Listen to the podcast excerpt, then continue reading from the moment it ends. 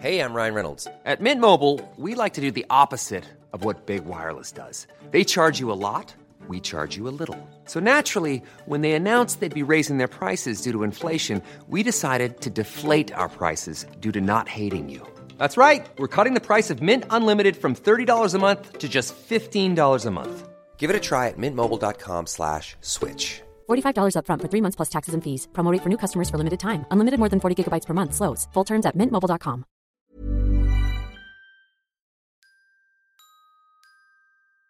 Microsoft.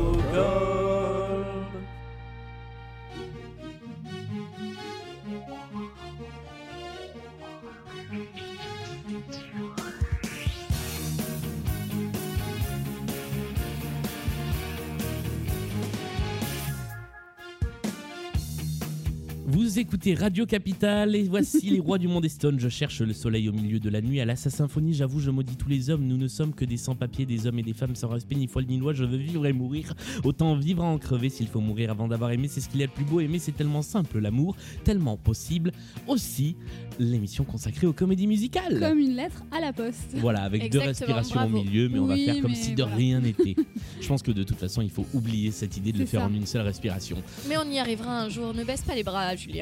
Bonsoir Salut Bonsoir. Salut Mélanie Salut Julien. Salut Amélie Salut Julien. Est-ce que ça va bien? Bah, extrêmement heureuse d'être là. Ça Euh, fait plaisir fait- de se retrouver euh, autour d'une table. ça fait vraiment longtemps. Exactement. On a Ça fait, fait la, toujours plaisir la petite quand- coupure des fêtes qui a duré deux mois finalement. C'est ça. Mais, euh, mais voilà. On, on a eu un épisode live entre temps, mais c'était un peu particulier. C'était pas vraiment une vraie analyse de comédie musicale. Ce soir, on est de retour pour vous parler d'un spectacle et pas n'importe quel spectacle. Parce que quand on arrive au micro, tout, le monde change, de euh, podcast. d'auteur. Podcast. N'espérons pas. Puisqu'aujourd'hui, nous allons vous parler juste après le petit jingle d'introduction de Starmania. Enfin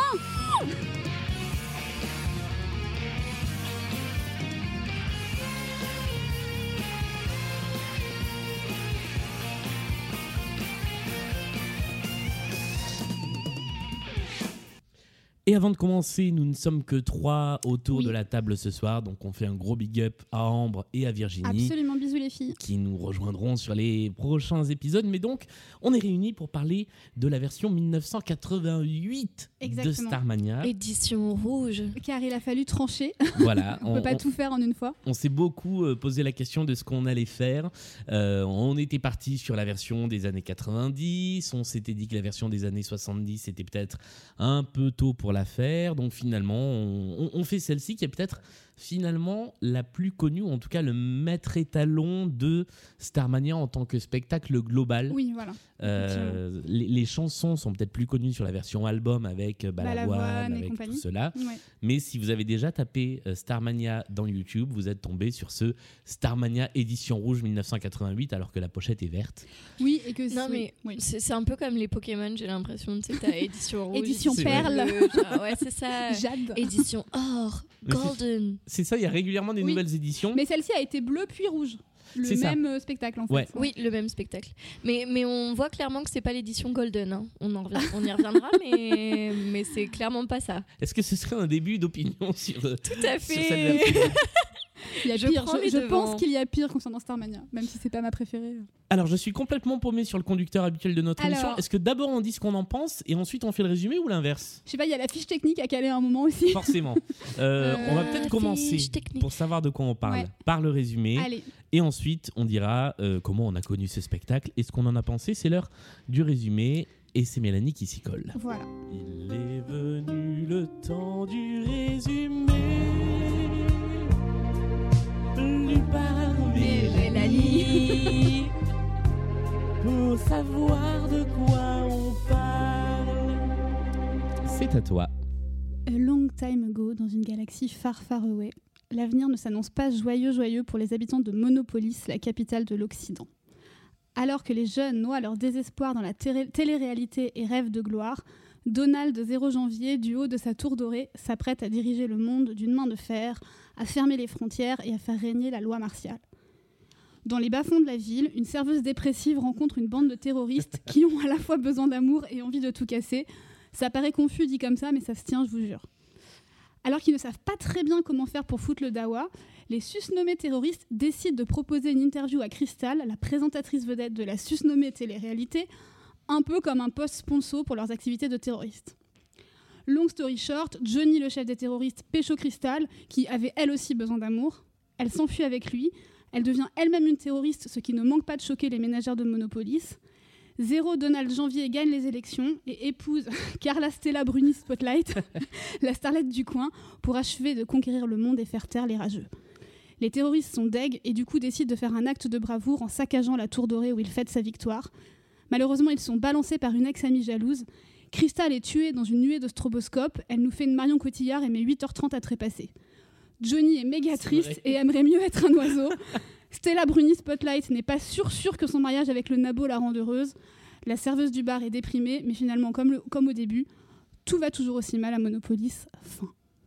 Et je crois que c'est le meilleur résumé de Starmania que j'ai que j'ai Et J'ai entendu. mis tout mon cœur dedans. C'est- c'est- ça résume parfaitement à peu près toute l'histoire de Starmania. si vous n'êtes pas, pas, au est pas point, aisé, hein, voilà. parce qu'il y a beaucoup de tiroirs dans l'histoire de Starmania. C'est c'est quand même une, une triple histoire, triple intrigue avec des trucs ça. qui se croisent et se décroisent sur fond politique et médiatique. Faut s'accrocher, faut Exactement. suivre. Il y a beaucoup de personnages, enfin ça, ouais, c'est complexe. On n'a pas écouté, comme d'habitude, un petit extrait de, euh, de- de- des titres euh, emblématiques, mais là, il y en a tellement. Est-ce qu'il y a un truc que pour lancer, vous avez envie d'entendre Hmm. Euh, un petit, un, un petit quand on arrive en ville c'est ce que j'allais Voilà. dire. Allez, voilà, comme ça on lance ça et on parle dessus euh, de, de notre, euh, de Feeling. notre impression Notre sur le spectacle. comme disent les Québécois. Tout le monde dort tranquille dans les banlieues dortoirs.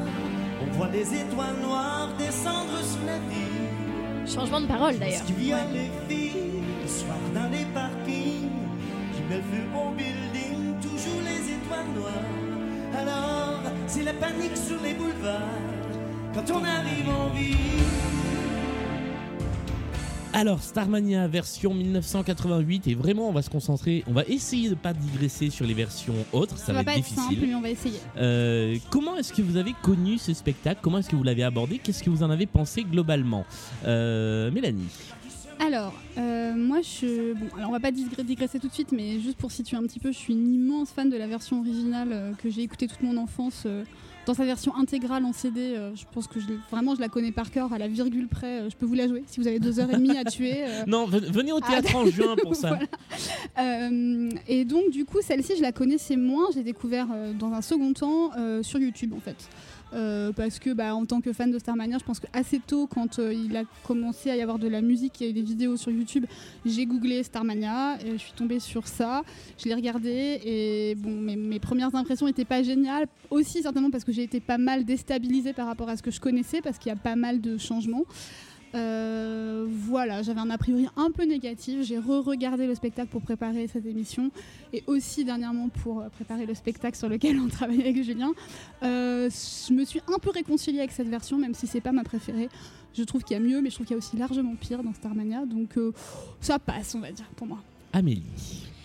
Alors moi en 88, j'avais euh, moins 7 ans. Oh la vache Euh, Mais comment tu nous remets à chaque fois ça dans la tronche Oh la vache donc euh, en tant que, que petit, euh, petit, petit non fœtus, euh, je, voilà, je ne connaissais pas, donc je l'ai découvert évidemment sur Internet. Euh, C'était il y a pas si longtemps finalement parce que... hum, parce que je connaissais Starmania, j'adorais Starmania, etc.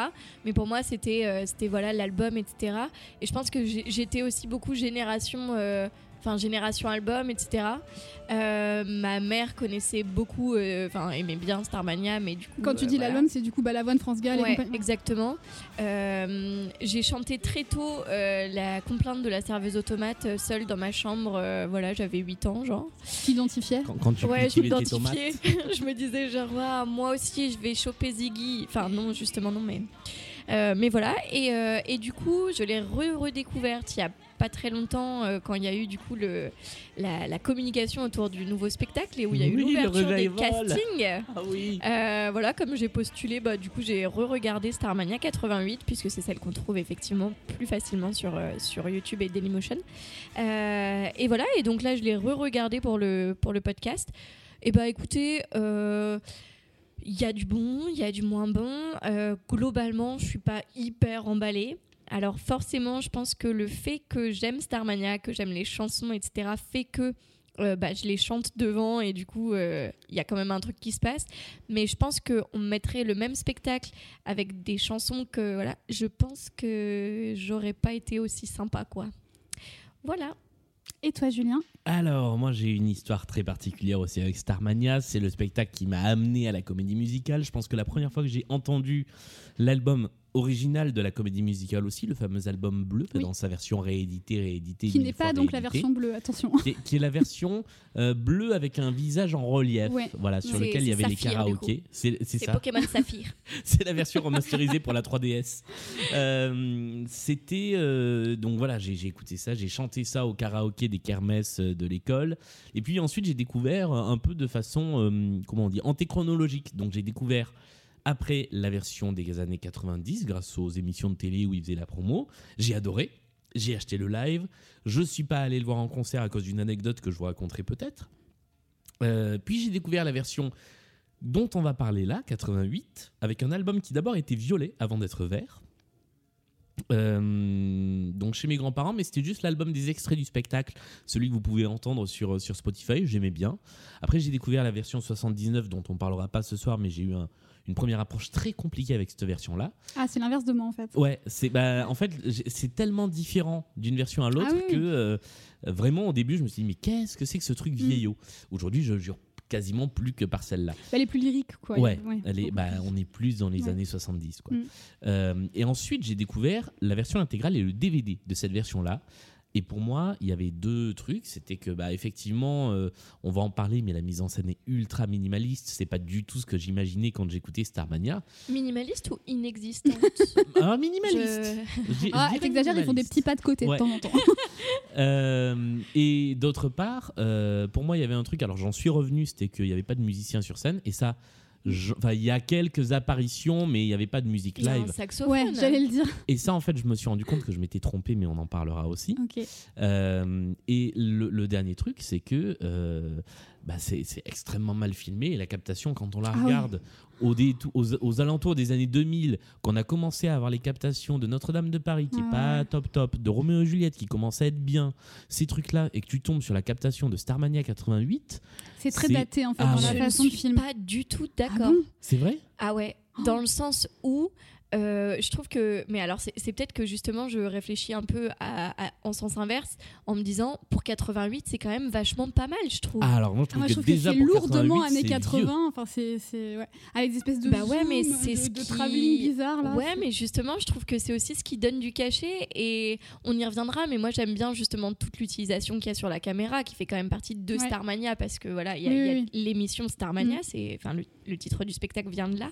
Et du coup, euh, tous ce- ces jeux de caméra et tout avec Johnny qui filme et tout. Enfin, moi, j'ai trouvé ça trop bien. Enfin, du coup, je suis pas du tout d'accord avec vous sur mais On, On- on en aura reparlera l'occasion va en parler plus en détail. Euh, mais voilà, donc, et, et j'ai fini par bien apprécier ce spectacle au fur et à mesure, mais aujourd'hui c'est encore la version des trois.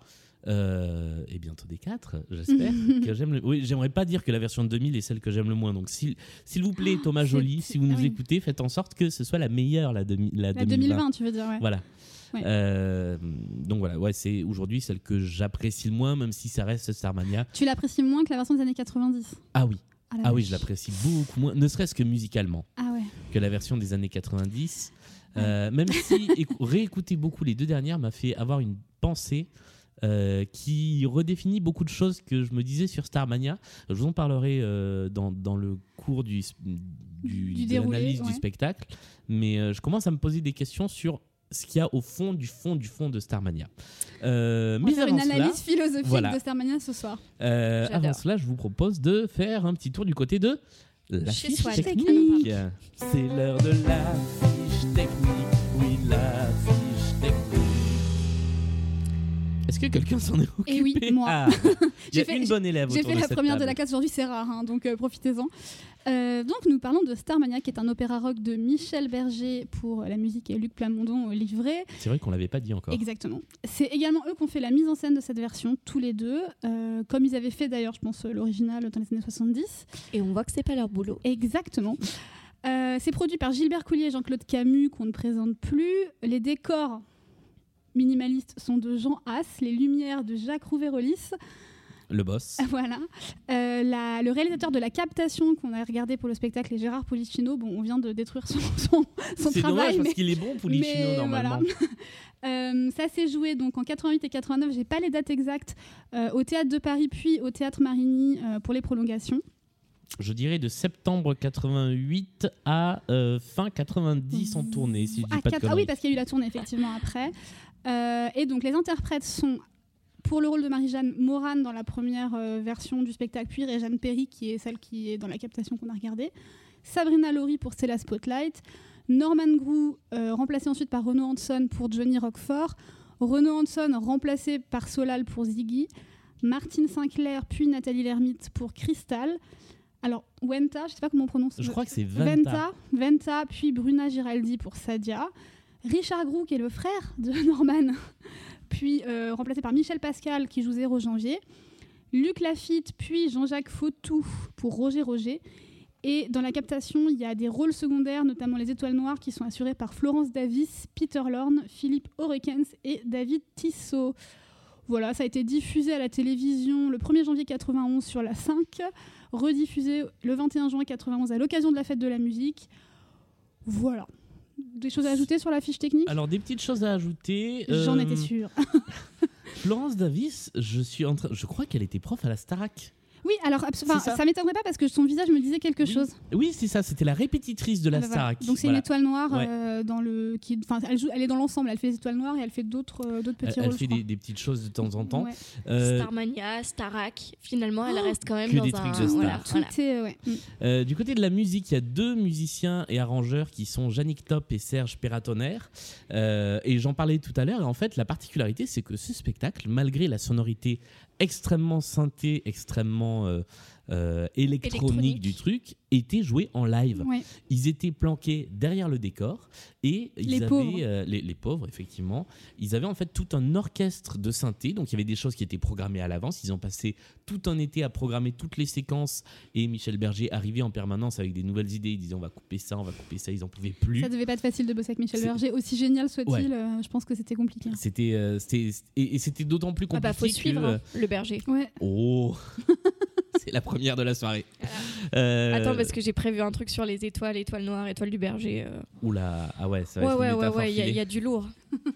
Ils ont commencé à réarranger toutes ces choses-là avec les synthés. Sauf que Michel Berger, lui, il connaissait un peu le synthé, il l'avait déjà utilisé. Donc, il était assez pointilleux sur la question. Et donc, ils ont passé des mois à tout réarranger. Mais sur scène, une partie des choses était jouée en live. Et si vous écoutez entre l'album, entre la captation, entre les clips, tout ça, c'est pas exactement les mêmes versions. Euh, donc, c'est assez intéressant à, à écouter. Plus des musiciens sur scène, et notamment Michel Gaucher au saxophone, qui Ah est oui. régulièrement là. Qu'on adore. Euh, et en fait, euh, si vous prenez Michel Gaucher, Serge Perratonner, Yannick Top, vous avez à peu près la crème de la crème de la variété française sur scène. Ils ont tous joué avec les grands artistes de chansons françaises. Michel les- Sardou. euh, non, alors non. Mais Yannick Top a été le bassiste de Jacques Dutronc, de Johnny, de, euh, euh, Oui, du de gros, Michel du Berger. gros spectacle de variété. Voilà. Et euh, donc voilà, donc j'aime bien en fait cette version pour ce côté un petit peu live. Ouais. Dernier truc, il n'y a pas de chorégraphe dans Non, la fiche technique. Ça se sent.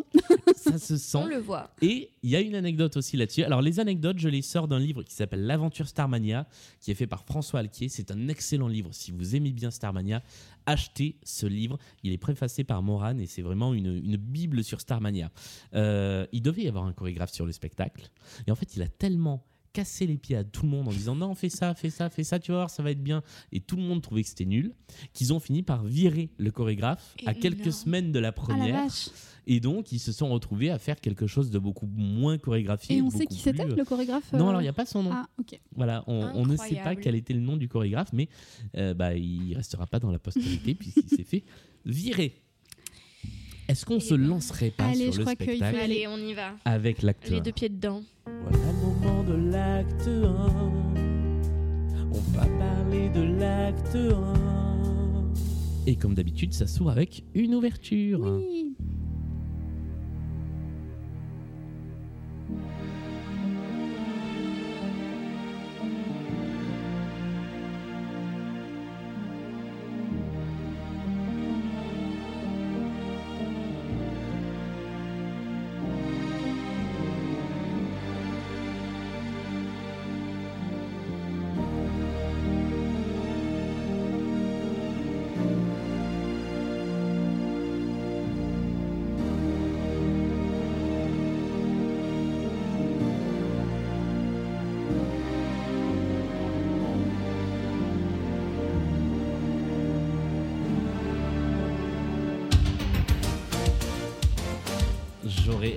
Rêvé d'être dans la salle et d'entendre ce truc-là. Mais je sais que le jour où je vais être dans la salle Tu vas pour la nouvelle version, mais je vais, je vais Le 22 pleurer. Ah ouais, septembre.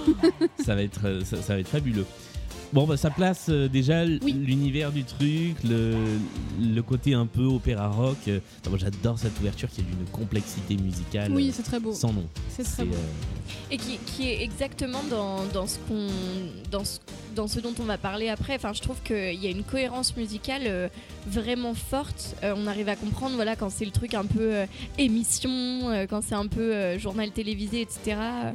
Euh, là voilà, le thème musical là qui passe en fond, ça fait vraiment le, le truc euh, euh, pop star ou enfin voilà donc euh, donc euh, très chouette. Oui, il y a une dimension dramatique tout de suite en fait. On est tout de suite dans. euh, oula, c'est solide là ce qui se passe, Ouais. c'est intense, c'est euh, c'est une belle ouverture. Et je vous invite à écouter donc la version intégrale, celle qu'on vient d'entendre là, et qui est dans la captation, puisqu'il y a un petit passage qui n'est pas dans la version album et que j'aime beaucoup. La scène, le rideau, qui d'ailleurs est un rideau de miroir, Oui. euh, s'ouvre partiellement et laisse apparaître l'interprète de la première chanson.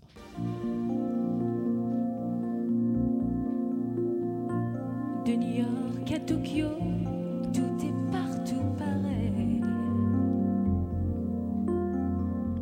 On prend le même métro. Alors c'est Cristal. Je prends, je prends une voix douce parce qu'on est dans l'émotion. Euh, Cristal euh, qui nous chante Monopolis. Alors c'est très étonnant euh, d'avoir placé Monopolis là, puisque c'est une chanson en fait qui a un destin un peu particulier. Au fil des versions, elle n'a pas arrêté de changer de place dans le spectacle. Elle n'était pas du tout en ouverture à l'origine. Euh, personnellement, je suis pas hyper convaincue par ce placement parce que Ah. je trouve ça bien d'ouvrir sur Cristal parce que c'est le personnage un peu tragique, central de l'œuvre, donc c'est bien de la mettre sur scène tout de suite. Elle est mignonne, elle chante bien, etc. Bon, pourquoi pas. Par contre, à ce stade de l'histoire, normalement, on connaît pas les enjeux, on connaît pas euh, ce qui se passe, et du coup, ça fait quand même une chanson un peu prise de conscience euh, de la, Ah ouais. du, du- du destin un peu tragique de, de tout le monde en fait. Et je trouve qu'à ce stade de l'histoire, Crystal, elle est pas tellement dans la prise de conscience sociale normalement, elle est plutôt dans l'innocence et je trouve que c'est- c'est c'est pas euh, cohérent que ce personnage chante ça à ce moment-là. Alors oui et non parce que je trouve qu'elle place très bien. euh, Enfin, c'est la scène d'exposition quoi. Elle nous dit où est-ce que ça se passe et quand. Tu vois, c'est Monopolis. Oui. C'est l'an 2000. euh, et voilà, on aura tous euh, un numéro euh, dans le dos, etc. Enfin, donc on Oui, sait déjà de quoi un comprend peu. où elle veut en venir vraiment. Non, mais c'est ce- aussi ce qui est intéressant, tu vois. Je trouve qu'on plante le décor. Et alors, je suis d'accord avec toi, j'aurais peut-être pas ouvert là-dessus, dans le sens. Dans le sens où du coup euh, on a tout de suite une, une chanson qui est quand même très euh, dramatique etc. Et ben justement, je trouve que Euh, ça la prive de ça, la chanson. Ce qu'elle est, hein, cette chanson, clairement. Mais je trouve que du coup, en la mettant en ouverture, ça enlève de la profondeur euh, au texte. Alors moi j'aime bien. Alors je je vais faire le, le compromis entre, entre les deux avis. Euh, j'aime bien sa place. Et en fait j'avais noté, c'est fou parce que je suis là à ce niveau-là complètement à l'opposé de, de ce que tu disais. Je disais, je trouve qu'elle a trouvé sa place naturelle Ah ouais, à cet endroit-là. Parce que justement elle nous plante le décor et j'ai l'impression que presque cinématographiquement on se balade dans cette rue où il y a les buildings d'un côté et les Mais souterrains alors, à de ce l'autre. moment-là, faites-la chanter par Marie-Jeanne, pas Et par ça. Et c'est qu'en fait, elle est bien mieux dans la version qui suit, mais on a dit qu'on parlait pas Ouais. des autres versions. C'est Marie-Jeanne qui l'a Où chanté. C'est. Marie-Jeanne qui la chante et où effectivement ce personnage de Marie-Jeanne qu'on n'a pas encore vu là, mais qui va être le lien entre le spectacle et le spectateur, euh, nous plante le décor. Et c'est vrai que euh, je l'apprécie plus chanter au début Je comprends. par Marie-Jeanne. Je- Alors, du coup, je suis plutôt d'accord avec toi. C'est juste que, effectivement, moi, ce qui me dérange, c'est que, que ce soit Cristal en ouverture qui chante ça. Je trouve que le personnage est pas là-dedans, normalement, à ce moment-là du spectacle. Je, je suis pas convaincu non plus d'ailleurs par le fait de la faire apparaître dès le début, euh, parce que c'est un peu elle qui fait twister l'action. oui, on va en reparler. et euh, l'introduire en plus dans un costume qui est pas celui qu'on va voir ensuite. Alors, moi, j'ai mis un truc sur le costume. ouais. J'ai Ah. mis que je t'ai pas, j'aimais pas ce costume pour elle en ouverture. Non Bah, plus. j'ai l'impression qu'on nous spoil l'histoire déjà. Quoi. Déjà. Voilà. Ouais, ouais, un petit peu, mais en fait, je pense que c'est un peu, tu sais, comme les films euh, où ils commencent par, euh, par un truc, enfin, Et après, séries, et après ils te mettent genre 7 heures plus tôt. Alors, oui, mais il aurait fallu le faire dans ce cas-là. Pour comprendre Ouais. euh, comment on en est arrivé là. Et du coup, euh, je trouve que c'est pas si déconnant. Alors, si c'est ça, c'est que c'est cohérent, surtout que cette chanson est reprise ensuite en fin d'acte Exactement. À la 1. fin de Parce que là, on a la version que courte. hein. Il y a que le premier couplet, un refrain, et direct on passe à. Et nous Donc, avons tous dans- des ouais. étrangers. Dans ces cas-là, ça pourrait être cohérent, mais effectivement, il aurait fallu un élément plus, plus euh, concret qui nous dise qu'en fait, c'est un flashback derrière. Quoi. Et ensuite, on va nous poser la situation de manière froide, claire et rapide. À choper.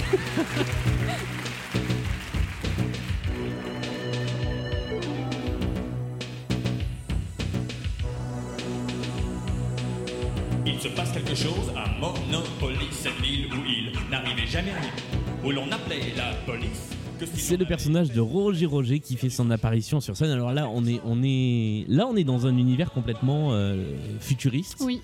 Euh, c'est un personnage, donc c'est le journaliste de Télécapital qui va un peu nous raconter l'histoire, qui est perché sur une nacelle euh, et qui a une perruque en plastique. C'est assez chelou ça. hein. Euh, alors moi, moi j'aime beaucoup cette idée de perruque en plastique, mais c'est vrai que c'est très bizarre, ça lui donne un Ça fait air. très Playmobil. ouais, ouais. c'est ça. Un truc qui exactement. bouge pas, qui est figé. Euh, ouais. Je, sais pas quelle est la, la, la, la- le, La le sens ouais. ouais, derrière ça.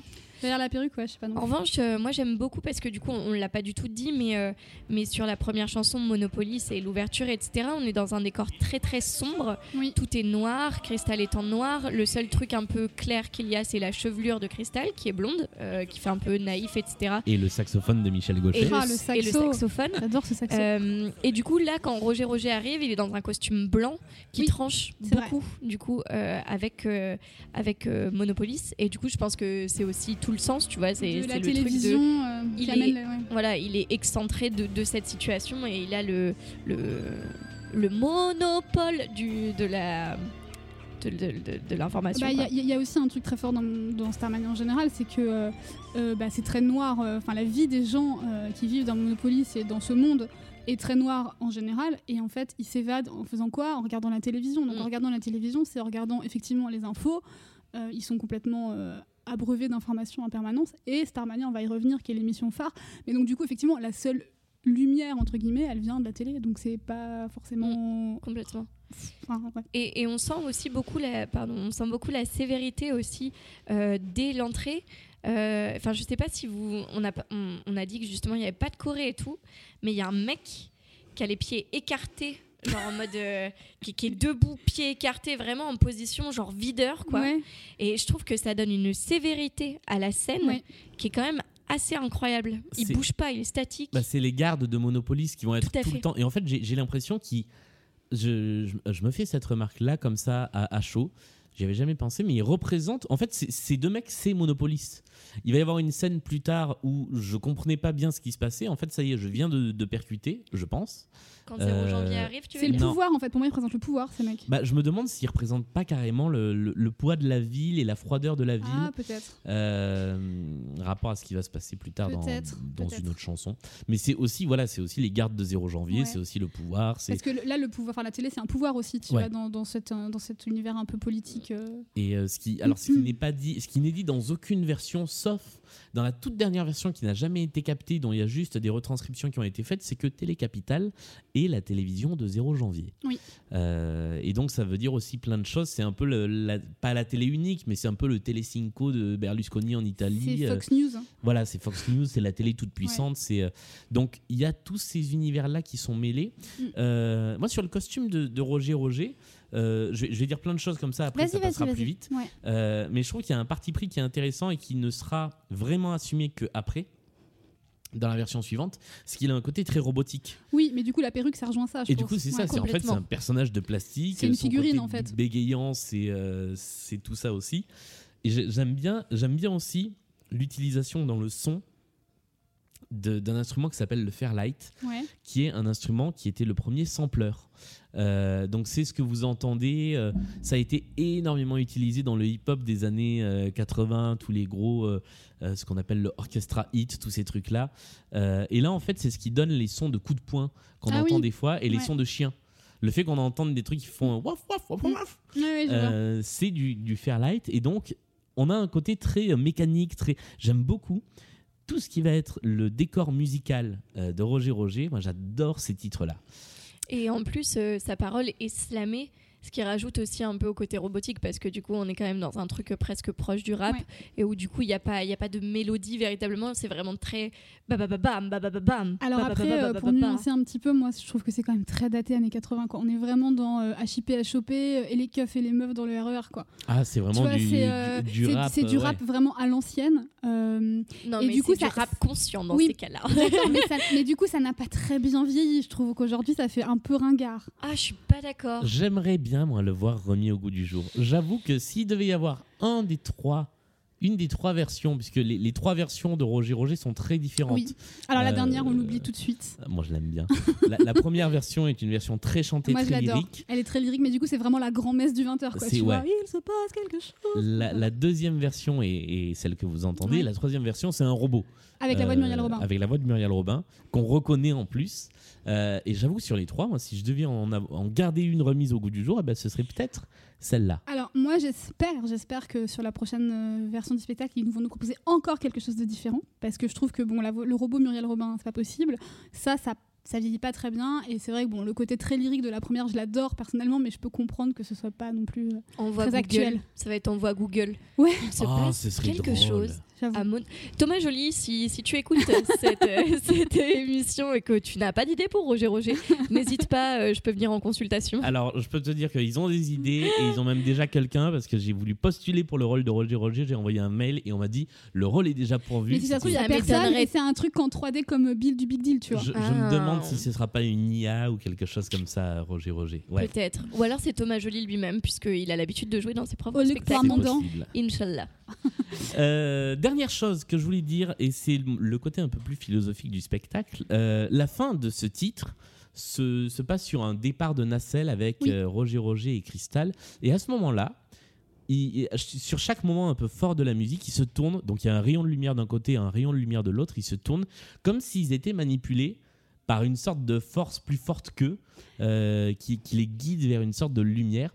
Et Qui dirigerait l'information tu veux dire qui le complot non qui dirigerait tout, qui dirigerait toute l'histoire en fait Ouais. et en regardant ça et en regardant la mise en scène qui a suivi euh, qui est extrêmement surjouée je me demande si en prenant tous ces éléments en compte, en prenant en compte le fait qu'il y a des choses qui sont parfaitement ridicules dans ce truc très sérieux, comme le nom de Johnny Rockford, Oui. comme les noms des Ouais. personnages, Ah ouais, si c'est- euh, Plamondon et Berger sont pas conscients dans tout le spectacle qu'ils sont en train de faire un petit théâtre de marionnettes Ça va loin. et où chacun des personnages serait pas un petit peu conscient d'être lui-même une marionnette tu sais, dans un théâtre de marionnettes. La théorie de l'extraterrestre. Oui, non mais c'est ça, c'est vraiment un- euh, ça, ça me fait penser à la grande aventure Lego, je sais pas si vous l'avez vu. Si, ouais. où en fait ils sont dans leur histoire et en même temps ils sont presque enfin il y en a certains qui prennent conscience du fait qu'ils sont des Lego ouais. et j'aime bien croire à ce petit côté-là, même s'il n'est pas très présent dans cette version.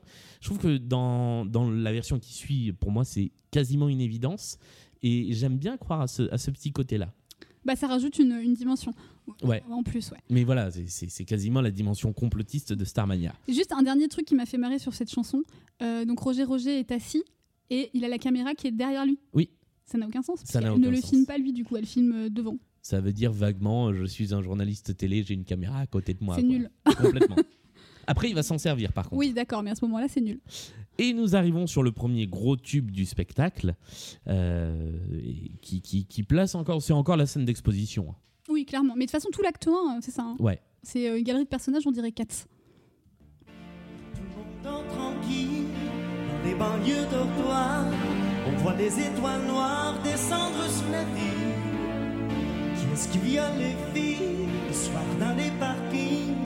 Qui met le feu au building, toujours les étoiles noires. Alors, c'est la panique sur les boulevards. Quand on arrive en ville.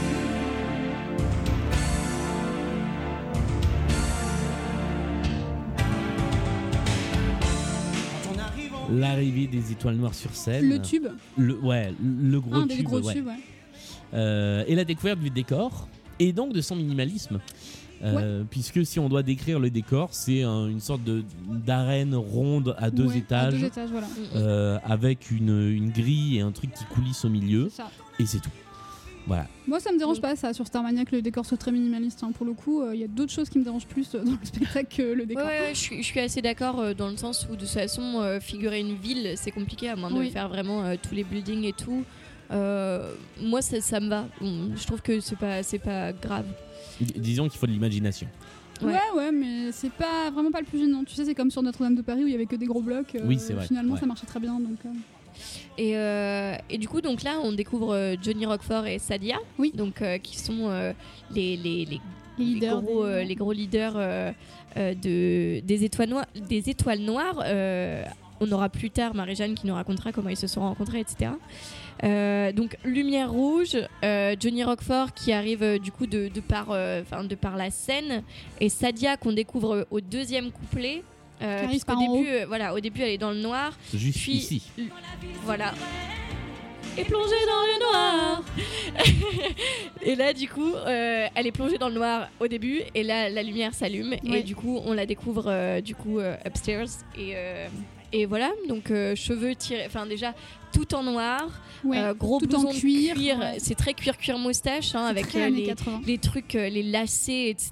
Enfin voilà. Des grosses épaulettes. Exactement. Euh, et puis euh, et puis les longs cheveux noirs euh, Mm. attachés en queue de cheval euh, bien serré et tout. Bien haute avec un genre de diadème. Là. Enfin, pas Ouais. de diadème, mais de trucs chelous euh, sur le. Un, un espèce de chouchou et d'ailleurs qui m'a un peu perturbée puisque on y reviendra mais même quand elle trahit les étoiles noires Ouais. elle garde ce truc Ouais. alors que justement il y a tout un truc de costume de quand t'appartiens aux, aux étoiles noires t'as un costume etc Euh, et en fait ça elle l'a gardé donc euh, je ne sais pas trop ce que ça veut dire mais, euh, mais voilà c'est intéressant à noter je pense Alors moi sur cette scène, euh, je trouve alors euh, Norman Grou c'est un très bon chanteur, il est super, mais je trouve qu'il fait pas très peur en Johnny.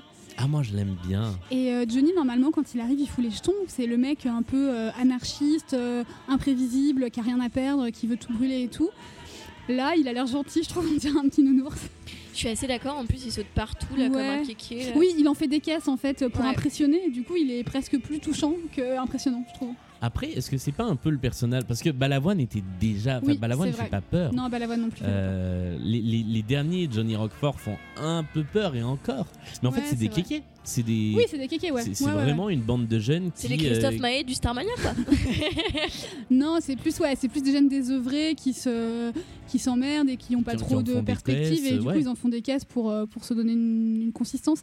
Mais ouais, je sais pas, c'est peut-être parce qu'il est tout enfin non, il y a, il y a vite fait quelques étoiles noires autour de lui mais c'est quand même assez vide la scène. Ouais, moi, du coup, quand on arrive en ville, t'as trois pecnos qui arrivent, euh, c'est pas Pour moi, c'est le gros problème. C'est là qu'on se rend compte que le spectacle, il est, alors sans aller jusqu'à dire qu'il est cheap, mais qu'il est trop minimal. C'est Mhm. que la scène des étoiles noires qui arrivent en ville, moi, je, je- je- j'imagine ça comme vraiment une nuée de Oui, gens ça. qui arrivent. Et là, ils sont quatre. Bah, et forcément, c'est pas extrêmement impressionnant. Il y a pas de chorégraphie. À un moment, il fait un saut de cabri. Mais euh, voilà, c'est ça. et, et ça manque de, de puissance Parce sur que cette chanson. quand on arrive en ville, tout le monde change de trottoir, donc ils font peur en fait. Mm. Ils arrivent, Ouais. ils- en fait, ils se, ils se répandent sur la ville comme des morpions, pardon pour ce bruit de micro. Alors quand vous entendez des gongs, c'est c'est Mélanie c'est- le, le- le C'est pied, le du, pied du micro, micro. Voilà. Je suis désolée. Mais alors, au-delà du fait qu'ils sont pas nombreux, euh, on peut avoir un, un aspect de collectif quand, Ouais. quand t'es pas nombreux, mais que t'es au même endroit. Sauf qu'en fait, ils sont dispersés sur la scène. Ouais. Du coup, vraiment, cette idée de, de collectif, de gang, de, Mm. on l'a pas du tout, quoi. Et c'est vraiment gênant, je trouve. Oui, ça fait vide en fait. La scène fait. Et il y a vite fait des moments euh, collectifs, genre à un moment, ils il dansent avec un Daft Punk, là, j'ai pas compris. Ah bah, c'est les gardes à nouveau. casque. C'est c'est à nouveau les gardes de Non, Monopoly. mais il a un casque de moto, le mec. Bah Ah oui, ouais, oui, c'est vaguement. un- Moi, j'étais c'est là en mode, CRS. Et au What début, il y a une nana qui doit être la meuf de la Starac, je crois, qui se frotte un peu à lui. Ouais. euh, voilà, mais c'est c'est tout quoi. Il n'y a pas beaucoup de- il y a pas beaucoup de- d'interaction effectivement entre eux. Et, et moi, je, je trouve qu'effectivement, il y, a- il y a peu d'esprit, il y a peu de moments de groupe dans ce spectacle. Et quand il y en a, il y en a peu. Euh, on les remarque. Et euh, pour moi, il y a un moment fort dans le spectacle, enfin, dans cette version en tout cas. Et c'est le moment où il y a du monde sur scène. Et on, Ouais, on en ouais. reparle. Enfin, il y en a un par acte, disons. Euh, on continue? Allez, Ouais, On se mais juste, Oui, juste avant, euh, cette, euh, quand on arrive en ville, ça se termine par du coup, euh, ils sortent tous de scène, etc. Il y a le truc des lampes torches. Ah oui. Et, Ah oui. Mais ah, Julien est saoulé. Il a fait genre oh oui. mais euh, moi j'ai trouvé ça pas mal parce que je trouve que dans tout le champ lexical, etc. On a vachement le truc de lumière, euh, néon, euh, système solaire, soleil, blabla. Et du coup, j'ai trouvé ça intéressant qu'on laisse de la place aussi à, de la lumière et à des artifices de lumière euh, pour montrer que justement euh, c'est aussi le principe du, du, du- du spectacle. Ouais. J'ai trouvé ça pas si mal. Alors, argumenter comme ça, ouais, pourquoi pas. Après, sur les 30 dernières secondes de la chanson, parce que c'est quand même sur tout le final de la chanson, plus. euh, juste, c'est juste les deux gardes justement qui sont sur scène et qui articulent Oui. ça. Pareil, je trouve que ça fait vraiment comblage quoi. Il faut faire un truc pour terminer la chanson. On n'a pas, les gars, ça. on n'a pas de Corée, donc on va faire des jeux. Bah ouais. on va faire des trucs avec des pas. lumières. Et euh, à la rigueur, t'aurais à un moment avec 10 personnes sur scène, à un moment le noir sur scène, et il n'y ouais. a plus que les lampes torches. Et là, il y a vraiment un côté, euh, on va flipper, quoi. Euh, parce que s'ils éteignent tous, on ne sait pas où ils vont être. Mais là, à deux comme ça, et puis pareil, la réalisation avec un ralenti sur le rayon de lumière, Ouais, machin. ça, Non mais c'est cheap dans la réalisation, mais je pense que l'idée était pas si Ah, mauvaise. l'idée, l'idée est bonne. Mais il y a plein de bonnes idées. Oui, oui, clairement. C'est l'heure du journal télévisé.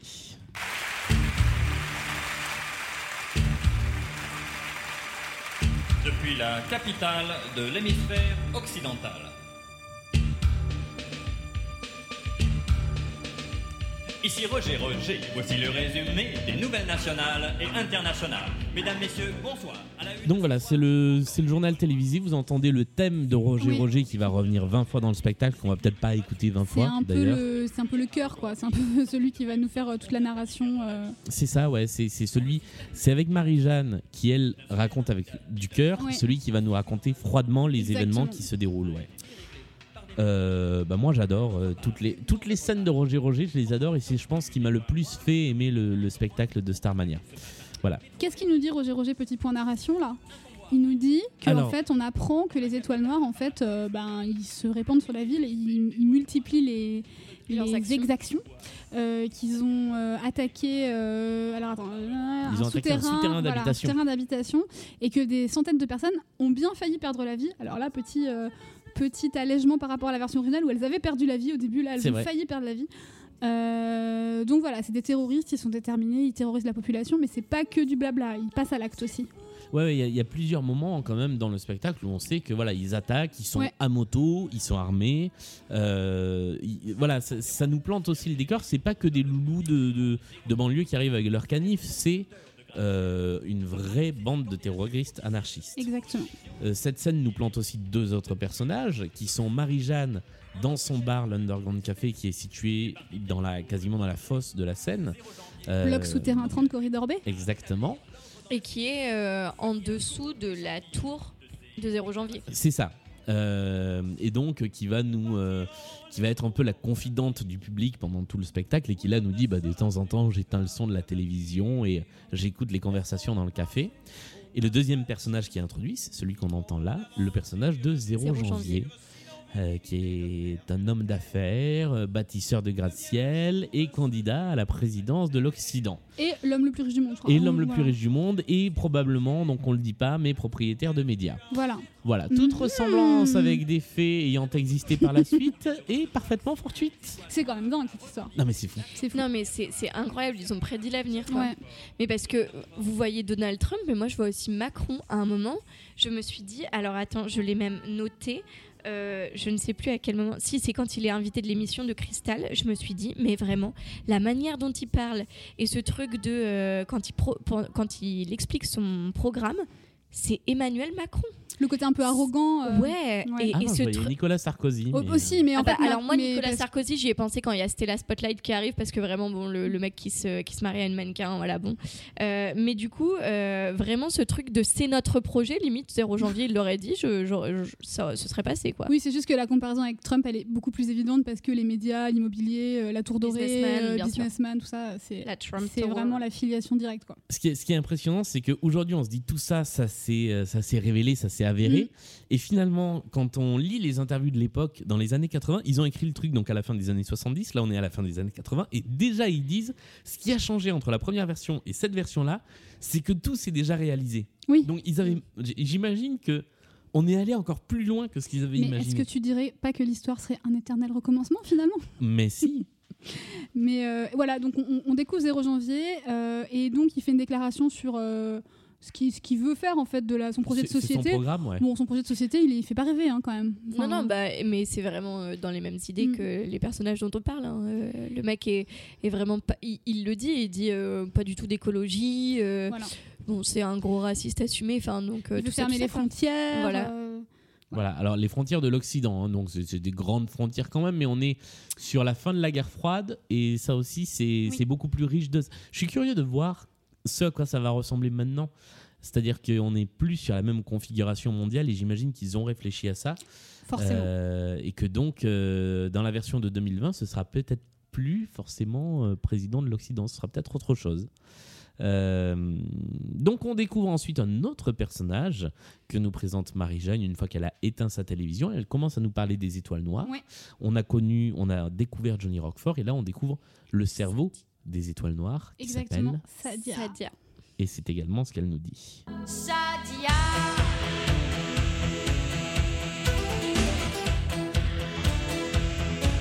Donc là, la chanson, c'est Travesti. Quand je marche dans la rue, j'entends les hommes qui hurlent. Qu'est-ce qu'on en dit de cette chanson et de ce personnage? Alors on adore Sadia, hein. moi j'adore Sadia. Ouais, c'est aussi. vraiment un personnage euh, génial, je trouve. Euh, Si badass. Mais oui, elle est incroyable. Euh, alors, la chanson s'appelle Travesti. Donc l'idée, je pense, de base était de laisser planer un doute sur le genre de Sadia, euh, ce qui est plutôt cool, je trouve, surtout pour l'époque. Euh, bon, il se trouve que c'est toujours à ce jour des interprètes féminines qui l'ont joué, mais je sais que pour le casting euh, de la prochaine édition, ils avaient ouvert à des hommes ou des femmes. Ouais, et c'était Donc- alors c'était déjà le cas de la version euh, des années 90 Ah, en j'étais fait. pas au courant. Ils cherchaient un homme et ils sont tombés sur Jasmine Roy donc euh, dont on ne Starak pas cette également après. Starak aussi. Et Exactement. ils se sont dit bah en fait c'est elle. Ok. Euh, donc voilà, donc c'est un personnage vraiment euh, euh, fluide, on va dire, euh, qui est cool, qui est super cool. Euh, Il y a toujours, un- moi, il y a toujours un truc qui m'a gêné dans les versions jusqu'à présent, c'est qu'elle dit euh, que les gens la regardent et disent regardez-moi cette chevelure, cette chevelure d'un bleu azur. Et en fait, elle a jamais les cheveux bleus dans aucune Bah version. si, dans, si, si, Jasmine Roy, elle avait un- une perruque bleue, Ouais, je crois. dans la dernière version. Euh, mais, euh, mais voilà, donc ça, je trouve ça un peu ridicule. Mettez-lui une putain de perruque bleue. Euh, mais voilà, elle est super. Même là, euh, Venta, elle est, moi, je la trouve top. Donc euh, voilà. Ouais, elle est. Enfin, moi j'aime beaucoup, euh, j'aime beaucoup le personnage de Stadia et, euh, et cette chanson particulièrement. Euh, J'avoue que j'ai pas très bien compris les cercles de couleurs au sol. Qu'est-ce C'était que moche c'est ça. censé très moche ça. représenter? Qu'est-ce que je ça crois, fait? C'est alors quoi? je crois que c'est vraiment les éclairages des années 80. Oui, c'est ça. Ouais, mais Là, c'est en fait les cercles Là, de couleurs, c'est juste parce qu'il y a des parce qu'il y a des spots un peu un peu forts. Ouais, c'est des. je ouais. En fait, c'est de l'éclairage de concert variété. En Ouais, fait, c'est pas c'est de ça. l'éclairage de scène. Ouais, mais euh, du coup, euh, enfin, je, je- c'est quand même quelque chose qui accroche l'œil. Donc Oui. soit tu le réfléchis, soit tu fais autre chose. Enfin, je, je- je je, sais suis pas. pas sûre que ça a été vraiment réfléchi en termes Ouais. de symbolique et de Mm. sens. Mais du coup, ça aurait été intéressant de, de réfléchir quand même au fait que potentiellement on va vouloir y donner un Oui, sens. Enfin, oui, tu vois. oui. Donc, euh, donc voilà, ça m'a un peu gêné. pareil, bon bah le jeu de Sadia euh, est encore une fois euh, euh, euh, limité à des déplacements jardin, cours, cours, jardin, jardin, cours, cours, jardin, ce qui est pas très ouf. Euh, Moi, je trouve, voilà. pas, alors, je, trouve pas, je trouve pas ça super gênant quand c'est l'interprète principal de la chanson. Par contre, autour d'elle, il y a tout un tas de gens qui bougent pas du tout. Tu vois, et ça, je trouve ça plus gênant. Ouais. Parce que bon, elle, bouge que, elle bouge euh. juste un peu, euh, c'est pas gênant, mais tu vois, il y a Marie-Jeanne qui est plantée comme ça, qui la regarde les bras ballants. euh, Ouais, mais en même temps, elle, elle est dans un autre euh, espace-temps, enfin dans un autre. euh, elle, elle est au bar, etc. Oui, mais c'est Enfin, au tu même vois, endroit, elle arrive euh, au bar à ce moment-là, ça dire pour moi. Oui, c'est vrai, oui, oui. Je sais pas, moi ça m'a pas, ça m'a pas choqué. Parce qu'effectivement, oui, on l'a pas dit, mais on a Marie-Jeanne et Johnny Roquefort qui la regardent d'en bas, enfin de, de la fosse. Euh, moi, ça m'a pas gêné. Mais voilà, tout ça pour dire que j'aime beaucoup. euh, elle a beaucoup de force, elle a une, une puissance vocale, euh, elle, elle campe bien son personnage. Enfin, c'est con, mais genre les coups de bassin quand, elle, Ouais, quand ouais. elle dit qu'elle est travestie et que vous ne savez pas vraiment qui je suis, etc. J'aime bien, j'aime bien, j'aime bien ce personnage et j'aime bien l'interprète. Euh, ce, qui, ce qui est assez euh, étonnant, effectivement, c'est euh, qu'on ne sait pas qui est Sadia, qui, qui elle est vraiment. Une des raisons pour ça, c'est que Michel Berger n'était pas du tout à l'aise avec cette idée. C'est une idée qui a été amenée par Plamondon. Bah, il était un petit peu conservateur, Michel. hein. Bah ouais. Et donc le, le fait d'avoir un personnage travesti, lui a toujours dit que non, en fait, Sadia, c'était une femme qui faisait croire que c'était un travesti pour être provocatrice. Plamondon et euh, Vinta elle-même, dans, dans le bouquin de, de François Alquier, racontent que euh, bah non, elle a été persuadée que c'était un homme Oui. qui se travestissait. Mais le, le doute a toujours plané. Donc peut-être que la prochaine version va régler une bonne fois pour toutes cette question. Moi, j'aimerais Euh, bien que ce soit une super drag queen, tu sais, Bah, hyper, il- hyper flamboyante. il pourrait y avoir un côté serait comme ça. Ça serait trop bien. Euh, après moi, ce, que, ce qui m'embête un peu avec euh, le, le personnage que campe Vanta, ou en tout cas dans cette chanson-là, c'est que je la trouve presque trop sympathique. Ah ouais? Euh, ouais. Et alors c'est peut-être parce que j'ai beaucoup de sympathie pour, euh, pour l'interprète, mais euh, moi, elle me, pour moi, c'est pas une méchante.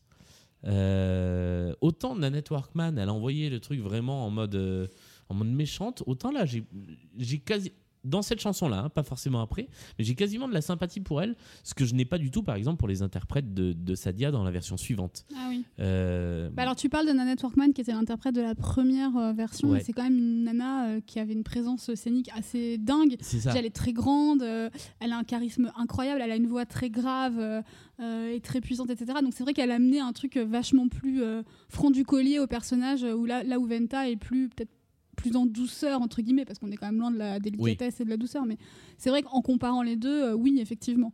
Maintenant moi je trouve que ça marche quand même et qu'elle est quand même euh, crédible à ce moment là Ah oui, globalement, ça marche bien. On continue dans l'histoire qu'on est en train de nous planter avec la rencontre de Johnny et Sadia qui nous est contée par Marie-Jeanne. On, on- on passe un peu de temps en fait sur le début, mais c'est parce que ouais, on expose Ouais, mais bien les c'est important, euh, je pense, Ouais. de En nous fait- expliquer euh, quelles sont les relations entre les personnages, etc. euh, euh, de Sadia, qui est la, la fille d'un mec, enfin, qui, qui est de la haute. une fille de bonne fait, famille ouais. euh, et qui, euh, qui est un peu, euh, qui a un peu foutu en l'air tout ça, etc. euh. Enfin, peut-être peut- peut-être que oui, peut-être que non. No spoil. En fait, tout l'acte 1, c'est ce que je disais tout à l'heure, c'est vraiment une longue exposition. En fait, tous les personnages sont présentés un par un. C'est Mm. hyper important parce que, comme on disait dans l'intro, euh, il y a beaucoup de personnages, il y a beaucoup de- d'intrigues, de, sous-intrigues, de tiroirs et tout ça. Donc, si on n'a pas bien pigé dès le début qui est qui et quels sont les enjeux des uns et des autres, on est vite perdu dans, dans tout ça. Donc, euh, le spectacle passe du temps là-dessus et nous aussi, Ouais. du coup. les enjeux des uns et des autres. Voilà. Je, je vois bien. Je Donc, là, petit flashback, effectivement, on revient en arrière sur le moment de la rencontre entre Sadia et Johnny.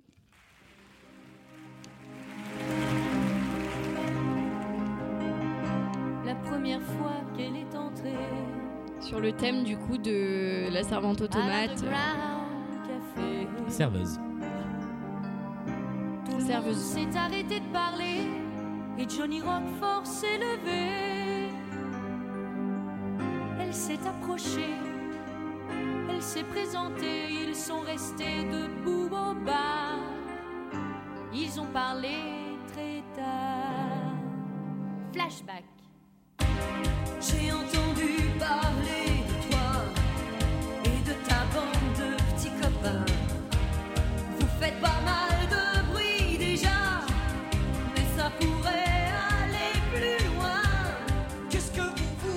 C'est donc Sadia qui vient chercher Johnny et ses petits copains pour Oui. en faire les étoiles noires en fait. Oui, Exactement. absolument. Parce que c'était un petit groupe de, de, de fouteurs de troubles un peu euh, désorganisés, un peu sans but, etc.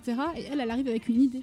C'est ça. Elle lui dit il faut briser 0 janvier. Voilà. Et lui il dit mais moi je fais pas ça pour des idées politiques, je fais juste ça parce que je sais pas trop quoi faire d'autre. Pour foutre le bordel et parce que je m'ennuie quoi. Et elle lui dit Tu es celui dont j'ai besoin pour arriver à mes fins. Si tu me suis, tu seras quelqu'un.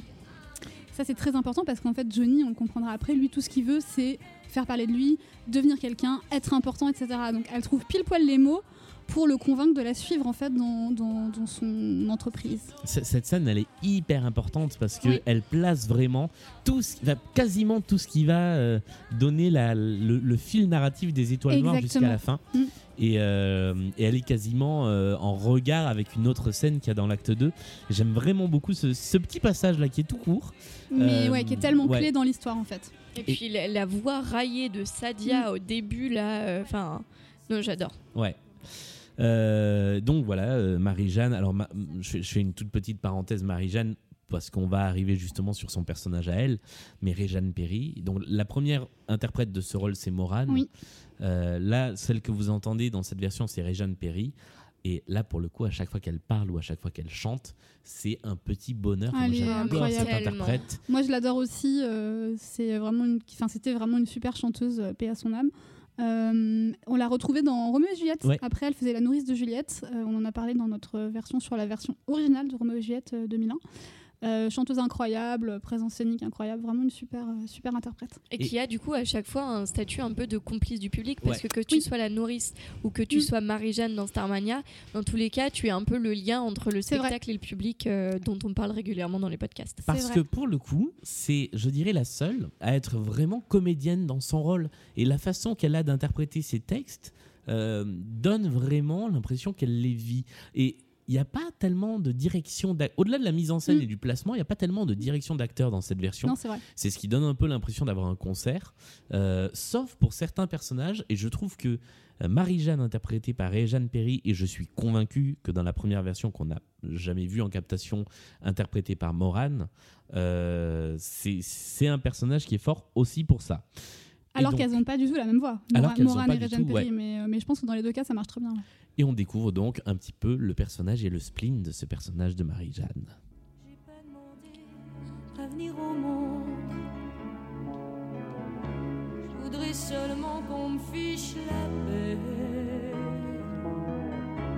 J'ai pas envie de faire comme tout le monde, mais faut bien que je paye mon loyer. Je me dis pareil tous les 30 du mois, c'est incroyable. Bah, moi, euh, Marie-Jeanne, c'est mon, c'est mon idole, en fait. C'est mon, c'est mon maître à penser. C'est-à-dire que j'ai pas demandé à venir au monde, je voudrais seulement qu'on me fiche la paix. Je pense que je voudrais que ce soit mon épitaphe. Voilà, c'est, à la Je veux pas travailler juste pour travailler, pour gagner sa vie comme on dit. Moi, ça me va. Ouais. J'en ai marre qu'on me dise de bosser juste pour, euh, pour enrichir le capitalisme, d'accord bah, déjà, au point du, du spectacle où on en est, c'est le, c'est le premier personnage profondément humain qu'on Oui. nous présente. Et ça risque d'être un des seuls jusqu'à la fin. C'est pour ça que c'est le lien avec le public, parce Ouais. que c'est clairement celle à laquelle tout le monde s'identifie. On s'identifie pas à un 0 janvier, on s'identifie pas à Cristal. Ziggy, potentiellement, Ziggy, il a quand même une certaine sympathie Bah, aussi. Ziggy, il, euh, il a- il est comme elle en fait, c'est-à-dire qu'ils viennent d'en bas et ils incarnent une certaine normalité. Ce qui va les distinguer, c'est que Ziggy, lui, va essayer d'aller vers la lumière, là où elle, euh, elle s'en fiche un peu. Mais, mais oui, c'est c'est vrai que c'est les deux représentants de, des gens normaux, entre guillemets. Après, euh, alors moi, je, je vais me mettre des gens à dos, mais les chansons de Marie-Jeanne, elles sont très. enfin, de toute façon, je dirais, vous m'entendrez jamais dire de toute la vie, sauf une, que les chansons de Starmania sont chiantes. Ah, je sais laquelle. Oui, bah oui. euh, on en a longuement parlé euh, hors antenne euh, et bien avant. Mais le, les, les chansons de Marie-Jeanne sont des superbes chansons. Le seul truc, c'est qu'elles sont longues Ouais. et que dans le spectacle, elles sont qui est, lentes, en fait. ouais, Mm. J'ai j'ai regardé en, en récupérant les extraits. Le spectacle, il est hyper condensé. La première version de 79, elle fait 2h30. Là, ça fait moins de 2 heures. Ça fait 1h30, je crois. Et en- 1h49. Ouais, c'est vrai que c'est Ouais. court. C'est court. Et il y a très peu de chansons qui durent plus de 3 minutes. Et quasiment toutes les chansons qui durent plus de 3 minutes sont les chansons de Marie-Jeanne. Mais c'est ce Mais- qui tient la baraque aussi. Ouais, et je, je trouve pas. euh, en fait, je trouve qu'elle a une telle force et une telle interprétation. euh, tu vois, effectivement, si c'était 4 minutes où on se fait chier, je suis d'accord que Ah non, bon, voilà. pas chier. ça, Mais alors que là. Euh, je sais pas, je trouve que c'est la fondation, tu vois, sur un temple, c'est. Mm. les, les- c'est le pilier, quoi. Et du coup, moi, ça me gêne pas qu'on ait trois minutes de, de spleen, parce que en plus, souvent, c'est pas trop des chansons euh, hyper Oui, c'est ça, funky, funky qu'à ce chante. stade, c'est le ressort émotion aussi. On n'est à pas encore dans l'émotion, enfin, il n'y a pas encore de l'intrigue dramatique et tout ça, et tout ça ne s'est pas encore noué. Donc, le- les seuls moments un peu euh, d'émotion, c- ils nous viennent de Marie-Jeanne à ce moment-là. Donc, c'est important parce que sinon, on ressent rien en fait. On a tous envie de le détester sinon. C'est Tout vrai. à fait. C'est vrai. Par contre, niveau costume, elle a pas été gâtée, la pauvre. Euh, Elle bon, a elle, son a, elle a son espèce tablier de- ouais. qui est chelou de ouf, on dirait. Elle a un jupon. Elle a un costume un peu de soubrette, ouais, mais avec un tablier tout rigide. Ouais. Et alors en plus, elle a un espèce de pull Oui. où il y a marqué café, euh, peut-être Underground Café, j'ai pas réussi à voir. ces- Ces pulls, ils sont. Mais parce qu'il y en a plein qui l'ont. hein. Il y en a avec marqué étoile noire, il y en a avec marqué Monopoly. Oui, c'est oui, oui. immonde. C'est euh, c'est vraiment pour les gens dé- Oh là débiles là, en fait. ouais. Non, mais Attends, t'es qui toi? C'est- marqué dessus? Ah oui. Ouais, non, mais c'est ça, enfin, stop quoi. Ouais, il n'y a, pas un- y a pas une créativité dingue sur les costumes non Ça, plus, hein. ça rejoint ma petite théorie de ils sont conscients d'être dans un théâtre de personnages. D'accord, Voilà, hop là, encore un coup de gong. c'était pas moi cette fois. On rallume la télé? Allez, et on va regarder la fameuse émission. Donc Roger Roger a tombé la chemise Oui. et il nous annonce l'arrivée L'émission de numéro un. Starmania, l'émission numéro 1 présentée par Cristal, qui est le sourire de Télé Télé-Capitale.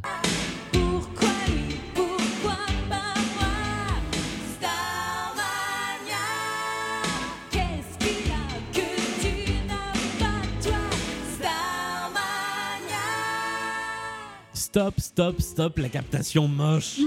oh là là, Ah ouais, là c'est dur sur qu'est-ce celle-là. que c'est Il y a moche plein de d'effets, euh, il y a plein d'effets chelous. ouais. Ah ouais, c'est. euh, alors je, je- je sais que bon, on n'est on n'est pas d'accord, Amélie, sur la question, mais même en 88, 89, la Capta, elle est sortie en 90. En 90, on fait quand même d'autres choses. Quand tu regardes la télé de ces On dirait années-là, le clip de le Taxi, tu sais. ouais, Mais non, mais pour moi, il y a une volonté aussi d'être euh, euh, d'être fidèle à. Enfin, en fait, de montrer via la captation ce que serait Starmania comme euh, si ça avait été une Oui, vraie mais émission. du coup, ce vois. serait une vraie émission très années 80. Ce serait Ouais, pas. Ouais, mais bah on est ouais, censé être mais- dans le futur. Mais moi, j'ai.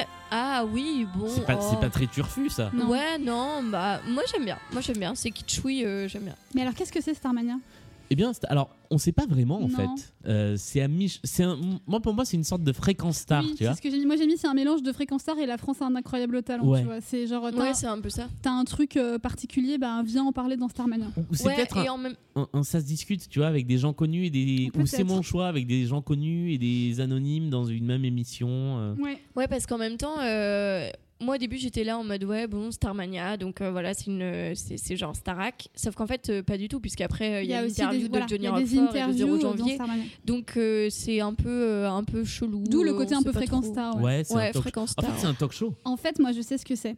C'est l'émission où euh, Karine Le Marchand reçoit les politiques C'est là. une ambition Et- intime. Ouais, une- voilà, sur le canapé et elle dit Et vous, euh, vous aimez les macarons? Enfin, tu vois, c'est- ça. Ça fait. doit être ça. Et Ouais. dans la prochaine version, Crystal sera donc interprétée par Karine Lemarchand. Exactement. Et donc euh, là, on a quand même euh, le premier costume qui n'est pas euh, sombre, Oui. parce que Crystal Oui, arrive ouais. dans un dans un costume euh, que je trouve un peu qui fait un peu bouffon. Je sais pas si vous voyez ce que ah je veux oui, dire. Harlequin, dans le sens, Harlequin. ouais. Harlequin, parce que du coup, il y a donc elle est dans un pour ceux pour les auditeurs et auditrices qui ne connaîtraient pas, euh, elle arrive dans une robe euh, jaune, mais vous savez avec les triangles, triangles rectangles noirs qui font un peu euh, vrai ouais que ça fait très carnaval. bouffon, quoi, ouais, carnaval. Un peu. Euh, mais qui du coup a du sens hein, parce que c'est quand même euh, voilà euh, divertissement Oui, euh, oui. c'est le Nikos du voilà euh, allez on tweet les petits loups Euh, Salut, bienvenue dans Starmania. Pas l'imitation de Nico. Aujourd'hui, on recherche Zéro Janvier, le président de l'Occident. Euh, moi, j'adore, j'adore euh, le fait que euh, Crystal soit dans une petite robe jaune. Alors, euh, tout côté un peu harlequin mis à part, euh, je trouve que c'est beaucoup plus Crystal du coup à ce moment-là que Ouais. le truc qu'elle a dans l'ouverture, euh, sa veste noire en cuir là. ouais bah là c'est On parce est que vraiment sur la petite Flavie Flamand. Moi, pour moi, Crystal, c'est Flavie Flamand. Ouais, ça, Tu ouais, c'est un peu ça, Ah ouais. ouais. Ouais. ah non Virginie Fira de ouf non? Ah Ah, non. pff, non, Virginie Afira, elle est plus, euh, elle est plus euh, pinçante, enfin, elle est plus sarcastique, tu vois. Ah ouais, elle a un côté un peu, un peu lisse. Elle est très lisse. Ouais. euh, C'est vraiment une Ouais, animatrice de oui, TF1, c'est quoi. vrai, Oui, vrai, Flavie. Flamand, euh, euh, je sais pas qui, a- qui en a en plus récent, mais euh, Euh, Karine euh, Ferry, ouais. euh, enfin en blonde, mais euh, Ouais, bon je, bref, je sais pas trop bref Sandrine Quétier. En tout cas, euh, la première fois qu'on voit euh, Crystal, donc c'est pour une interview de 0 janvier. Ça, c'est quelque chose qui apparaît dans cette version à ce moment-là, puisque euh, auparavant, vraiment, Starmania n'était pas défini. Non. Dans la version précédente, on a une longue chanson pour nous parler de Starmania, qui est le générique, et après on a un jingle de fin. Et on n'a pas l'émission. Et on n'a pas l'émission, Ouais. donc là, on voit enfin ce qui se passe dans l'émission. Et donc, c'est une interview de euh, 0 janvier, le leader du PPPP, bâtisseur de bâtiments. Ça veut rien dire ce que j'ai Non. dit. Mais on a compris. 0 janvier, vous êtes un homme d'avenir. Quel conseil avez-vous donc à offrir à tous les jeunes qui rêvent de réussir? Croyez en vous, c'est tout ce que j'ai à leur ça dire. c'est Emmanuel Tous les Macron matins, je reçois Alors, j'ai- envie de dire un truc. Un journaliste qui a un mec qui lui fait des réponses de 2 secondes et demie, c'est la pire interview possible. Alors je compatis avec toi et l'ensemble des journalistes là-dessus. Moi j'aime bien qu'ils aient rajouté ça. Ouais. Ça rajoute, euh, alors ça rajoute deux trucs pour moi. Ça rajoute euh, dans la présentation de 0 janvier, donc ça c'est cool. Ça pose un peu plus le personnage. Et euh, ça accentue vachement le contraste entre la Christelle du début et de la fin, puisqu'à ce moment-là, clairement, elle est un peu en admiration devant lui. C'est un peu Léa Salamé devant Carlos Ghosn. C'est vraiment genre, oh là là, c'est, ah là là, c'est génial ce que vous avez fait, vous êtes l'idole des enfants. Alors que justement après, elle va rejoindre les étoiles noires et elle va faire des attentats contre lui. Donc je trouve que c'est hyper intéressant d'avoir ce- cette dualité de cristal. Euh, ça rajoute vraiment un, un truc en plus au personnage. Bah, elle lui dit même euh, Vous êtes l'homme euh, que toutes les femmes voudraient Voilà, connaître. quoi. exactement. Donc Ouais. euh, je trouve ça Vous vraiment chouette. dans une malle. Vous êtes... c'est ça. Ah, non mais pardon. on est d'accord sur Léa Salamé. J'avais dit que j'avais un point Léa Salamé, il, c'était là. Je ne commenterai pas cette. Bah non, je sais, tu peux pas, mais bah, ça, je le fais pour toi du coup. Euh, et donc, euh, nous passons de euh, réponse aux questions qui durent 2 secondes et demie à une réponse à la question qui dure 3 minutes 30, puisque la réponse à si vous n'étiez pas qui vous êtes, dites-moi qui vous voudriez être. et il aurait rêvé d'être un artiste J'ai du succès dans mes affaires, j'ai du succès dans mes amours. Je change souvent de secrétaire. J'ai mon bureau à Alors pour moi, Richard Grou, c'est 0 janvier. Il est top. Voilà, je, je veux dire, je, je conçois. Alors un peu Étienne Chico dans la version qui Moi j'adore précède. Etienne Chico, mais Euh, mais je veux dire, je- je- quand on me dit 0 janvier, je vois Richard Grou. je trouve qu'il a moins le côté inquiétant quand même d'Etienne Chico. Ouais, Il a une, un- une bonhomie un peu qui le rend presque plus sympathique. Alors ça peut être intéressant parce que du coup, euh, il a un côté un peu séduisant euh, pour les électeurs, je pense à ce moment-là. Enfin séduisant, toute proportion gardée. hein. Mais pour, pour les électeurs, il a un côté un peu rassurant. cette petite queue de cheval. euh, Le colombin. le- Oh ah, c'est ça, un colombin. Bah oui, Quelle horreur. c'est vraiment un petit boudin, un petit, euh, petit catogan colombin. Voilà. mais, mais, mais par contre, euh, je trouve qu'il fait bien, euh, enfin, il a bien une tête de politicien, quoi. Ah ouais. C'est- Oui, ça marche. C'est vrai qu'il a, le, il a un peu le physique de l'emploi. C'est juste au niveau de la voix où je trouve qu'il a une voix moins, euh, moins marquée que celle d'Etienne Chico. Mais encore une fois, je fais ma relou parce que j'adore la, la première version. Alors, moi, j'aime vraiment beaucoup son interprétation du blues du, du businessman, euh, du coup, euh, que je connais mieux dans la version qu'on connaît tous. Et du coup, là, je l'ai trouvé très, très projeté. Et du coup, toute la partie justement euh, un peu, enfin pas parler, mais en tout cas, euh, voilà, euh, euh, enfin du début quoi. Euh, là, j'arrive pas à me concentrer vu qu'il y a le, J'ai du succès dans mes amours, j'ai du succès dans mes affaires, euh, blabla. Euh, c'est- je trouve que c'est très projeté et je trouve qu'on sent l'homme politique, même quand il le chante. Alors là, beaucoup moins, dans, quand il chante euh, J'aurais voulu être un artiste, etc. Mais au début, je trouve que c'est vraiment interprété comme un homme politique, quoi. Ouais, il est, il est très carré. Bah, D'ailleurs, il bouge pas hein, à Non, ce ouais. carrément. Et du coup, enfin, vraiment, c'est pour ça tout à l'heure, je disais, il aurait pu dire c'est notre projet, mais vraiment en mode, euh, en mode, euh, j'ai du succès dans mes affaires euh, et c'est mon projet, quoi. Il est, il, il est dans son rôle et on parlait tout à l'heure de direction d'acteur. Je trouve qu'il fait partie des quelques-uns où on y croit vraiment. Ouais. Et j'ai vraiment l'impression de voir un mec qui serait candidat à une élection quand je vois, euh, Oui, oui, quand c'est je vois vrai. ce personnage-là. C'est ouais. vrai, il a, il a, ouais. Euh, Il est crédible, très crédible. J'aime bien le fait que donc il n'y a, pas de choriste dans cette version, contrairement euh, à ce qu'on connaît sur l'album, d'avoir réparti entre Crystal et Marie-Jeanne les deux petites réponses de cœur. bien ça. Euh, la, la première qui est au moins êtes-vous heureux, qui est donc vous voyez euh, est posée par Qui par est une petite relance de l'interview Voilà. en fait finalement. Euh, et la deuxième, par contre, elle est hors champ Mm. et c'est Marie-Jeanne qui, devant sa télé, dit Qu'est-ce que tu es, mon vieux Dans la vie, on fait ce qu'on peut. Et j'a- j'aime vraiment bien ce, ce petit jeu-là. Et elle est vraiment bien répartie parce que pour le coup, ça va très bien avec les personnages. Ouais, quoi. La nickel. relance de la journaliste et l'autre qui dit bah de toute façon, tu vois, la vie c'est de la merde. Moi aussi, je travaille pour travailler, mais ça me fait chier. Euh, donc, enfin, Ouais, c'est- vraiment bien fait. Là, on est juste pour les Ouais. éléments un peu scénographiques. On est dans une lumière bleue avec une énorme douche sur 0 janvier qui, est aussi sur le bras de caméra un peu là. Tout sur- à fait. Oui, sur il le- monte sur la ouais. nacelle, effectivement. sur la nacelle. Et, et je trouve que ça a du sens parce que vraiment, ce truc d'homme providentiel, tu vois, avec juste une douche. euh, Enfin, je trouve Ouais, que c'est bien pensé. quoi. euh, il surplombe tout le reste, donc Ouais, c'est Ouais. pas tout à mal, fait. c'est pas mal. Et puis bon, c'est une chanson euh, monumentale du spectacle. C'est euh, voilà, ça fait partie des trucs que les gens attendent. Je sais plus qui disait l'autre fois, on en parlait, bon, peu importe, mais j'entendais quelqu'un dire en fait, les gens quand ils vont voir Starmania, ils vont voir le blues du businessman, Stone et le SOS intérieur en détresse. Ouais, global. Et peut-être quand, on, quand arrive on arrive en en ville. ville, mais Ouais. les moments un peu de bravoure euh, vocale, c'est ces trois-là quoi. Et la chanson qui suit, je pense, qui fait partie des chansons. mais ça c'est grâce à Céline. c'est ça. Qui, qui- c'est c'est une chanson, les gens savent pas forcément qu'elle est dans Starmania. Non. Euh, mais on, on éteint une nouvelle fois la télé, on Oui. se retrouve à nouveau à l'Underground Café. Et euh, bah, Marie-Jeanne nous explique que elle, Starmania, c'est pas son truc. Par contre, elle connaît un garçon qui n'a qu'une ambition, c'est de passer dans, cette émission. Ziggy, il s'appelle Ziggy. Je suis folle de lui. C'est un garçon pas comme les autres.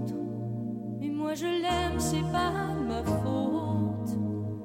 Même si je sais qu'il ne m'aimera jamais. On est quand même dans une émission où on passe de commenter à quoi tu danses à commenter un garçon pas comme Bah les oui, autres. oui, oui, oui. c'est- Mais c'est ça qui est beau. Mais oui, non mais il y, a rien d'autre à dire sur cette Non. chanson que c'est un chef-d'œuvre, Oui, comme, plein de chansons de ce spectacle. C'est- Mais, alors, euh, C'est une chanson d'amour et tu l'aimes, Julien. mais oui, non mais parce que même musicalement, enfin il y a quelque chose dans cette chanson de lumineux, de alors que c'est la chanson d'un amour euh, déçu, Impossible. déchu, impossible, euh, et, et- et que mine de rien, ce- petit couplet là, il est lumineux et c'est c'est un personnage qui a pour seule lumière ce, ce, ce mec dont elle sait qu'il se passera jamais rien. Ouais. Et j'aime beaucoup ce, ce Mais qui est aussi son euh, seul ami. Mais c'est ça. Mm. C'est euh, et c'est un peu la chanson. euh, on avait déjà eu ça, la chanson de la friend zone. Je sais plus. Oui, dans je quel sais spectacle plus. on avait eu ça. Ça devait être dans Cindy, je pense, Ouais, avec, le, avec Jay là. Exactement. mais- mais alors, c'est peut-être parce que c'est quelque chose que j'ai souvent connu moi, mais ça me parle. Non, non, mais c'est euh, c'est un sentiment, euh, ouais, c'est à la fois triste et beau, quoi, parce Ouais. qu'on sent qu'elle l'aime vraiment euh, sincèrement malgré tout et, euh, et euh, qu'il lui apporte quelque chose, même si c'est pas ce dont elle rêve. Enfin, non, c'est très beau. Et puis musicalement, elle est, elle est sublime. Et mine de rien, euh, c'est une, une chanson hyper. euh, Alors, juste parce que du coup, je, je, je m'autocoupe parce que du coup, ce moment, je trouve que c'est c'est trop bien parce que c'est le moment où il y a le piano qui arrive et des choristes sur le tous les soirs, ils m'emmènent danser. C'est voilà, ça donne de la puissance, c'est cool. Et bref, ce que j'allais dire, c'est que euh, cette chanson, du coup, elle place quand même euh, le truc que voilà, Ziggy, il est gay, etc. Euh, la première, enfin une des premières chansons, on a un travesti. On est quand même, enfin quand on parle de ville du futur, etc. C'est que même au niveau de la politique et de, de tout ça, enfin ce, ce spectacle est vraiment très politique et très très à gauche, très clairement, mais mais hyper. Ah ouais non, vous êtes pas d'accord Bah, Michel Berger est pas connu pour ça, hein, mais. euh, Non, mais euh, je trouve que non, le- il est, disons, ce que, ce que il- dit le- euh, d'un point de vue social, il est assez en avance sur son temps. Oui, ça, on peut Mm. le dire, par contre. Ouais, moi j'aurais pas, ouais, j'aurais pas dit que c'était un spectacle de gauche. Non, mais moi. Ah ouais Ouais. Ah, Je si, trouve qu'il revendique trouve- rien. Ouais. Bah hum, si parce que enfin Parce que tous si les, justement tous tu les vois, personnages ont leur. euh, à, à part Marie-Jeanne, tous les personnages ont un bon et un mauvais côté. Et il est assez équilibré. Ziggy, euh, c'est quand même un mec qui. Bon. Qui pense en qu'à sa gueule, à la quand fois, même. mais qui pense qu'à sa gueule. Ouais. Moi, Euh, moi, je trouve que plus qu'un un spectacle politique, c'est un spectacle sur la nature humaine, en fait. C'est un spectacle un peu Ouais. fataliste. Oui, C'est- complètement. C'est hyper fataliste, en fait. Et il n'y a pas de message politique pour moi dans Starmania. Y a un Ah, je message- suis pas d'accord. Pour moi, il y a un message de euh, pff, on court tous après quelque chose, mais de toute façon, on finit toujours tout seul et malheureux. en gros, c'est mais c'est au un peu bout du ça. compte, Ouais, on se rend compte qu'on est toujours tout seul. seul au monde. Ouais, je, je sais pas, à réfléchir, mais moi je l'avais, j'avais pensé très, très politique. Mais euh, d'ailleurs, la, la morale de l'histoire. euh, La qui morale est de l'histoire. Dite vraiment. Oh. ah, tiens, on pourrait faire un petit point moral. j'a- J'avais prévu euh, de, de faire une parenthèse là-dessus. Mais la, la- la morale de l'histoire qui est dite clairement euh, dans la, dans la Oui. fin du spectacle, elle est extrêmement euh, solitaire. Oui, oui, c'est Oui. vrai. C'est ça. Voilà. C'est vrai. Euh, petite parenthèse Morane parce que on vous a dit que c'est elle qui avait présenté le rôle en premier Mm. et qu'ensuite elle avait euh, cédé le rôle à Réjeanne Perry. Euh, ce qui s'est passé, c'est que euh, Morane a fait un burn-out Mm. à cause notamment, alors à cause d'un épuisement de, de tout ce qu'elle faisait à ce moment-là où sa carrière décollait, mais à cause aussi des chansons de Marie-Jeanne. Elle en a fait une, elle en a fait une chanson ensuite qui s'appelle Qui es-tu Marie-Jeanne? Euh, et, et où elle raconte en fait que euh, bah, c'est trop difficile d'incarner ce personnage-là qui a des émotions tellement complexes et ouais. tellement fortes euh, que au bout d'un moment ça, ça te pèse sur le système Mm. et que elle ça l'avait mise complètement à plat et Fabienne Thibault qui a été la première interprète du rôle raconte dans le bouquin qu'elle a sorti que quand sa fille lui disait pourquoi maman tu chantes euh, je voudrais seulement euh, m'allonger et M'étendre mourir, sur euh, l'asphalte et me laisser et me mourir. laisser mourir sa, sa fille comprenait pas Bah oui, oui. donc euh, Oui, c'est vraiment un personnage dé- déprimé, voire Ah ouais. dépressif, Ah ouais. Marie-Jeanne. hein, donc, euh, Euh, et donc, un soir, Morane n'est pas venue jouer le spectacle sans prévenir personne. Elle a pris des cachets pour dormir. Elle s'est effondrée chez elle. Euh, et, euh, Et elle a arrêté après. elle a arrêté après. Voilà. Il a fallu la remplacer au pied levé. C'est Réjeanne Perry qui ne connaissait pas Starmania qui est venue la remplacer. Et l'astuce qu'elle avait trouvée, c'était euh, d'avoir un journal derrière son bar. Et Oui, quand elle avait besoin du elle texte, journal, ouais. elle, euh, elle lisait le texte. Donc là, au niveau de la captation, j'imagine qu'il n'y a plus le texte dans le Il y a le journal. journal, mais peut-être qu'il y a Voilà. plus de texte, effectivement. Euh, mais, mais au début, ça se passait comme ça. Voilà. Et pour rajouter un petit peu à mon leitmotiv sur certains artistes, tout le monde a été extrêmement bienveillant avec Morane au moment où ça s'est passé, sauf une personne qui l'a appelé, qui lui a dit euh, c'est inacceptable ce que tu as fait, euh, comment tu peux oser faire ça, euh, on t'en voudra tous. voilà. Il s'agissait de France Gall. On Ah, passe à la suite. Oh god. On a parlé de Ziggy et le voici derrière une sorte de. C'est quoi C'est un masque un masque à à gaz. gaz, Oui, oui, c'est un masque à gaz. Et elle vient lui faire peur. Chelou ce truc. Hein. Ouais, un peu.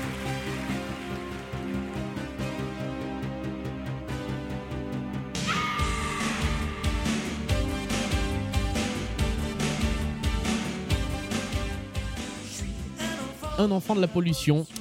Alors, c'est une chanson initialement chantée par Johnny Rockford dans la version originale, Ouais. euh, donc par Balavoine, euh, qui du coup, du coup là, a glissé sur Ziggy.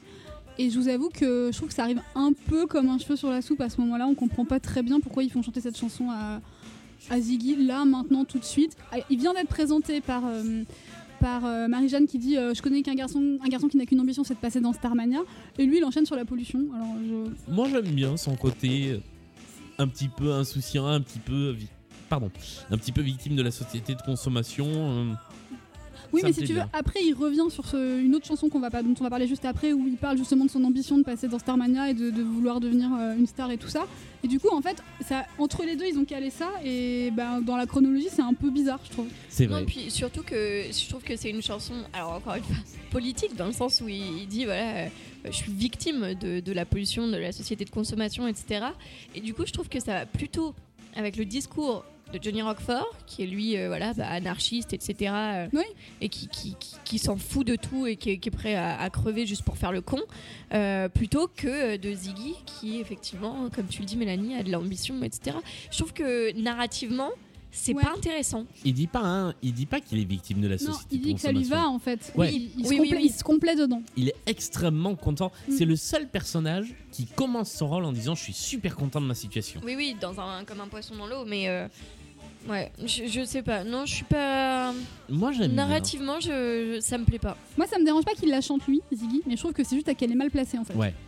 Euh, après, alors moi, le, Euh, le moi, truc que moi, je trouve euh, extrêmement bizarre, c'est euh, la mise en scène. Ah, la Corée de Marie-Jeanne, là, qui fait des allers-retours. Bah, de la Corée de tout le monde, parce que du coup, il y a les Il y a gardes des qui se mettent oui à faire, la, à- Oui. à Oh faire God. aussi ce truc-là, euh, avec un côté cartoon où il se percute. euh, pendant que lui, il est à l'étage, il est monté, il fait le même Oui, truc. Et elle, elle est en bas, Marie-Jeanne au bar, et elle Ouais. fait des allers-retours. Et tout le monde fait ça, tout le monde fait des allers-retours. ridicule. C'est c'est vraiment le côté, on n'a pas trouvé de Corée, Non, il faut ouais. faire un truc, on fait ça. C'est vraiment la kermesse de CE1. Et Je trouve ouais. que ça fait vraiment. euh, merde, comment on dit euh, C'est. Film Tu vois muet. Euh, mais non, mais. Ah mince, Non, ça me revient pas. Mais tu sais, les trucs un peu. euh, Benny Hill Voilà, béni, Ah, tu vois, oui. genre un peu. euh, et, et du coup, je suis là en mode genre. Ok, Moi, je trouve est-ce que c'est vraiment l'ambiance Je trouve qu'on donner dirait Donkey Kong ou les jeux vidéo comme ça où il y a les ennemis Ouais. qui font les allers-retours comme ça, ça. sur plusieurs niveaux et toi tu dois Ouais, descendre et les tuer. Bah on dirait ça. Après, j'imagine bien euh, ce, qui... ce qui est dit derrière, c'est la circulation, c'est le Oui, truc, oui. c'est le moment où ça va vite. J'aime bien le fait oui, que c'est ce la soit ville, très la lumineux, pollution, tout très ça. coloré. Ouais, Mais mais, encore ouais, une fois, là, cheap, on le sent pas la ville, quoi. Il y a tellement peu de monde qu'on voit pas. Mm. Il n'y a pas de budget intermittence. Et donc, effectivement, on se retrouve sur un moment un peu plus calme. Oui. Là, on est dans une sorte de plan séquence, c'est-à-dire que tout se déroule depuis euh, Un garçon pas comme les autres et jusqu'à un peu plus tard. On va vraiment avoir une séquence qui se déroule. Pour moi, c'est le plus beau moment de Starmania. Toute cette séquence, c'est la, enfin, c'est celle que je trouve qui narrativement est la meilleure. Euh, Marie-Jeanne et Ziggy se retrouvent autour de la table et discutent. Qu'est-ce que tu fais là? Je ne t'attendais pas. J'avais envie de te montrer la lettre que je vais envoyer. Mon passé dans Starmania. Qu'est-ce que tu vas leur raconter? Je vais leur raconter ma vie. Est-ce que tu crois que ça suffit Ta, Ta vie, vie? Mais ma vie, tu la connais pas. Ma mère, Je ok voudrais leur dire aussi tout ce que je ne t'ai jamais. Mytho À 15 ans, ma mère m'a donné un gâteau d'anniversaire. Voilà, c'est tout ce que j'ai à dire. Non. hein. C'est dans les paroles. Comme cadeau d'anniversaire, tout Tchaïkovski dans un coffret.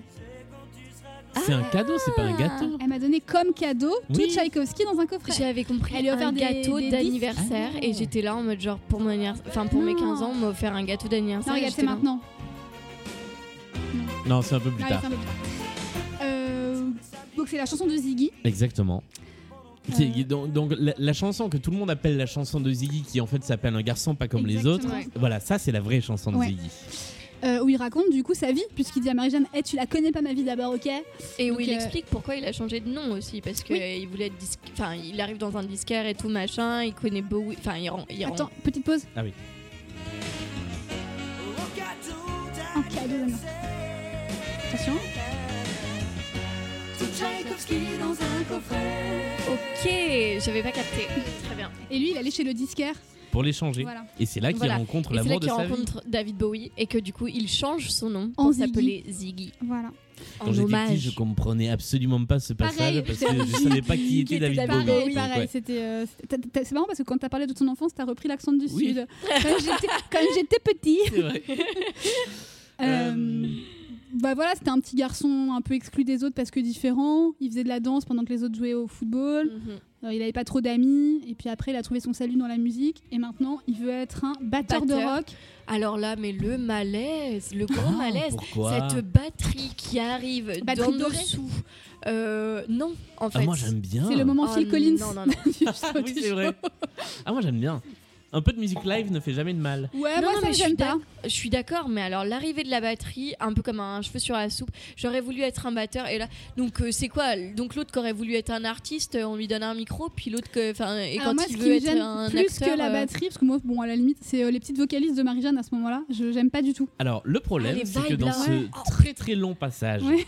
il faut combler. Alors Oui. euh, pour, pour vous donner quelques petites coulisses, euh, si vous écoutez nos épisodes euh, euh, sur la création de notre spectacle hommage à Starmania, euh, une question qu'on n'a pas encore résolue nous par exemple, c'est qu'est-ce qu'on va faire pendant ce temps-là Oui. Parce qu'il y a effectivement un long passage que nous on a déjà bien réduit et avec le- le- l'interprète qui va jouer le rôle de Ziggy, depuis quelques semaines on se dit mais qu'est-ce qu'on va mettre à ce moment-là Bah oui, oui. parce que effectivement, ce genre de truc, ça va Ouais. être difficile. Bah alors, elle, est- elle est ultra talentueuse. Ah oui. Mais par contre, je trouve que pff, c'est pas très intéressant à écouter. Mais, quoi. euh, mais oui, qu'est- qu'est-ce que ça va donner? Alors après, Mais ça par sert contre, à quoi? Je comprends pas moi. Bah en fait c'est pour montrer qu'ils se la donnent en fait tous les deux un peu genre dans le bar et tout et à ce moment-là les étoiles noires arrivent et font ah, genre euh, ah ouais euh, monsieur machin se prend pour un rocker enfin tu vois c'est pour en créer le, La le, confrontation. le clash avec les étoiles noires ouais.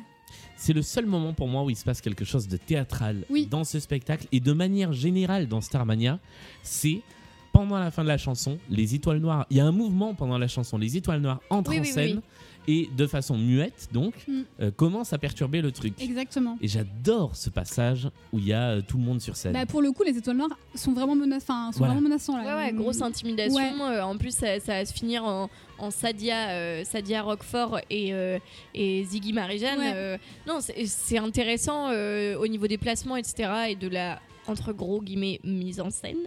Mais, euh, mais effectivement, en fait, euh, ce qu'il faut pour en arriver là, euh, je sais pas si, si ça valait le coup en fait.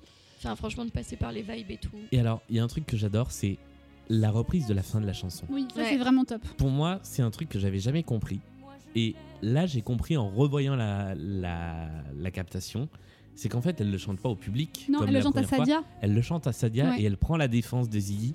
Et en fait, ça, ça décuple la force de, de ce couplet-là. Parce qu'à ce moment-là, vraiment, donc Ziggy fait son délire à la batterie, Marie-Jeanne danse, c'est la fête et tout dans le, dans, dans le Grand Café, les étoiles noires arrivent, toisent tout le monde, et vraiment Sadia a l'air de dire mais qu'est-ce que vous foutez, mes pauvres, vous êtes ridicules quoi. Et donc effectivement, elle, elle prend sa défense en disant bah oui, il est pas comme les autres, mais moi je l'aime. Et de toute façon- ouais, Vas-y. vas-y.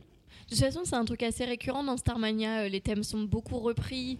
euh, les chansons, euh, euh, les chansons elles-mêmes sont beaucoup reprises. euh, euh, souvent, euh, que ce soit soit dans vraiment leur globalité, Mm. soit juste le thème musical qui va revenir dans d'autres chansons, etc. Enfin, moi, c'est un truc que j'aime bien Ouais, dans moi aussi, parce que tu as du Ouais. coup une, une cohérence et un espèce de d'a- d'attachement parce que du coup tu te dis ah c'est la chanson de tout à l'heure que j'ai Mhm. bien aimé euh, du coup, je trouve que y a, enfin, c'est sympa, c'est familial, quoi. Il y, a, euh, il y avait un truc que je voulais dire, mais je sais plus du tout ce que c'est. Si, euh, ils sont encore soft là avec Ziggy parce que dans les versions suivantes, c'est beaucoup plus violent. Ils, le maltraitent vraiment. Euh, on arrive à un twist du spectacle, c'est peut-être l'élément perturbateur. Ça y est, on a fini la situation de présentation. C'est ce que j'ai marqué, j'ai mis a priori, là on a présenté tout le monde, on Voilà. va pouvoir avancer. Et enfin, il se passe quelque chose Ouais. à Monopolis. Et Sadia a une idée.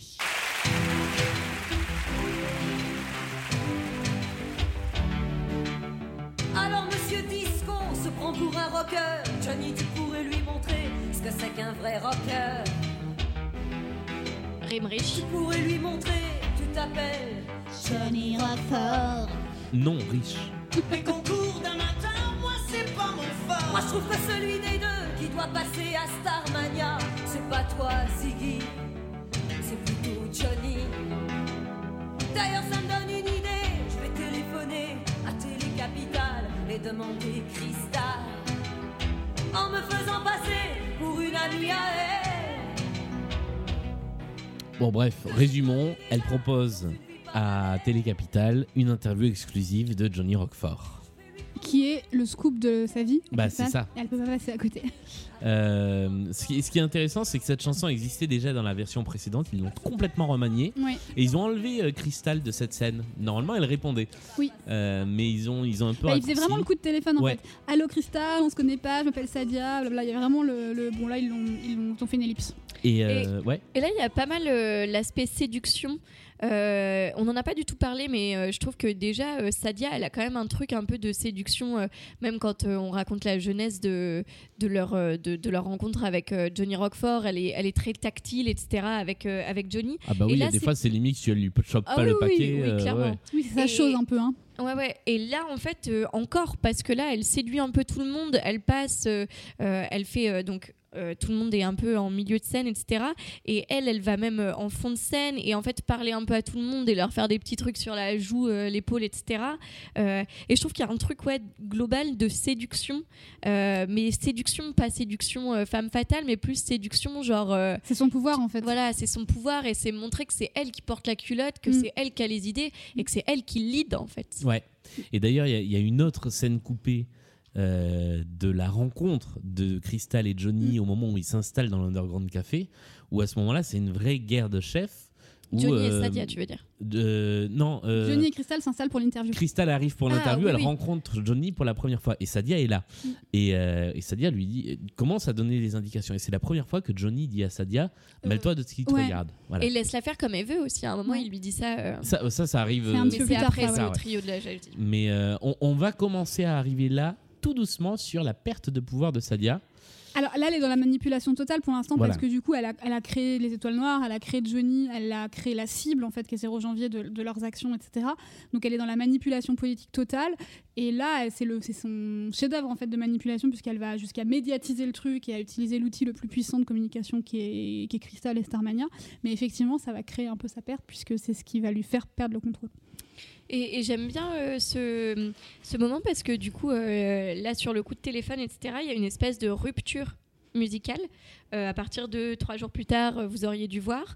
J'ai- J'aime bien parce que on passe à un truc très doux avec, avec des notes beaucoup plus tenues et, et mélodieuses, etc. Et, et j'ai trouvé ça vachement bien parce que vraiment ça marque la rupture et je trouve que c'est la rupture justement de la Mm. perte de pouvoir de Sadia. Ouais. Et, et vraiment c'est bien foutu, je trouve. Bah, c'est euh, le. Du coup, euh, bah, je ne peux que vous inviter à écouter dans la version 79 le moment de la rencontre, Oui. qui lui aussi amène tout doucement, tout doucement le thème de l'interview qu'on va entendre de manière très douce. Et là, on marque vraiment la rupture. L'interview de Johnny Roquefort, c'est tout de suite sur Télé Capitale.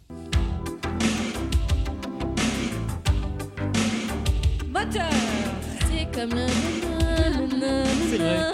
quelque chose dans ta voix. Mesdames, messieurs, j'ai devant moi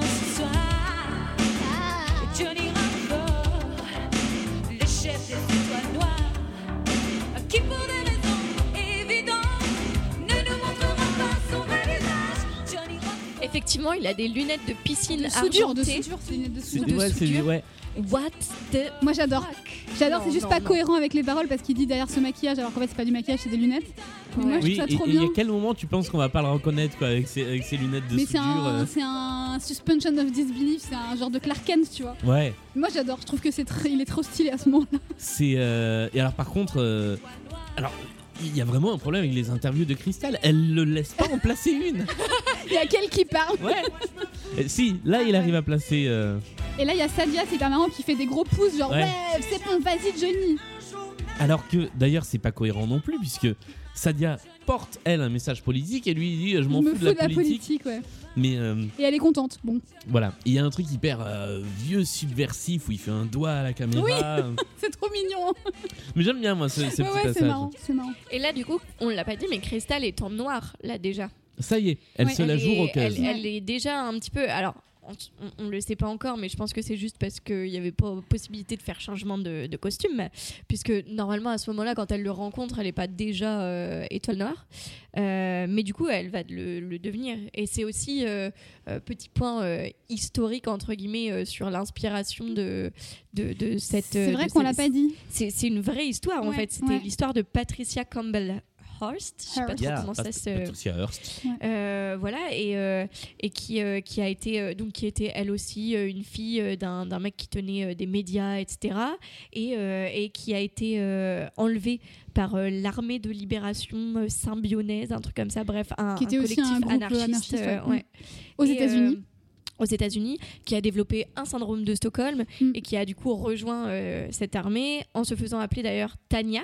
Ouais. Tania, Sadia, est-ce que c'est pas un peu euh, le ouais. truc aussi euh, Parce que c'est un peu un des seuls prénoms qui n'est pas euh, euh, explicité parce qu'en fait euh, tous les personnages de, de Starmania ont des trucs enfin voilà c'était la Spotlight parce que c'est la star Johnny Rockford parce qu'il est parce que c'est un, rock- un rocker Ziggy parce qu'il est gay donc Marie-Jeanne parce qu'elle fume. Euh, ouais mais non, mais c'est ça. hein, c'est parce qu'elle elle, elle, Elle, plane. oui, elle Ouais. plane, ouais. Donc, en fait- Crystal parce qu'elle est. euh, parce que c'est oui c'est un, voilà enfin, c'est un ouais. petit bonbon et tout donc en fait tout est explicité est-ce que du coup Sadia euh, voilà c'est un Ah, peu pour moi, Sadia, c'est le sadisme incarné. Quoi. Enfin, Oui, c'est- il y a un ouais. truc comme ça, ouais. Parce qu'elle dit je suis la violence personnifiée. ah oui c'est pas euh, faux Ouais, ouais. Bah, parce que moi je l'avais pas compris et je Ah, m'étais pour dit moi, elle s'est peut-être que un par rapport à Tania tu euh, vois ah, Après, le- le- l'histoire a beaucoup évolué parce que dans, dans la première version qu'avait imaginé Berger par rapport à cette histoire-là, c'était ce qu'on a déjà Oui. entendu dans Resist, c'était l'histoire d'Angelina Angelina. Dumas. Euh, qui ensuite est devenue Starmania quand euh, Plamondon est venu y apporter sa, plume. Mais, euh, mais oui, effectivement, c'est complètement inspiré de l'histoire de Patricia Hearst. Bah, ça avait vachement marqué, euh, notamment parce que Patricia Hort avait fait une photo où elle posait avec une mitraillette qui avait été largement diffusée dans les médias. Il y avait même eu des posters qui avaient été imprimés, etc. Et du coup, ça avait vachement marqué l'opinion publique à l'époque, dans les années 70. Et c'est repris justement un peu plus tard. Il y a une histoire de Cristal avec sa mitraillette laser. Je sais plus exactement de quoi il s'agit, mais voilà.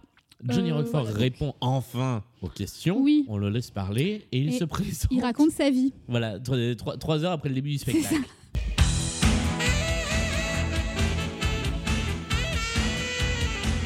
Ah, ce saxo Je m'appelle Johnny Rockford. ah ouais?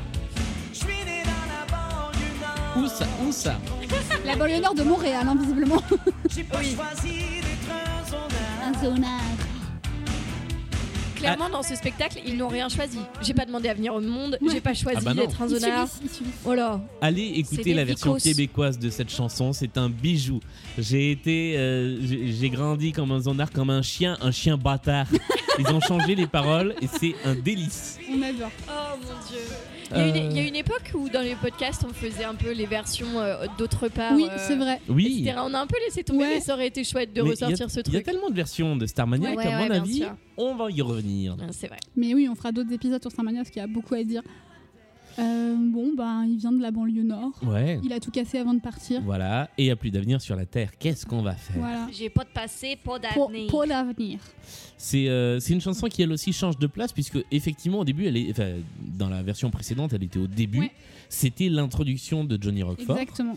et à ce moment-là dans l'interview il chantait un enfant de la pollution donc il y a eu un grand remue-ménage Euh, je trouve que ça se tient pas trop mal parce que finalement c'est sa première prise de parole médiatique Ça marche. Ouais. Ouais, je suis d'accord. Ouais, ouais. voilà après il n'y a pas grand chose d'autre à dire sur, euh, sur cette chanson On avait un peu compris le personnage avant quand même, donc Voilà. on n'apprend pas grand chose, mais, euh, mais c'est bien. Et- Non, mais par contre, une fois encore, il bouge partout, etc. C'est non, non, mais de- dans le sens où euh, je trouve que c'est assez caractéristique de son personnage, quoi. C'est vraiment le mec euh, euh, qui veut tellement devenir quelqu'un qu'il faut qu'il se fasse voir, quoi. Du coup, il, il bouge C'est un partout. genre d'enfant hyperactif. Ouais, c'est Ouais, c'est ça.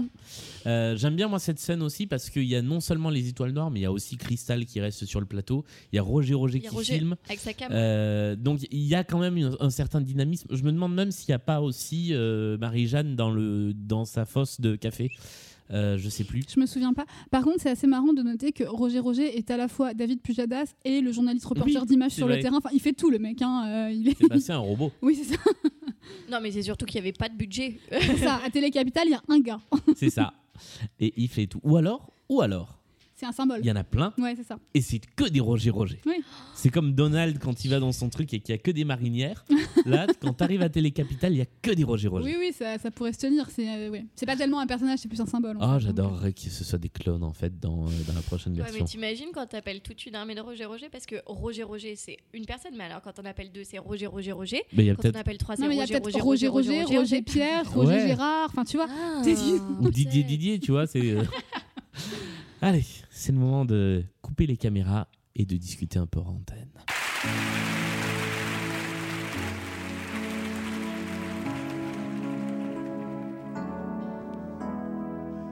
Moi, je suis née du beau côté des choses. Longtemps, je suis restée la petite. Là, c'est le, moment un peu Roméo et Juliette, quoi. Moi, j'ai grandi euh, en ayant de la chance et en étant privilégiée. Euh, je m'appelle Cristal, je crois à mon étoile comme les Link Up. Et, euh, et euh, je m'appelle Johnny Roquefort, je viens de la banlieue nord. Et, Mais euh, finalement, on se ressemble bien plus que tu ne le crois. Mm, Exactement. Voilà. Euh, bah allez-y, moi c'est la Ouais, chanson Julien qui me fait chier. déteste, normal, c'est un coup de foudre. Moi j'adore, je trouve ça très beau, très émouvant. Alors, moi, je trouve que dramatiquement, elle est intéressante. Oui, oui. Parce que du coup, euh, les deux spéciaux, là, on avant-scène.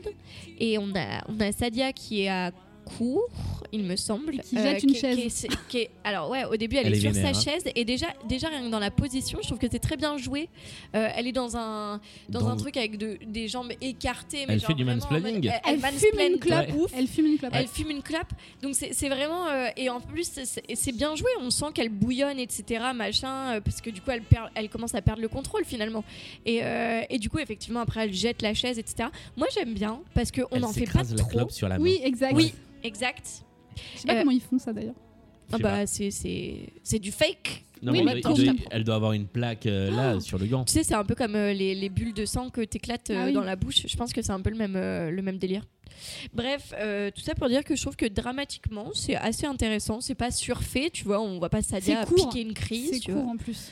Moi je trouve que ça marche. Il faut de toute façon mettre en scène ce coup de foot puisque c'est ce qui fait basculer l'histoire. Euh, le fait que Sadia, euh, que fait. pardon, et Johnny tombent amoureux, qu'elle quitte tout pour le suivre, euh, il faut le mettre à un moment donné dans le spectacle. Donc Julien, je sais t'aimes pas quand c'est romantique, tout ça Alors, c'est l'amour. Mais il faut le faire. j'ai découvert un truc qui m'a fait une illumination l'autre jour. Et je, je donne une info exclue car les gens qui écoutent ce podcast vont certainement le savoir avant les gens qui jouent dans, la- dans le spectacle qu'on fait autour Ah de donc je vais Starmania. apprendre un truc là ce Ouais. soir. Ah génial. Euh, en fait, dans, dans Banlieue Nord, donc parenthèse version 90. Dans Banlieue Nord, version 90, ça se passe pas du tout pareil puisque Crystal se fait enlever euh, par les étoiles Ce noires. qui est nul d'ailleurs. Ce qui est, ce qui est un peu bizarre. Ouais. Euh, en revanche, il y a un moment où je pense que le coup de foudre se fait vraiment. C'est-à-dire que quand Johnny chante Il n'y a plus d'avenir sur la Terre, qu'est-ce qu'on va faire? La deuxième fois, elle le chante avec lui. Ah oui. Et là, elle se rend compte qu'il pense pareil. Ouais. Et je trouve que ce, ce coup de foudre-là est peut-être est vachement plus subtil que ce coup de foudre-là qui est un peu Mais le coup trop, de du foudre à coup. l'autre. Il est trop. Donc il faut un truc pour le marquer Ouais. après. Donc c'est bien qu'il y ait cette chanson-là. Mais j'adore cette idée Oui, qu'en fait, sympa. elle s'en rende compte vraiment en un éclair. En fait, qu'en l'écoutant, elles prennent conscience. ça. euh, ouais. Bah, Voilà. Au final, c'est un peu plus euh, la vraie histoire, Mm. puisque c'est l'enlèvement et le syndrome de Stockholm, C'est ça. qu'on aime beaucoup d'ailleurs dans ici, puisque Stockholm Sardou. Voilà. Donc, Big euh, up à Martin, on en place une. Il nous écoute pas, mais bon, euh, si jamais, si jamais l'envie lui prend. Euh, en fait, je, je me reprends tout à l'heure sur, sur ce que je disais. Michel Gaucher a joué avec Michel Sardou. Euh, Ah. Pour ceux qui écoutent Michel Sardou, quand Michel dit saxophone s'il vous plaît, c'est à Michel Gaucher qui parle. Ah voilà. Euh, Encore et un donc voilà, dans, dans notre petit Starmania à nous, eh bien, euh, Cristal chantera Il n'y a plus d'avenir sur la terre C'est euh, pas dans moi, c'est l'autre C'est cristal. l'autre Cristal. Mais, mais voilà, tout ça pour dire euh, que euh, cette scène marche. En revanche, le couple Crystal Johnny Roquefort, je dois avouer que je n'y crois pas Ah bon du tout. Ah bon non, pas Moi, je trouve qu'ils sont magiques là, ils vont trop bien ensemble les deux. Ah ouais, Ouais. non. Ah Moi, ouais. je Ah ouais. j'accroche beaucoup pas du tout. Mais beaucoup alors- plus que par exemple France Gall et Balavoine pour le coup. Ah bah je non. Ah, moi, je crois pas du tout à France Gall et Balavoine, et je crois bien. euh, En plus, tu sais qu'ils étaient Ah hyper non. potes et tout, du coup, moi j'ai juste l'impression de voir un frère et sa sœur un peu, tu vois, c'est un peu bizarre. Là, vraiment, euh, j'y crois à fond, je trouve que ça marche trop bien. Ah bah moi je trouve que pas du tout. Ah ouais. Bon, comme quoi, les goûts et les ouais, couleurs. c'est marrant.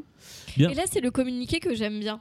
Ah ouais Après. Ouais, parce que en fait, j'ai l'impression que euh, c'est indémodable. Parce qu'en gros, il dit euh, euh, 100 000 euh, personnes euh, selon les, organi- les organisateurs, 50 000 selon les détracteurs. Et du coup, ça me fait très penser à 100 000 selon les manifestants Ah bah, et c'est 50 000 exactement ça. selon la vous police. Et voilà, j'adore, j'adore. Et c'était déjà ça, donc en 78, Oui. dans la Et toute oui. première version. Mais parce que c'est ça la France, messieurs, dames. Oui. Les manifs et les La. France La France. C'est ça l'Occident, c'est Emmanuel Donc, Macron. on parle de ce communiqué-là.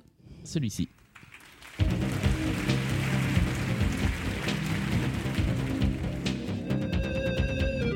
Une foule de 100 000 personnes, disent les organisateurs, et 50 000 personnes, selon les détracteurs, s'étaient rassemblées aujourd'hui dans le grand stade municipal pour écouter 0 janvier dévoiler son programme électoral.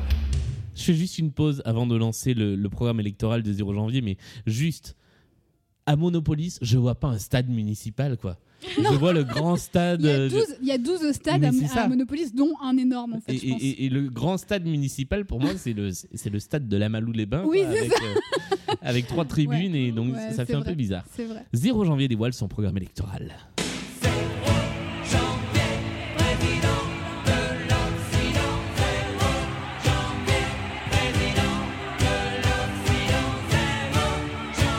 Ça fait très Michel Sardou, ça. Pas du tout. Oh si. Oh, je trouve que c'est du Michel Sardou, là, le 0 janvier président. Ah là. ouais Ah ouais, ouais, ouais. Ah, je trouve pas du Ah, tout. moi, je retrouve les, les inspirations. J'ai pas d'avis. Euh, bien, eh ben, c'est le programme d'un dictateur. hein. Bah ouais, euh, la loi martiale, fermer les frontières. euh, Envoyer des fusées dans l'espace pour ouais. conquérir. Quand nous euh, aurons vidé le fond des mers, nous serons prêts à vivre ailleurs que sur Terre. Bah voilà, bah, c'est un peu Michel Sardou. Cessons de nous ruiner pour le tiers-monde qui nous remerciera avec des bombes. Enfin voilà quoi. Il y a un côté un peu Allez les Bleus de Johnny Hallyday. Alors, on, vient de bleus passer de On Michel est Sardou à Johnny. Hallyday. Euh, Mais non, mais tu sais, le tu, côté tu vas genre. nous euh, passer tous les, Bah, tous les c'est- chanteurs de C'est droite. le côté en fait. un peu euh, euh, émulation de la foule. Ouais, c'est ça, c'est C'est le côté genre on scande Ouais, et c'est ça, tout. ouais. Ouais, voilà, c'est ça. Euh, ils ont alors ils ont. Mais il y a aussi un côté pour tous Jacques Chirac, du coup. Oui, ah, bah, c'est un côté très RPR en fait. Ouais. c'est ça. Euh, ils ont un peu adouci les paroles. Euh, puisque dans la version originale, il, dit- il était pas pour euh, la sur- notre survivance, il était pour la survivance de la race blanche. Et c'était très euh, marqué. euh, D'ailleurs, il y a d'autres. Bâtard. Pardon. C'était très marqué, euh, oui, oui, la race blanche d'abord, etc. Y, y compris dans d'autres chansons qu'il a plus Oui. tard, avec euh, C'est la Spotlight, etc. Donc ils ont enlevé ce, ce petit côté-là. Ce petit côté nasillon. Exactement. Euh, Naziland. oui, bah voilà, ça Bah, ils l'ont gardé pour le coup, mais, ça, hein. euh, mais oui. Euh, bon, euh, dans la captation, ça fait un moment qu'on n'a pas parlé de la captation. Oui. Le méga gros plan est pas forcément euh, à son, à son avantage. hein, ouais, voilà. ouais, ouais. On a vraiment un gros plan sur la moitié de la tête de, de Richard Groux. Bon, euh, voilà. Euh, par contre, encore une fois, sur la mise en scène, bah, on a du mal à y croire. Il y a personne sur Ouais. scène. Bah, alors que justement, il y, a- il y a normalement une foule de 100 000 Ouais. personnes, donc c'est pas très crédible. 50 000. Donc, euh, Ça- Oui, pardon, ça dépend Ouais. aussi selon les organisations. Mais ouais. Et, euh, et puis bon, il nous raconte que c'est l'homme de la dernière chance. Donc moi, ça me rappelle un homme politique qu'on a vu il y a pas longtemps. suis pour quasiment tous les l'Occident, l'homme de la dernière chance. tous les hommes politiques, enfin, je veux dire, un, un- un candidat oui, à la présidentielle, un candidat ou une candidate d'ailleurs se présente toujours comme l'homme ou la femme providentielle. C'est ça. Donc il y a quelque chose de très, euh, de très présidentiel là-dedans. Tout à fait. Et alors, je vais peut-être euh, être encore la meuf qui, qui ramène d'autres euh, d'autres chanteurs euh, encore de la chanson française. Mais vous trouvez pas qu'il y a une rupture à un moment donné quand il dit Vivons l'aventure du futur et où le thème, je sais pas si tu l'as là, Julien. Nous si bâtirons peut- le nouveau monde atomique. Celui-là? Dans ma tête, y a rien à faire. Je suis mal en ville, mal en campagne. C'est Alain Souchon. Ah ah Allô, maman, bobo. Ah, moi, je trouve pas. Mais il a pas du tout la voix d'Alain Souchon. Non, mais même musicalement. Mais, ah si Mais écoute-le. Non, non, non, non, On va se calmer, on va revenir sur la bonne chanson. Dernière. Bâtirons le nouveau monde Moi, je vois pas du tout. Hein. Non plus. Really? Non, Alors, euh, si vous nous écoutez, envoyez-nous Ouais. sur Twitter ou sur Facebook un message pour nous dire si vous, vous entendez aussi Alain Alain Bobon. Euh, Alain Bobon. Alain Souchon. vous nous que dites là, euh, Alain oui ou Alain non. Voilà, exactement. Euh, ensuite, on arrive sur mon morceau euh, préféré de, de, de tout Starmania, de toutes les versions confondues, quel qu'il soit, euh, le bulletin spécial de Télécapital. Oui. Moi, j'adore. Euh, Il y a un côté hyper euh, paniqué, euh, quelle que soit la version. Mesdames, Messieurs, nous interrompons le cours normal de nos émissions. Un bulletin spécial nous apprend que Cristal, le sourire de Télécapital, a été kidnappée au cours de la bagarre où elle s'était aventurée avec sa caméra à neutrons pour tenter de filmer. Voilà. La caméra à neutron, j'adore. Moi, j'adore. Que- quelle que soit la version, ce petit passage un peu en panique, euh, je, je le trouve excellent. Bah, c'est vraiment pour- ouais, flash spécial. ouais. Ouais. J'espère que pour 2020 ils mettront, euh, tu sais le alerte, enlèvement. Ah non, alors, franchement, c'est le truc sur lequel je vais être le plus pointilleux quand je vais aller voir le spectacle, ce sera ce putain de bulletin spécial. Il faut, non mais c'est surtout qu'il faut qu'il nous sorte de ce qu'on connaît quoi. Faut pas que ce soit Ah ouais. euh, un univers Non, et identifiable. puis il faut que ce soit, enfin, il faut vraiment que ce soit la pagaille. Mais oui. Euh, Donc là, tout le monde croit que Crystal a été enlevée, sauf Marie-Jeanne, qui dit il faut pas qui- croire tout ce qu'on voit à la qui télé. est pas dupe. Ouais, et qui nous dit le fond de sa pensée. Mm. Pense que Crystal n'a pas été enlevée avec Jo- par Johnny. Elle pense qu'elle s'est enfuie Avec, avec lui. Et elle a peut-être pas complètement tort.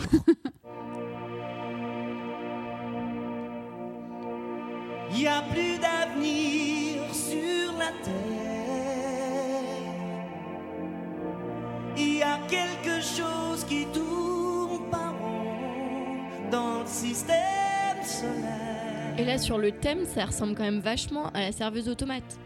Mais non, c'est le thème de Non, C'est la l'ouverture. petite musique terrienne. C'est ce qu'on a au tout Oui. début. Ouais, ouais. Mais je trouve que ça ressemble aussi beaucoup à la serveuse automate, non moi, je trouve que ça ressemble à On s'attache de Christophe Maé. Oh merde. Quoi Mais non, pas du tout. La Je quoi. Mon Dieu Ah non, tu trouves pas que. Enfin, moi, je te... quand- Mais c'est pas une critique, hein, mais quand Non, je dis mais- cohérence musicale, je trouve que les accords sont quand même très. euh, Après, Très c'est ressemblant, Michel. Ouais, ça c'est Berger. du Michel Berger. Ouais, voilà. euh, Ouais, mais je trouve pas que ça ressemble au paradis blanc, tu vois. Alors que ça, ça ressemble un peu au Alors que justement le, le synthé derrière, ouais. Ouais. Euh, non, je trouve pas que ça ressemble à la serveuse Ah ouais. automate. Alors si vous, vous écoutez cette émission, envoyez-nous un tweet, euh, serveuse oui ou serveuse non. Je pense que Amélie entend des choses qu'on n'entend pas ce soir. mais peut-être, hein. Mais les gens, ils vont se dire, mais Amélie, c'est. ah, c'est- Tu as pris des substances, C'est Marie-Jeanne, Amélie. On boucle la boucle de l'acte 1. Et alors là, je dois dire qu'on va peut-être être d'accord parce que je trouve que cette chanson-là, elle ressemble un peu à la première qu'on a entendue au début du spectacle. Je suis d'accord avec vous là. Ah bah voilà. Il se fout de ma gueule. À Tokyo, Tout est pareil, partout pareil. Tu vois, elle Totalement. le dit elle-même. Oui. on prend le même métro vers les mêmes banlieues. Nord. Bon, bah c'est la, Nord. c'est, c'est la même que celle qu'on Oui. a entendue au début, mais effectivement là, elle a une signification Et différente. surtout, elle la prend, elle chante en duo, enfin sur la Voilà. deuxième partie avec Johnny. Donc là, pour moi, c'est tout le la symbolique de cette chanson, c'est qu'ils se sont rendus compte qu'ils avaient le même constat sur le monde. C'est que bah, c'est la merde, globalement, il n'y a pas, pas d'avenir, pas trop de perspectives, et du coup, c'est ce qui les rapproche aussi tous les deux. C'est un très joli duo, je trouve euh, Ouais. vraiment que leurs deux voix ensemble, c'est très beau. Et du coup, une très jolie fin d'acte aussi, puisque c'est la fin de l'acte 1. Ouais, et il y a eu un clip de cette chanson euh, dans le décor, joué avec un petit peu de neige, avec un peu. Et il y a- Ah oui, oui, il y a de la neige qui Ouais. tombe, exact. Ouais. ouais, ouais, ouais. Et il y a quelque chose que j'ai lu dans le livret, enfin dans le livret, dans, dans la pochette de vinyle de la version québécoise, De Venel, de où en fait ils fuient ensemble et à ce moment-là ils sont en cavale dans Monopolis. Et je trouve cette image très belle en fait de, ils chantent ce truc-là quasiment dans une ruelle au pied des buildings de Monopolis et j'aime beaucoup cette image-là avec ce, avec cette chanson-là. Ouais, bah, j'aime bien l'idée que la ville est un personnage aussi en fait Ouais. de, de l'histoire. C'est un peu Gotham City quoi. C'est euh, c'est cette espèce de ville monstre qui euh, qui mange tous ses enfants. Et, euh, et du coup c'est chouette ouais. Moi, Monopolis, c'est ma, c'est ma localisation sur euh, Twitter. Ah vous savez, vous pouvez, vous pouvez mettre euh, où est-ce que vous habitez. exact. Moi, j'ai mis Monopolis. J'aime beaucoup. euh, eh bien moi je mettrais la tour dorée. C'est mon côté de droite. C'est ton côté zéro janvier. Sympa. Euh, on arrive à l'entracte. Est-ce qu'on se fait l'entracte ou est-ce qu'on passe directement à l'acte 2 Écoute, je connais pas le théâtre Marigny donc euh, on De- enchaîne. Depuis qu'il a été refait, il est pas mal. acte 2. C'est l'acte 2. Il a été coupé l'acte 2 là. Et tu, tu- Bah non. C'est ça non, le jingle de l'acte 2. Mais Amélie, qu'est-ce Ah ouais. qu'il y a Oh bah écoutez, moi, moi, je suis vraiment sous Marie-Jeanne. hein. On n'écoute pas toujours le jingle de l'acte 2, mais en, en- en vrai, c'est ça. Et tu trouves pas que ça ressemble au monde des Stones On entre directement C'est pas très dans l'acte bienveillant 2 tout ça. et dans l'Underground Café en même temps, Exact. où l'on retrouve Marie-Jeanne et Ziggy. Fidèle au poste. Les clients du café.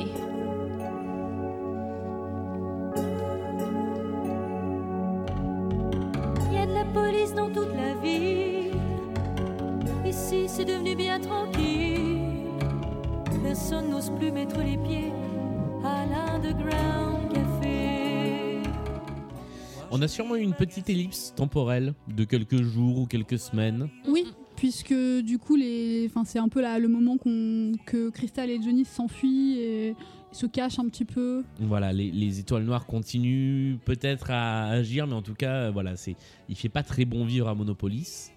Euh, et là, on va arriver sur un nouveau personnage que l'on découvre via les magazines People, Ouais.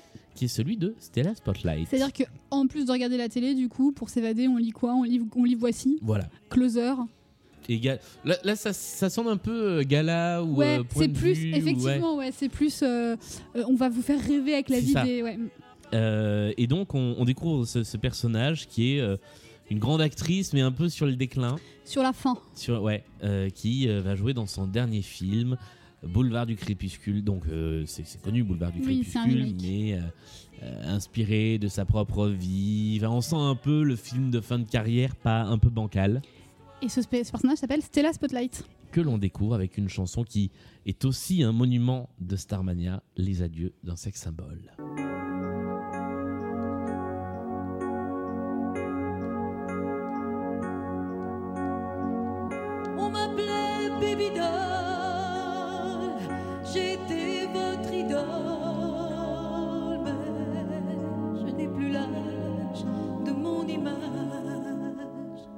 Allez-y, je, a- je, je- je vous le laisse. L'interprète à 30 ans. hein. Ouais, C'est, je trouve qu'elle est beaucoup trop jeune pour le Ouais. rôle personnellement. Euh, J'y crois pas du tout. Après, c'est une super chanteuse, elle a une voix euh, incroyable, mais comme elle est jeune et qu'en plus elle a une voix, enfin une, une, une voix, une, une cou- couleur vocale plus classique. euh, elle passe derrière Diane Dufresne quand même, qui était un- incroyable avec une voix vraiment hors du commun et tout. Bah du coup, ça la rend un peu fade. Je trouve. ouais. Euh, moi, ça, ça m'embête pas tant l'âge parce que justement, ça peut être une critique aussi de, tu vois, de, du- du- de ce milieu-là où en fait, à 30 ans, euh, tu peux faire tes adieux, tu vois, t'es déjà plus euh, Ouais, un sauf sex que, symbole c'est, et sauf que voilà. c'est pas crédible parce que 0 janvier, qui est quand même euh, assez âgé là, Oui, dit que oui. quand il était à l'armée, il avait des photos d'elle, tu vois. Donc Oui, oui, quand non, 0 non, janvier mais- était à l'armée, là, elle avait 12 ans, elle. hein. C'est vrai. c'est vrai. Donc, euh, Alors, moi, j'aime pas trop. Di- Diane Dufresne n'était pas euh, très très vieille alors non honnêtement, plus hein, oui, c'est elle vrai. a créé c'est le vrai, rôle. c'est vrai. Euh, mais, Mais elle arrivait à faire oublier son âge par tout le reste en fait. Ouais, voilà.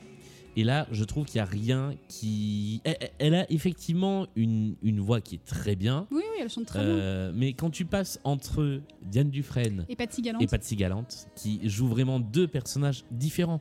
euh, Oui, mais très fortes les mais deux. très fortes. Ouais, L'une est folle, l'autre est vieille. Ouais. Euh, même si Patsy Oui. Galante, pareil, elle est pas vieille hein, quand elle crée Elle le rôle, elle a la quarantaine. elle a la quarantaine. Mais, euh, mais c'est vrai que c'est difficile. C'est un rôle qui est difficile à jouer. Euh, et bah, quand elle chante, euh, c'est pas qu'il se passe rien pour moi, mais c'est. Il n'y a, pas la force. Enfin, je veux dire, quelqu'un qui chante, euh, qui fait rimer euh, une image qu'on adule euh, et sur qui on éjacule, Mm. ou qui chante seul sur mon acropole, je sens que je dégringole, ça doit faire des frissons. Et là, Ouais. il n'y a pas les frissons. Non. Et toutes les nuits, je rêve qu'on me viole aussi. Oui, oui c'était ça, pardon. C'était pas l'acropole, Oh c'était. Ouais. Oui, oui, Euh, elle doit. enfin, C'est pour ça que moi j'aimais beaucoup le côté elle est complètement cinglée de Diane Dufresne. Ouais. J'aime beaucoup Patsy Galante aussi. euh, Elle apporte autre chose et elle le fait très bien. Elle a c'est plus une, une certaine sagesse euh, dans le personnage. Là, ouais, c'est un, c'est un peu plat quoi. Ça, Ouais, ça, moi, j'aime ça- pas ça retombe un peu comme un souffle. Je trouve C'est que un peu ouais, euh, l'arrangement est un peu fade aussi. Ouais, ouais.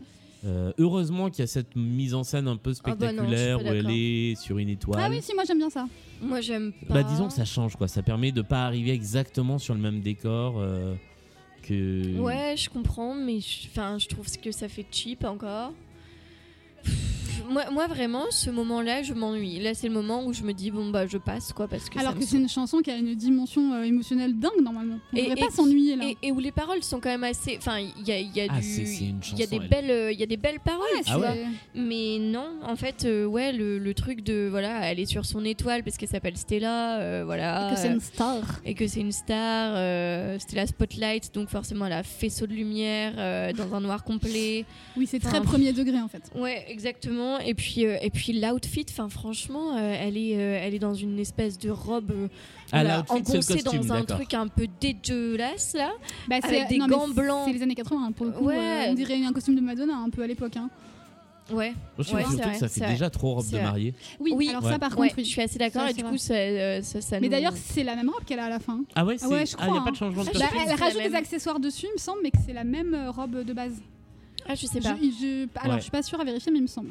Est-ce que en tout vous cas, voulez euh, l'anecdote de la chialade? Oui, Alors, euh, Sabrina Laurie avait le vertige.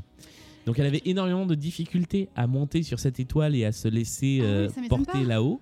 Donc, il y a eu toute une séquence de coaching.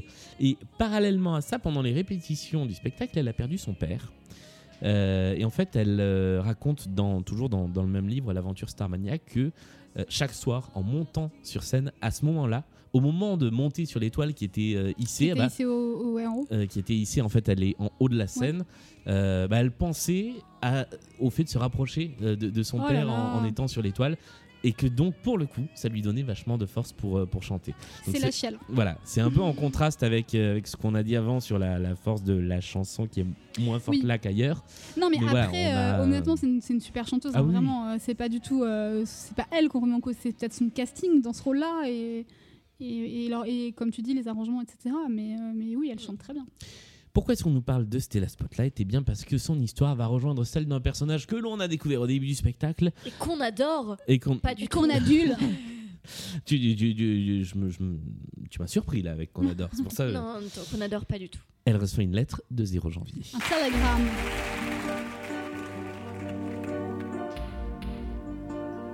Dans son rideau, là. Oui. non, mais. Il y a rien à faire. là.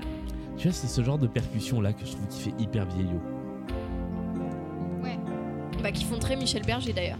Qui peut bien m'envoyer cette gerbe d'orchidée Hyper moche la gerbe d'orchidée au passage. Bah, de toute façon, c'est des orchidées. oui, c'est moche. déjà, mais là, euh, c'est vraiment moche. hein.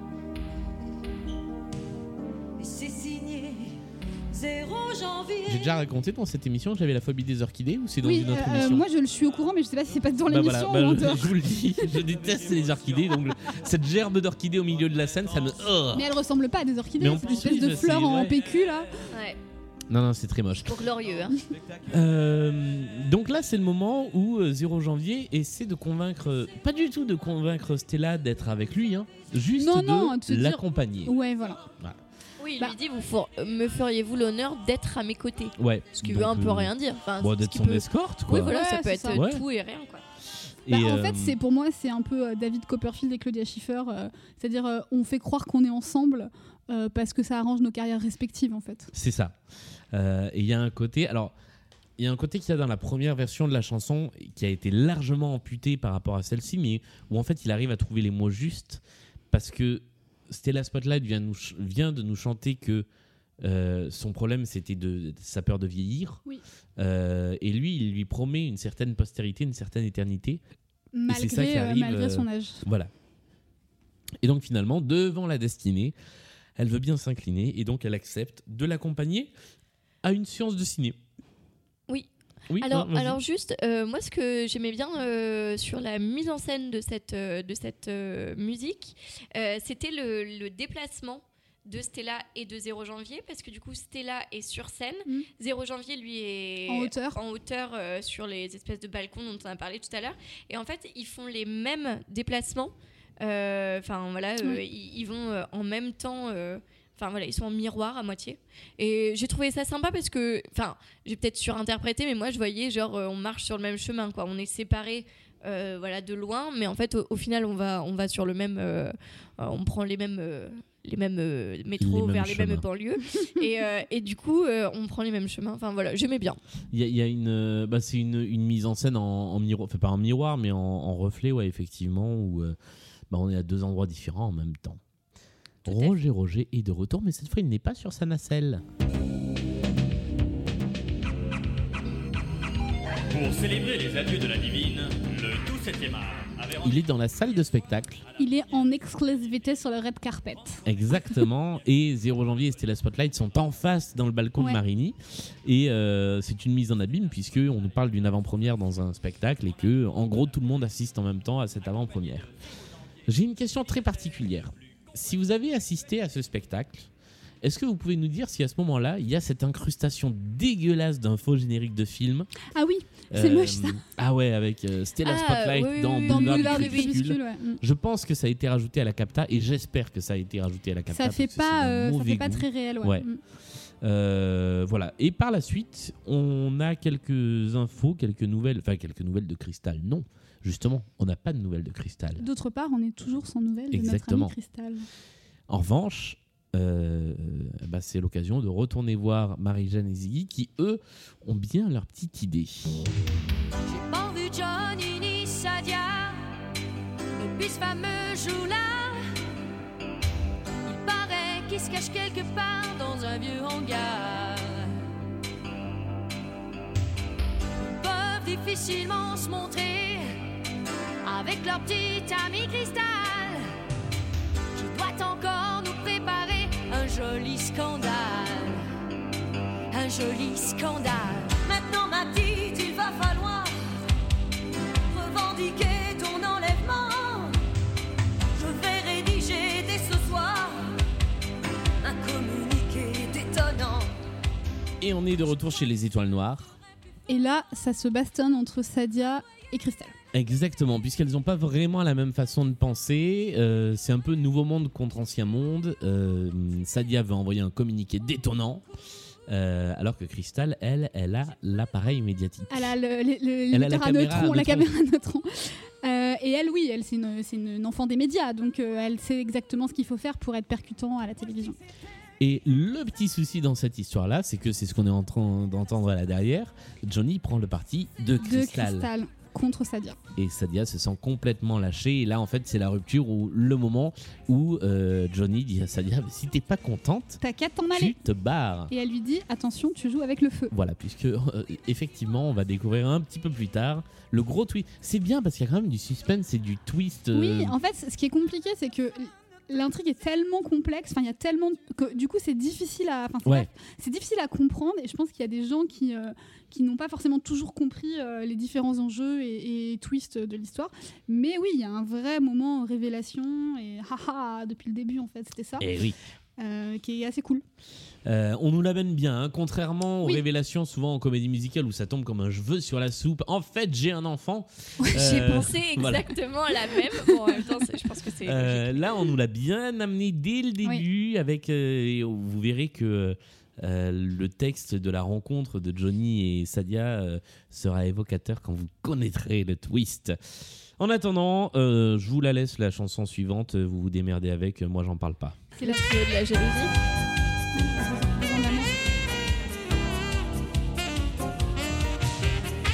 Son regard a croisé mon regard comme un rayon laser. J'ai été projeté quelque part ailleurs que sur la terre. Au secours. Allez-y. J'ai besoin d'amour. Elle sert à rien à ce moment-là, on va y revenir. Elle a un placement plus intelligent euh, qui a été euh, fait euh, dans d'autres versions euh, qui du coup lui donne de l'importance. Moi je voudrais juste, avant qu'on digresse sur les autres versions, je voudrais juste parler de la mise en scène là à ce moment-là. On dirait Oui. qu'ils vont nous faire un bébé étoile noire sur scène. ouais, C'est- ouais. C'est très gênant. C'est- un peu too much. ouais, c'est vraiment. euh, Ce qui me gêne un peu plus, c'est les étoiles noires qui se frottent au décor, tu sais, comme un, comme un petit Oh, chien. j'ai pas vu ça. Tu regarderas en ah arrière-plan. si, si. Ah, c'est vraiment, ouais. la- c'est vraiment la chanson de- du, du, du sexe. hein, là, vraiment. Ah oui, oui, non, mais clairement, par contre. Euh, et alors, c'est en plus, ils font un bébé, mais ils font une sextape en même temps parce qu'il y a Johnny qui filme tout. Oui, c'est vrai, il a la caméra à neutron. Personne, personne ne filme jamais comme ça, c'est-à-dire que tu filmes Non, mais pas oui. une main en faisant ça. non, mais oui, oui. Ouais. Bah, voilà. Chelou de ouf. Mais, euh, mais en soi, bon, euh, je la déteste pas autant que Julien, hein, euh, clairement, je pense. C'est- Je c'est la des- déteste pas, elle me- elle m'indiffère totalement. Je, je- je coupe mes oreilles à ce moment-là. Bah, en fait, je pense que ce, qu'on veut nous montrer à ce moment-là, c'est que, euh, ok, il y a eu un petit coup de foudre, machin, tout ça, mais là, en fait, on- ils sont vraiment à fond l'un sur l'autre. quoi. Oui, c'est vraiment, ils sont liés, ça y est, c'est à la vie, à la mort, ils sont inséparables. euh, c'est vraiment euh, devenu euh, Johnny et Crystal forever, amour éternel sans divorce. Euh, c'est des- aussi des, des ados, enfin pas des ados, mais des, des très jeunes gens. Donc euh, finalement, ils ont leur libido à fond les ballons et, euh, et c'est aussi ça. Enfin, c'est une histoire de séduction, d'attirance, etc. Donc, euh, donc je pense que c'est vraiment ça qu'on. Non, puis même, je trouve qu'on montrer. retrouve un peu la, la cristal du début, tu vois, un peu genre euh, tout feu, tout flamme, euh, Mhm. voilà, genre un peu naïve et tout. ah, J'ai besoin d'amour, elle, elle a plus du tout le chant sage qu'elle avait au début. Oui, oui, bien sûr, mais dans le sens où voilà, j'ai besoin d'amour, bon, c'est pas très, c'est pas très mature comme chanson. Enfin, je veux dire, Laurie aurait pu la chanter, quoi. Bah, D'ailleurs, elle l'a fait. euh, bah Voilà. oui, oui, oui. Euh, Donc, euh, ouais. Alors du coup, ce que je disais, c'est que donc à ce moment-là, ouais, bon, elle est mignonne, mais sans plus. Par contre, euh, alors je sais plus si c'est dans la version d'après ou quand est-ce qu'on- qu'elle a été placée à la fin, euh, à la toute fin du spectacle ou dans une version québécoise. Je sais plus. Il y a une version où ils l'ont mise Oui, ah en- oui, oui, oui, c'est dans la version Ah, c'est québécoise ça, de c'est dans 80. la version québécoise. Ah ils oui. l'ont mise tout à la fin, au moment. euh, Au- au- à la fin. euh, voilà, à la euh, fin, enfin, oui. bon, on, va, on va y revenir. Mais du coup, ça lui donne une dimension dramatique vachement plus dense et plus importante, qui fait que du coup, cette chanson-là, qui à ce moment-là est peut-être un peu anecdotique, elle devient beaucoup plus, euh, beaucoup plus euh, émouvante. Donc, euh, donc Ouais. voilà, peut-être qu'en la déplaçant, comme ils adorent faire ça dans Starmania, changer les chansons de place, ça pourrait être mieux. Et changer les interprètes aussi, donc peut-être un jour ce sera 0 janvier et Stella, on n'aura rien vu venir. Ou Ziggy et Marie-Jeanne, Ouais, qui c'est sait Euh, J'aime bien, il y a un petit instrument live, il y a des petits congas. qui sont joués Ouais. euh, en live sur scène. J'aime bien. Je sais pas qui qui Pareil, hein, c'est assez années mais, euh, 80 ça. hein. Ouais, c'est très années 80. On se retrouve sur Télé Capitale et là c'est l'heure de, De la pub. publicité.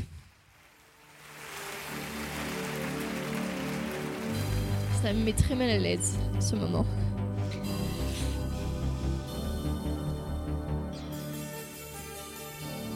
Si vous voulez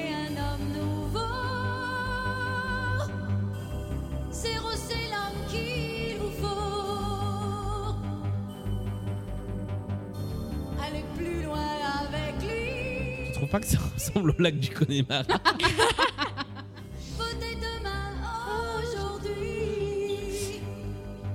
Bon, Bah, c'est Stella peut-être qui fait un jingle. euh, sauf que c'est le c'est le petit euh, le petit Petzouille Roland euh, qui, qui, qui revient de- de- d'un charcutage de la version Exact. 79 qui est vachement bien. qui était un moment un peu marrant euh, Voilà, et assez cool de la vraie version scène originale. de comédie. Ouais.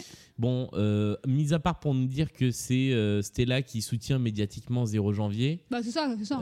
mais en fait, ça, ça a vachement moins d'intérêt que dans la version d'avant, Mm. donc, et dans la version d'après, où elle est à ses côtés pendant l'interview. Surtout que en fait, euh, ils ont supprimé donc un personnage dans, dans cette version-là, puis dans toutes celles qui ont suivi, jusqu'à la prochaine où il va revenir apparemment, qui est le gourou marabout, qui est un, un opposant politique à 0 janvier. Et du, coup, dans la version originale, euh, c'est pas une interview à la- de 0 janvier à laquelle on va assister après ça, c'est un débat entre les deux.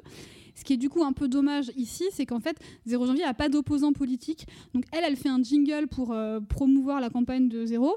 Mais en fait, il n'y a, pas de- enfin, il y a pas le CSA, le temps de parole, tout ça. hein. Visiblement, Monopolis, euh, c'est toute l'antenne est entièrement euh, dévouée à la campagne de 0 janvier. Alors- du coup, ça perd de- en intérêt un peu. On, on sait à un moment dans une ligne de dialogue à la fin que les opposants étaient très nombreux, Oui, mais on les, mais on entend on pas les voit à aucun moment. Ouais. Du coup, c'est dommage. Et on tombe sur cette interview de Roger Roger par 0 janvier qui est quand Non, même. c'est l'inverse. Euh, oui. de 0 janvier par Roger Roger, il commence à se faire tard, euh, qui est quand même meilleur en interview que Crystal, je trouve. Il va plus droit au but, on va dire. Après cette publicité, pour le moins inusitée, voici donc tel que prévu l'interview tant attendue de 0 janvier. Oh là là, je peux pas manquer ça, ça vaut la peine que je m'assoie. Commentaire de Marie-Jeanne. Ici pour l'interroger, votre ami Roger Roger. Qu'avez-vous de neuf à déclarer, monsieur 0 janvier? Aïe, aïe, aïe, aïe. Nous bâtirons le nouveau monde atomique Alain Souchon. où l'homme ne sera plus l'esclave de la nature. Peut-être les Et ne accords. craignez-vous pas que votre politique ne mène directement à la dictature? Ah, Dans ta gueule, 0 janvier. on est moins, euh, on est moins sur Karine Le Marchand là. tout de Voilà. suite, hein. Ouais, on, est on est un plus peu punchy plus, là. euh, voilà. Ouais, Euh, après, il dit aussi euh, Parlez-vous d'instaurer un état policier. Ouais. C'est tellement actuel en plus. Oui, c'est fou. Et, et lui, en plus, ne répond à aucune Non, question. il est c'est un vrai politicien. Il fait de la langue de bois à tous les, à toutes les sauces. Euh, et, et il se passe un truc pas normal, c'est-à-dire que l'antenne est parasitée et piratée par un faisceau à neutrons. Des ondes spatiales. Des ondes spatiales dont l'usage est interdit. Et la reprise du titre préféré de Julien Baldacci.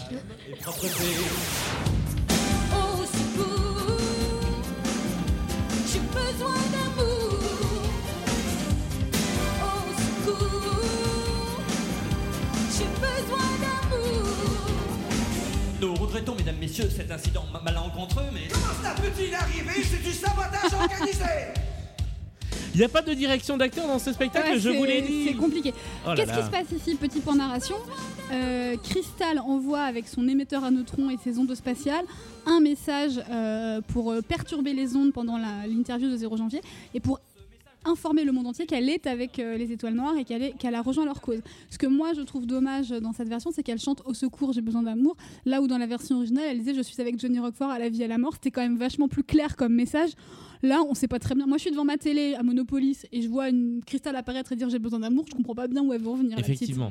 Euh, Il y a pas, euh, elle, elle revendique sa propre disparition, en fait. Ouais, Mais sauf que ce message-là, au secours, j'ai besoin d'amour, il est complètement à côté c'est de la pas plaque. clair. Ah ouais, où veux-tu c'est- en venir, petite? Euh, et il y a un truc qui pour moi est pas clair du tout, mais c'est de du jingle de Stella jusqu'à la fin de cette scène, c'est que comme on nous met dans ce cadre de télé moche. On comprend plus rien à la mise en scène. Ouais. Ils sont Ouais. apparemment devant le rideau en partie baissé. Mais où est Crystal au moment où elle apparaît? Enfin, J'aurais bien aimé si- savoir si c'était dans la salle, si c'était euh, Ah oui, à travers justement les miroirs. Ouais, si... je sais pas. Euh, bah voilà, pareil, si vous avez vu le spectacle à l'époque, racontez-nous comment c'était euh, quand Crystal piratait, euh, piratait l'antenne. Euh, et là, à nouveau, c'est Marie-Jeanne qui était à la Ouais, télé j'adore.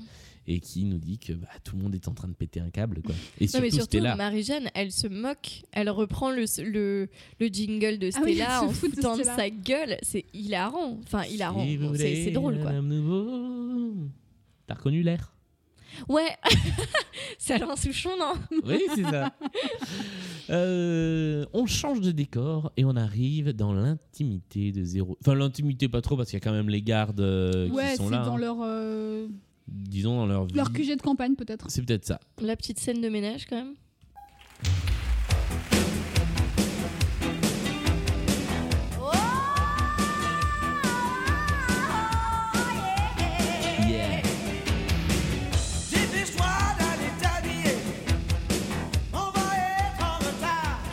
Ça, fait vraiment euh, caricature de comédie musicale, tu sais. Genre, euh, chérie, est-ce que t'as acheté du lait? Il est dans le frigo, tu vois Euh, Après, moi j'aime bien parce que c'est une des rares scènes où justement il se passe quelque chose, où ils se parlent en fait en comédie musicale. Après, les paroles sont pas dingues, mais Les dialogues, enfin, dès que c'est dialogué, c'est pas Voilà. hyper Ouais, du quoi. coup, ouais, bien sûr. Non, mais Euh, c'est- drôle, du coup. en- encore une fois, j'adore Luc Plamondon, mais c'est quelqu'un qui est capable de fulgurance magnifique et de, et de Cindy. Clairement, Voilà. clairement. Tout à fait. Donc, il y, a- y a- y a quand même des riches qui sont pas dingues. hein. Alors, tout est fini entre nous, et bien va-t'en, je m'en fous. Ouais. Voilà. Non, mais moi, j'aime bien. Il y a une phrase, je l'ai notée. Je vendais du rêve, maintenant je vends du vice. J'adore cette phrase. Petit point narration, qu'est-ce qui se passe dans cette scène? Eh bien, euh, vas-y. euh, Non, vas-y, je t'en prie. Euh, non, on, on se retrouve donc avant une soirée mondaine à laquelle 0 janvier doit assister pour Oui. sa campagne. Oui. Euh, il demande à Stella de l'accompagner encore une fois. Stella est à la bourre. On ne sait pas pourquoi, alors qu'on le savait dans la version de 79. Oui, parce qu'elle est allée, allée- allée chez le gourou, Elle était justement. allée voilà, euh, Ouais. chez l'opposant se faire un peu psychanalyser. Et lui, il l'avait fait suivre par ses services secrets. Voilà. Là, non, elle est juste à la bourre. Et bah, il y a eu une scène de ménage. Et cette scène se conclut par la demande en mariage de 0 janvier à Stella Spotlight. Parce que qui ne ferait pas ça S'engueuler et ensuite se réconcilier Mais- avec une demande en mariage. Bah oui. Bah, ce qu'on comprend, c'est qu'en fait, euh, c'est pas vraiment un couple qui s'aime, c'est un couple qui Bien a besoin l'un de l'autre pour parvenir à ses fins. C'est ça, chacun a besoin, a besoin de l'autre. Euh, moi, ce que j'ai jamais vraiment compris, c'est que pour moi, cette chanson, Ego Trip, était une chanson de refus. Et qu'en fait, bah, à la fin, ils se marient quand même. Mais non, parce qu'en Ouais. fait, ça sert leur ego respectif d'être Oui, l'un avec vrai. l'autre, tu vois. Ouais. Lui, il est, il est glorifié dans sa position de mal alpha euh, parce qu'il a pécho la starlette, et elle, elle est glorifiée dans son immortalité parce qu'elle est avec l'homme le plus puissant du monde. Donc, C'est ça. euh, ça sert leur ego respectif. Et donc, effectivement, la scène de ménage euh, enchaîne avec une chanson qu'on entend en ce moment qui s'appelle Ego Trip. Euh, On aime que ça m'aime, comment veux-tu qu'on s'aime? Voilà. Et moi, je suis beaucoup plus convaincu d'ailleurs par euh, Sabrina Laurie dans cette chanson-là. Oui. Euh, Je suis assez d'accord. Mais d'ailleurs, elle raconte que c'est son registre, ça. C'est le blues, c'est le rock, et c'est pas du tout les chansons lyriques comme, euh, euh, comme euh, le- les adieux d'un sexe symbole. J'aime bien cette chanson, moi. Oui, oui, elle est Oui, bien. c'est marrant. Une des moins intéressantes musicalement parce que je peux vous dire que euh, je me suis bien pris le chou dessus pour en faire quelque chose de pas trop chiant. Donc je me fasse pas trop chier à, à- à le jouer, Euh, mais, mais j'aime bien, euh, j'aime bien le texte et j'aime bien l'énergie de la chanson. Mais encore une fois, moi j'adorais Diane Dufresne sur cette chanson qui Ah était oui. complètement zinzin et qui faisait des 1, 1, 1, 1. C'était trop bien, j'aimais trop. Euh, là, on a quand même une Stella qui tire la langue aussi. hein. Oui, oui. Euh, Oui. Elle est un peu dans un truc aussi, euh, gna gna gna, Oui, tu c'est vois, vrai, enfantin. euh. Bah, Il y, a, il y a- il y a un côté un peu dispute enfantine où Ouais. Stella se moque de 0 janvier en fait dans cette, euh, Clairement. dans, ouais. dans cette chanson-là. Mm, mm. Retour à la télé et on arrive sur cette fameuse séquence de la, de la photo euh, qui est di- directement inspirée de Patricia Hearst puisque effectivement Crystal a posé euh, pour un poster qui est partout en milliers d'exemplaires. Crystal est devenue une héroïne populaire depuis qu'on a reçu cette photo spectaculaire où on la voit avec Johnny Roquefort en costume d'étoile noire. Ce poster est partout en milliers d'exemplaires. Il faut qu'on fasse un coup d'éclat. Depuis que je suis avec toi, j'ai l'impression que tu recules. on est au QG des étoiles noires. Mm. Sadia n'est plus là, hein, elle s'est barrée. Elle est partie. Et euh, là, Crystal est en train de prendre le dessus en fait. Bah, en fait, on se rend compte que Crystal est devenue plus radicale que Johnny euh, dans ses prises de position et dans ses actions. Donc, elle Totalement. lui dit euh, Bon, là, mon petit père, c'est bien mignon. J'ai tapé sur la table, ça a résonné. Bon, mon petit père, c'est bien mignon, euh, mais là, faut y aller, faut faire un coup d'éclat parce que là, tout ce qu'on a fait jusqu'à présent, c'était bien gentil, quoi. Et lui, il lui dit on va faire sauter un supermarché. Et Non, elle lui Non, répond d'abord, il lui dit même pas. D'abord, il lui dit Moi, j'ai- j'ai attendu toute ma vie d'avoir quelqu'un à aimer. Aujourd'hui, je t'ai toi, et du coup, j'ai peur pour toi. Et donc, C'est vrai. il est prêt à presque à renoncer pour elle par amour. Et elle, elle lui dit Attends, attends, attends, n'importe quoi, moi j'ai tout quitté pour toi, donc euh, tu vas pas me la faire à l'envers, euh, on y va, on fait un coup d'éclat. Et au final, il dit on va faire un- sauter un supermarché. Exact. Et elle, elle dit non, faisons sauter la tour dorée de 0 janvier. Et on débouche sur. Alors, il y, a- y y y un truc qui est très intéressant, c'est que je trouve que la mise en scène et la scénographie ne marchaient pas du tout sur Ego Trip, Ouais. où il y avait cette espèce de, de bout de rideau en miroir, Mm. euh, et avec deux chaises, mais vraiment, on dirait les chaises qu'ils ont pris en coulisses et qu'ils ont mises là. Et là, à l'inverse, il y a une lampe, deux tonneaux, en, deux tonneaux et une caisse en bois, et ça marche, et on a vraiment l'impression d'y être. Elle marche bien cette scène-là. Euh, les, les étoiles noires sont euh, un peu bébêtes, mais, euh, mais ils s'ennuient. C'est les- En fait, on dit, tu sais, dans, dans notre groupe de, de, de préparation du spectacle, on dit que les étoiles noires, c'est les hyènes dans Le Oui, Roi c'est Lion. un peu ça. En fait, carrément. t'as t'as Scar et t'as les hyènes qui sont complètement débiles, mais en même temps complètement. euh, bah voilà, c'est ça. Et, euh, et, et- c'est c'est le genre de scène où on voit que finalement, avec pas grand chose, et avec un peu de direction d'acteur, on arrive à des trucs, Mm. avec un peu de lumière, parce que les lumières, je trouve, sur cette scène sont superbes. Et on arrive sur une des chansons fortes du spectacle aussi, qui s'appelle Quand on n'a plus rien à perdre.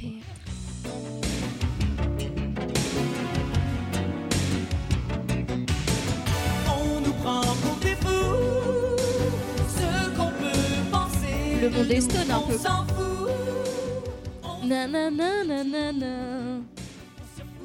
Ah Ouais. ouais, tiens, Bah si. Les accords un peu, ouais. vaguement. On nous ouais. prend pour des fous.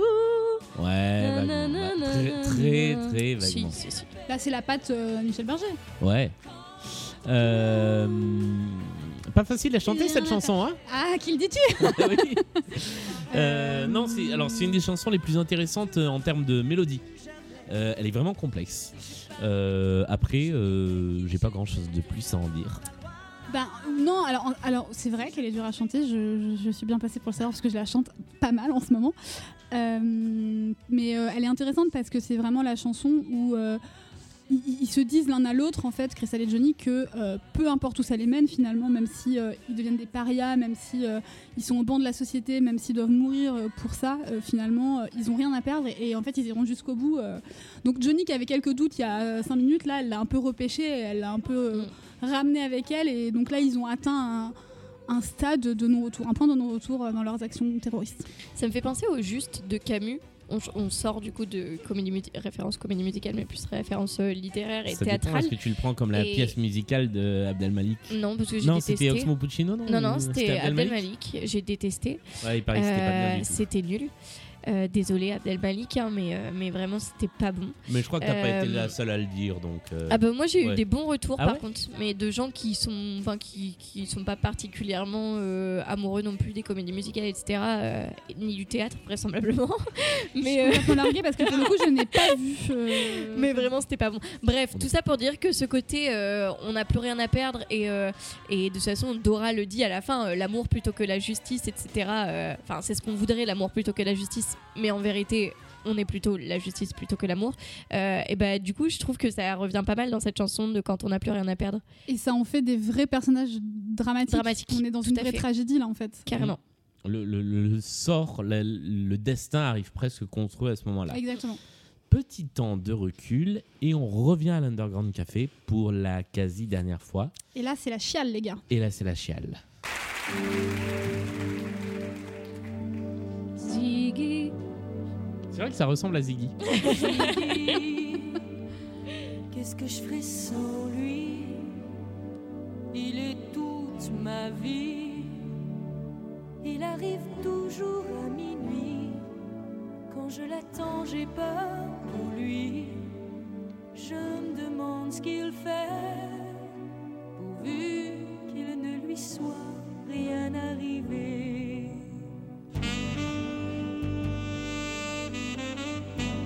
C'est bien, on nous amène bien le dénouement triste. Ouais. Bon bah le saxon, on aime toujours autant. hein. J'étais inquiète. Prends ton café et je suis prête. Marie-Jeanne, je regrette. Ce soir, on n'ira pas danser. Je suis venu t'annoncer quelque chose va te faire de la peine, je suppose. Non, pas du Vite tout, fait. ouais. C'est Euh, juste sa raison de vivre et il lui dit qu'il viendra plus jamais la voir. Il viendra plus jamais Ouais. la voir. Pourquoi? Parce que euh, il va euh, vivre sa vie dans la lumière. C'est ça, il a été euh, engagé euh, comme disque jockey au New-Zealand. Petit point euh, cohérence, je vois pas en quoi euh, le fait de faire le disc jockey au New-Zealand, ça l'empêche de venir voir sa pote. Bah, Mais les, les deux univers sont un peu cloisonnés. Je pense Ouais. que quand tu passes dans Oui, les oui, tours, oui. tu ne redescends plus. ouais, c'est vrai. Euh, et il y, a- il y a quelque chose de, effectivement, euh, comme on disait au début, le personnage qui pense qu'à sa gueule Mm.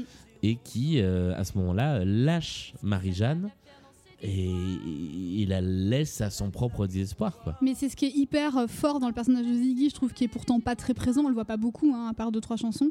Euh, c'est que il symbolise tout ça, c'est-à-dire que euh, tout le monde dans Starmania euh, veut monter, tout le monde veut s'élever, Ouais. tout le monde veut être dans la lumière, tout le monde veut être célèbre, tout le monde veut Bah, tout le monde a la star mania. en fait. Exactement. Et en fait, lui, c'est juste le kidam, en fait, qui, euh, qui est ce mec, en fait, qui rêve de s'extraire de ça, des bas-fonds, et de monter. euh, parce que les autres, ils y sont déjà à peu près, quoi. Ouais. Lui, euh, il rêve vraiment de, de s'élever. Et donc, c'est ouais, c'est monsieur tout le monde qui rêve devant sa télé. Et, Bah, euh, disons que si, si on était en 2020, il aurait créé un compte TikTok pour avoir 60 000 vues. Quoi. Exactement. Voilà. Ouais. Euh, Il serait influenceur sur Instagram ou un truc dans ça. le genre. ouais. le... Il y a quelque chose dans cette scène qu'on n'a pas entendu, mais qui arrive juste après, qui n'était pas dans la version originale, qui est le twist. Ouais. Qui a fait engager Ziggy comme disque jockey au Naziland C'est Sadia. Et pourquoi? Parce que Sadia, Travaille pour 0 janvier. depuis le début, Tout à fait. C'est un agent double. Ça veut dire que tout le délire de euh, venez les étoiles noires, il faut détruire 0 janvier, etc. En fait, c'était pour servir la campagne de 0 janvier. Car monsieur a fait campagne sur l'insécurité comme euh, bah, plein de gens. Tout le monde. Oui, écoutez l'interview de... Voilà. Est-ce que vous trouvez pas Que ça ressemble que nos pla- euh, au moment de nos planètes se séparent, est-ce que vous trouvez pas que ça ressemble un peu au roi soleil? Oh la vache Non, Moi, je vrai, me non, cache. Je, suis je quitte ce plateau. Non, je suis Quelle sérieuse. chanson du Roi Soleil? Non, mais je sais. Non, non, pas une chanson en particulier, mais plus l'ambiance Ah et bon? le. Ouais. Mais moi, je dirais, dans ce cas-là, à la rigueur, c'est le roi soleil qui ressemble à nos planètes déjà. se Non, mais d'accord, oui, bien sûr, puisque. Moi, chrono- je- tout pompé à Starmania. Pardon, Amélie, c'est dire- pas contre toi, hein, parce que j'arrête pas de dire non depuis tout à l'heure. Mais là, vraiment, je trouve pas non plus. mais non, mais regarde, en fait, euh, dans les tons musicaux, Ouais. dans les accords et tout, et dans la mélodie, je trouve. Non, mais peut-être que peut-être que je suis trop fatiguée, je sais pas. Mais en plus, j'essaye de te voix- Eh, déstabiliser avec mon regard le plus circonspect possible. Mais tu ne me dé- déstabiliseras pas, Julia. Euh, je suis une sadie, moi. C'est on ne me déstabilise pas. Non, je trouve Euh, que c'est euh, très cohérent euh, musicalement avec le reste de- de- du spectacle. C'est, euh, on est dans du Michel Berger pur sucre là Oui. quand même. Ouais, je suis d'accord, mais je sais pas. Ce moment-là, ça m'a grave fait penser. En plus, Ziggy ayant une voix aiguë, etc., je voyais bien Emmanuel Moir. Et, et voilà, et en fait, euh, je sais pas, moi, je me, suis, je me suis mis dans la tête que ça ressemblait bien au Roi Soleil. Si vous pensez que ça ressemble au roi soleil, envoyez-nous un tweet avec roi soleil oui ou roi soleil non. Alors, juste, je voudrais juste faire une parenthèse parce que quand Julien fait ce genre de choses, il fait un petit geste comme si on était Ouais, à la on télé. dirait Laurent Ruquier qui dit Magneto. Alors, Enfin, soit- ou Thierry Ardisson. Ouais. pas. Pardon. Ou, ou alors, vous qui êtes chez vous, euh, la question s'affiche en bas de votre écran. Voilà. C'est comme si je faisais signe à la régie alors qu'en face, il y a juste un Il canapé. n'y a pas de régie. voilà, il Voilà, notre régie, c'est Maggie, mais qui est. euh, bon, bref. Euh, début d'embryon de chanson qui va devenir ensuite une vraie chanson, Nos planètes se séparent, qui Oui. est plutôt jolie, qui, qui n'existe très belle. pas avant. Non. Euh, comme quoi, Luc Plamondon arrive encore à créer des choses. Et hein. c'est oui, donc c'est Ziggy qui part et, et ils se disent adieu avec Marie-Jeanne. C'est euh, moi, ça me tire les larmes à chaque Ouais. fois. Pourtant, euh, la première fois, j'étais sceptique parce que je j'étais là, quoi C'est une nouvelle chanson Et en fait, euh, c'est très bon. Comme quoi, il peut y avoir de bonnes nouvelles Oui, chansons. tout à fait, tout à fait. Euh, et on arrive sur bah, le, le, le moment. Le, le- le moment dé- désabusé, enfin le Mm. moment où on se rend compte que finalement, au bout du compte, on, est On est toujours tout seul, tout seul au au monde.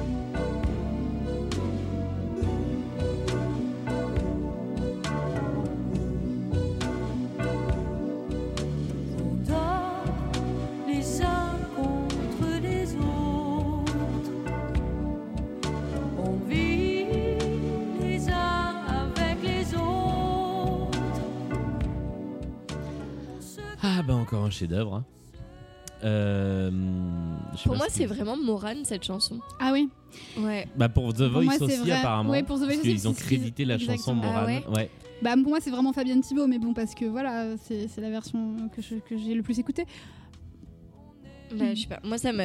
Ouais, ça a toujours été. euh, D'ailleurs, j'ai découvert très tard que c'était Starmania. Au Ah début, ouais moi, je pensais que c'était juste Morane dans sa vie de Morane. mais elle l'a peut-être sorti en single, non Euh, c'est un ouais. des singles de Starmania Ah qui oui. est sorti à cette époque-là, mais Ouais. ça restait Starmania. C'est le premier de cette version-là qui est sorti un peu avant. Ah oui. Et en fait, l'histoire, ce qui est intéressant, c'est que c'est le maître étalon musical de tout le reste, puisqu'elle est sortie avant. Ils l'ont composée, enfin ils l'ont arrangée. Si vous écoutez la version single, ce sont des vrais instruments qui jouent quasiment. Il y a juste quelques bouts de séquences et de synthé. Et en entendant ça, ils se sont dit c'est pas mal. On devrait tout faire avec des synthés. Et c'est Ah comme ouais. ça que ça a donné naissance à la couleur musicale de tout le reste. Euh, mais donc c'est effectivement la première à avoir été enregistrée sur cette nouvelle version et euh, bah, celle qui a le mieux marché à ce moment-là, qui a eu une deuxième naissance. Donc effectivement, elle est aussi connue dans la version Morane que dans la version Fabienne Thibault parce que bah, je crois que c'était aussi le premier single de la version Ce 78 qui fait et un des sens gros parce tubes. que pour moi c'est la bottom line de Starmania quoi. C'est-à-dire que ben voilà, bah quoi qu'on fasse en fait, euh, Ouais. on est toujours tout seul au monde. C'est c'est le, le spleen poussé à son, à son Et paroxysme. encore plus que Stone, le monde de Stone, Ouais. qui, qui, du coup, on va, y- on va y venir tout à l'heure, mais qui ici termine le spectacle. Je trouve que ça aurait pas été complètement déconnant de faire terminer le spectacle sur les uns contre Ah oui, les autres. complètement. ouais. Ouais, Parce que carrément. euh, bah, finalement, bon bah voilà, tout ça pour ça quoi. Alors Et que cette chanson n'a pas changé de place d'ailleurs. Elle Non. est toujours après les adieux de Ziggy. Ouais. J'aime bien, moi, cette, euh, cette mise en scène qui est très simple, mais où, du coup, euh, Marie-Jeanne est face publique et Ziggy est un petit peu plus loin, euh, milieu de scène à peu près, et lui, il est tourné vers, Ouais. euh, vers court. Euh, J'aime bien parce que, du coup, donc ils chantent en duo, donc ils chantent la même chose, mais séparés. Voilà spatialement etc c'est bien montré et je, je trouve que c'est je trouve que c'est bien foutu comme comme truc c'est simple ils en font pas des caisses j'aime bien Ils s'éloignent progressivement l'un de l'un de l'autre et Ziggy, lui, retourne dans la tour, enfin, va À dans la tour dorée et va devenir le disque jockey de Naziland.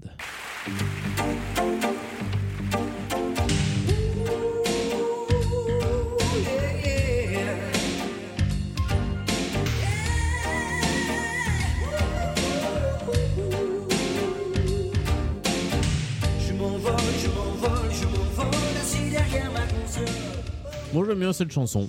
Moi, je l'ai jamais trop aimé, mais bon. moi euh, non plus ouais comme Voilà. euh, comme Mélanie À part ça, j'ai euh, rien d'autre. euh, En fait, elle, pff, elle est pas très intéressante, je trouve. ouais je trouve qu'elle apporte rien ouais.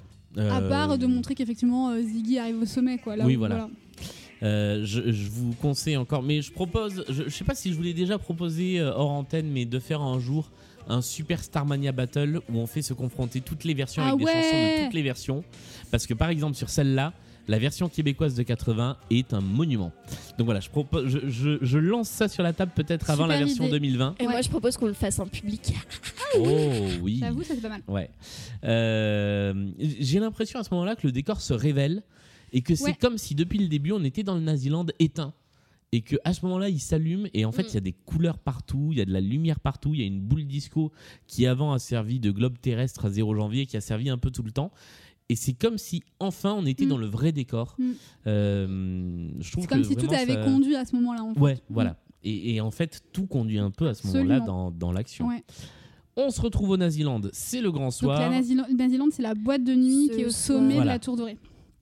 Exactement, et 0 janvier nous présente la soirée qui va être à la fois soirée de mariage et soirée électorale, et bien d'autres choses, dans un petit, une petite séquence qui est juste avant le début de la chanson que j'aime bien aussi. Oui, c'est sympa.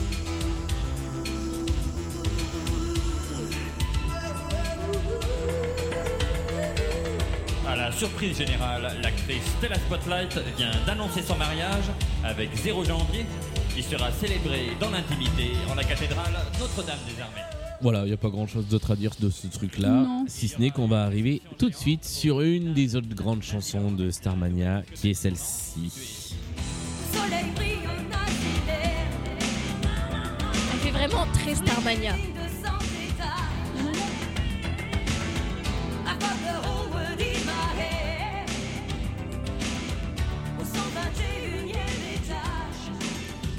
Alors moi je l'aime bien, cette version, mais je trouve qu'elle manque de tension par rapport aux autres versions existantes. Elle est Encore un peu, une fois, Elle est un peu molle, ouais. ouais, encore une fois, c'est que comparativement aux autres versions, Oui, oui, oui. ça reste une excellente chanson. Extrêmement intéressante musicalement, il y a plein de petites choses. Mais c'est vrai que quand on regarde la version originale d'un côté qui est, qui est- qui est apocalyptique et la version euh, de, des années 90 qui est très rock et très violente, Ouais. celle-là fait un petit peu fade. euh, ouais. Alors effectivement, elle est mollassonne et alors en plus sur scène, c'est un foutoir.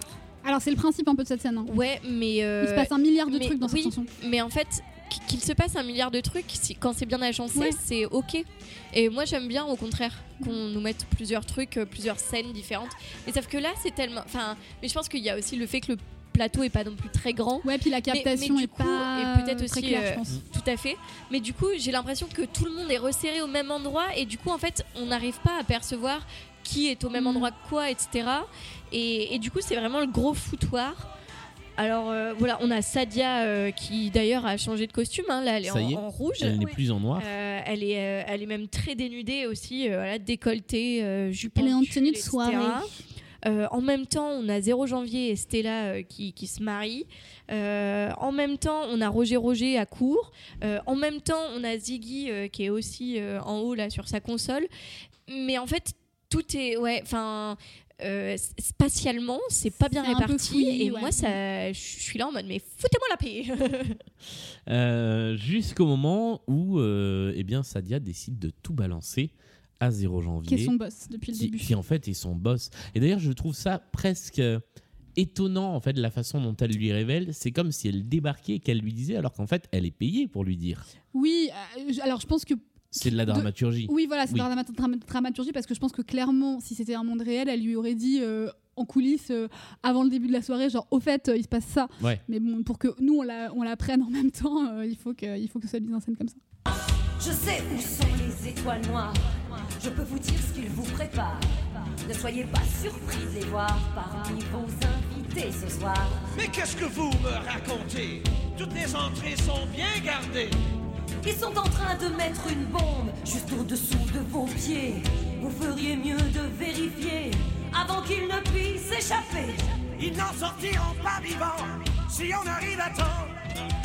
J'adore ce passage.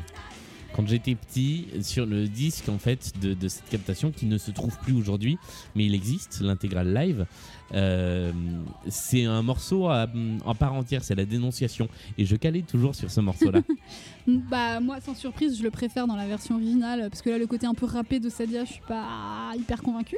Mais, euh, mais par contre, ouais, c'est un moment vraiment clé euh, du dénouement, donc euh, très important. J'aime bien moi.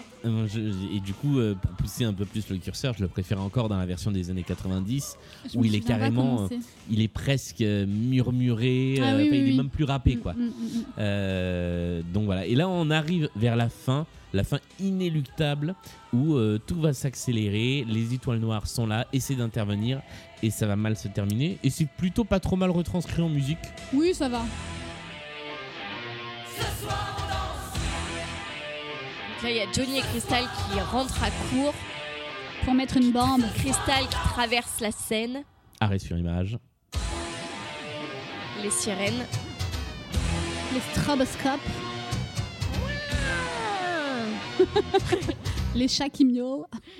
Et là, c'est le drame.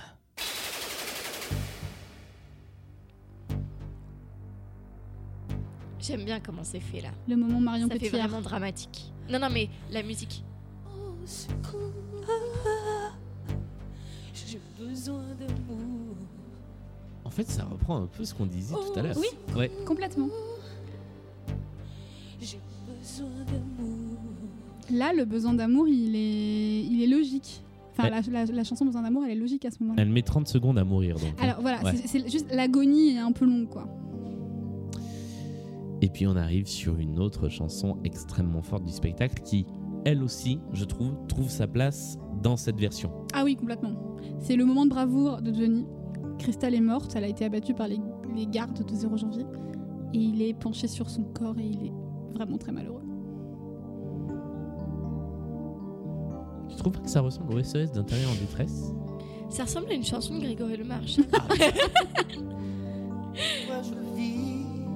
Pourquoi je meurs? Et là, ils sont tous sur scène. Mais alors, tout le monde est dans le noir.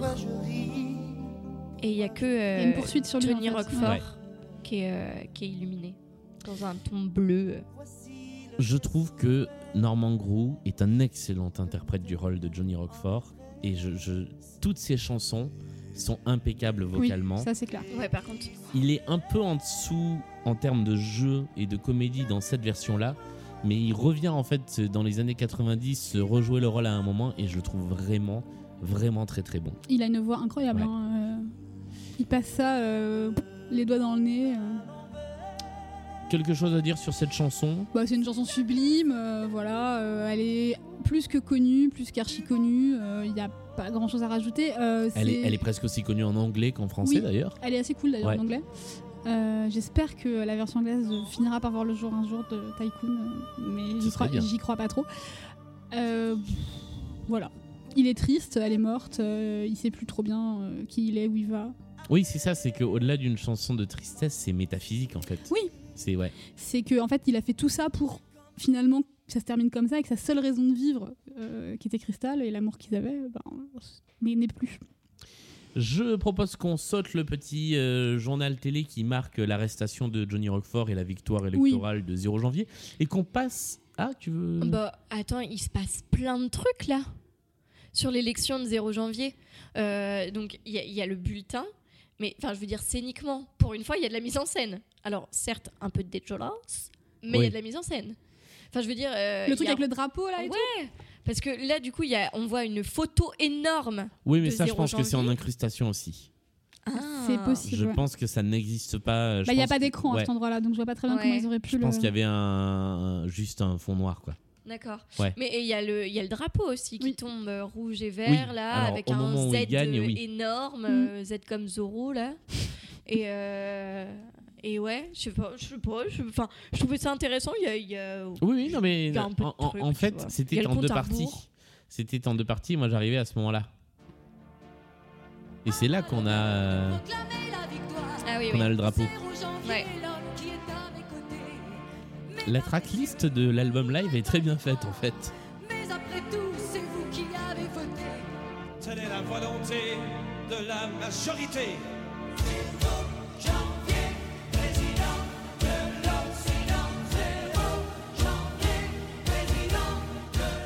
Et voilà la morale. Vous voulez savoir la morale de l'histoire Rentrez chez vous et regardez-vous dans votre miroir. Ou bien regardez-moi m'accrocher au pouvoir. Peut mener le désir d'être une star. Tu seras ma victoire, je serai ton pouvoir. C'est en ce sens-là que euh, je disais tout à l'heure que pour moi le spectacle il n'est pas du tout politique, il est, euh, il est extrêmement métaphysique, je pense. je suis complètement d'accord Il, il- il va bien au-delà de la politique et, euh, et il est sur la nature humaine euh, absolument qui, qui a des, des débouchés dans la politique parce que la politique n'est qu'un des aspects qui font que l'humain essaie de euh, les médias de- de le, gratter des le pouvoirs, mais spectacle voilà. aussi hein, c'est tout, tout- toutes ces toutes ces toutes ces mises en lumière euh, des, des, des êtres et, et Non, je pense que pas, ouais, on je, est je le vraiment trouve très euh, critique. et t- Enfin, je sais pas. Moi, moi, je le trouve un peu politique, euh, mais peut-être que effectivement, c'est juste. je, je euh, dirais plus sociétal que politique. Oui, sociétal pour le coup à fond. Mais peut-être qu'aussi, tu sais, euh, comme c'est un peu universel comme thème et comme, euh, comme constat sur euh, l'humanité en général, peut-être qu'on a tendance naturellement à plaquer Oui, nos propres euh, grilles de lecture et nos propres opinions dessus parce que ça, ça, ça marche en fait. Mais la, la version de 79 était par exemple plus politique parce qu'il y avait une opposition politique entre Oui. euh, 0 janvier et le gourou marabout euh, qui n'existe plus là, qui est gommé. Donc euh, Mm, mm. je suis curieux de- d'ailleurs de voir sous quel trait le gourou marabout va revenir parce que Luc Plamondon m'a fait un peu peur en disant ah le gourou ça pourrait très bien être une sorte de Greta Thunberg. Et ça, ça, ça m'a fait très très peur. Voilà. Bah, parce qu'en fait, le gourou, c'est un écolo en fait. Donc Oui. c'est pour ça que. Non, mais ça veut dire quoi euh, Un peu Greta Thunberg? Bah, euh, je sais Bah, pas. peut-être juste un, un ou une activiste euh, contre le réchauffement climatique, tu vois. Ce sera Euh. peut-être plus un gourou et ce sera Mais ce serait dommage parce que le- la dimension un peu spirituelle du gourou, elle est cool aussi. Donc, Oui, euh, et puis mine de rien, alors peut-être que cette chanson n'existera pas dans la nouvelle version du spectacle, Paranoïa, mais ouais. ah non, je pensais à Sex Shop. Ah oui, Il anime une orgie, quoi. oui, oui, c'est vrai qu'il se passe des drôles de choses. Voilà. Euh, on arrive sur le moment euh, d'introspection, je vais y arriver, de Stella Spotlight.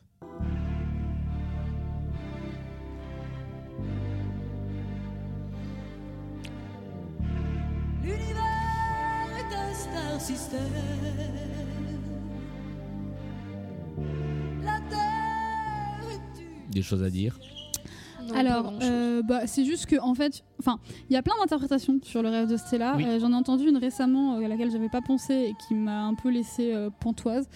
Euh, moi, moi, l'interprétation que j'ai toujours eue de ça, c'est que euh, elle se rend compte à ce moment-là que finalement, elle est allée au plus haut du haut, euh, là où elle pensait même pas pouvoir arriver un jour, et que finalement, bah, à quoi, quoi bon Parce que qu'est-ce qu'elle va faire maintenant, quoi Mm. Moi, je voyais un- ça un peu comme ça, et, euh, et comme un. À quoi ça sert de vouloir monter si haut euh, Voilà, qu'il ne reste plus rien quand vient la fin du show. Je suis assez d'accord avec cette interprétation-là de, du vide intersidéral qu'il y a derrière. En fait. Voilà. Et maintenant Ouais, puis quoi à quoi ça sert d'être sur la Terre si c'est pour Ouais. faire nos vies à genoux hein. Euh, L'autre interprétation que j'ai entendue récemment et qui me laisse un peu plus sceptique, mais pourquoi pas, c'est qu'en fait, ce serait une chanson de suicide. Bah, C'est-à-dire que euh, c'est une interprétation que j'ai lue encore une fois dans le livret de la version québécoise, qui est extrêmement détaillé sur l'histoire. Et du coup, j'ai découvert ça. Euh, mais c'est aussi dit, euh, parce euh, qu'en en discutant dans notre groupe justement ouais. de comédie musicale, c'est aussi quelqu'un qui a sorti ça l'autre fois pour d'autres, c'était une en évidence. disant ah, mais ouais. moi c'est évident pour moi, elle va suicider à ce moment-là. Parce qu'elle dit ce soir j'irai voir à travers le miroir si la vie est éternelle. Donc est-ce que ça veut dire ça? Je je sais pas. C'est vrai que j'avais jamais perçu ça euh, comme ça non plus. En tout cas, ce qui est sûr, c'est qu'elle a une désillusion à ce moment-là, Oui. euh, sévère. euh, de, elle a couru toute sa vie après quelque chose, et, et là, elle est arrivée au bout de la course, et, et ben finalement, euh, est-ce que ça n'a pas un peu rimé à rien tout ça, quoi? Alors c'est intéressant ce que tu dis sur la désillusion parce que le titre qui va suivre, euh, qui s'appelle officiellement le trio final, a un deuxième nom que je vais retrouver le temps qu'on l'écoute. Euh, puisque donc après ça on a effectivement là je crois qu'on a à nouveau le grand euh, voile Oui. euh, qui est En qui fait, est là elle et qui- se- elle s'enroule tombe, dedans voilà. quand elle chante, ouais. Euh, et on Gros révèle euh, eh ben, le personnage de Johnny Roquefort qui est derrière les barreaux et le personnage de euh, 0 janvier qui, Qui est lui tout est en au, est au sommet.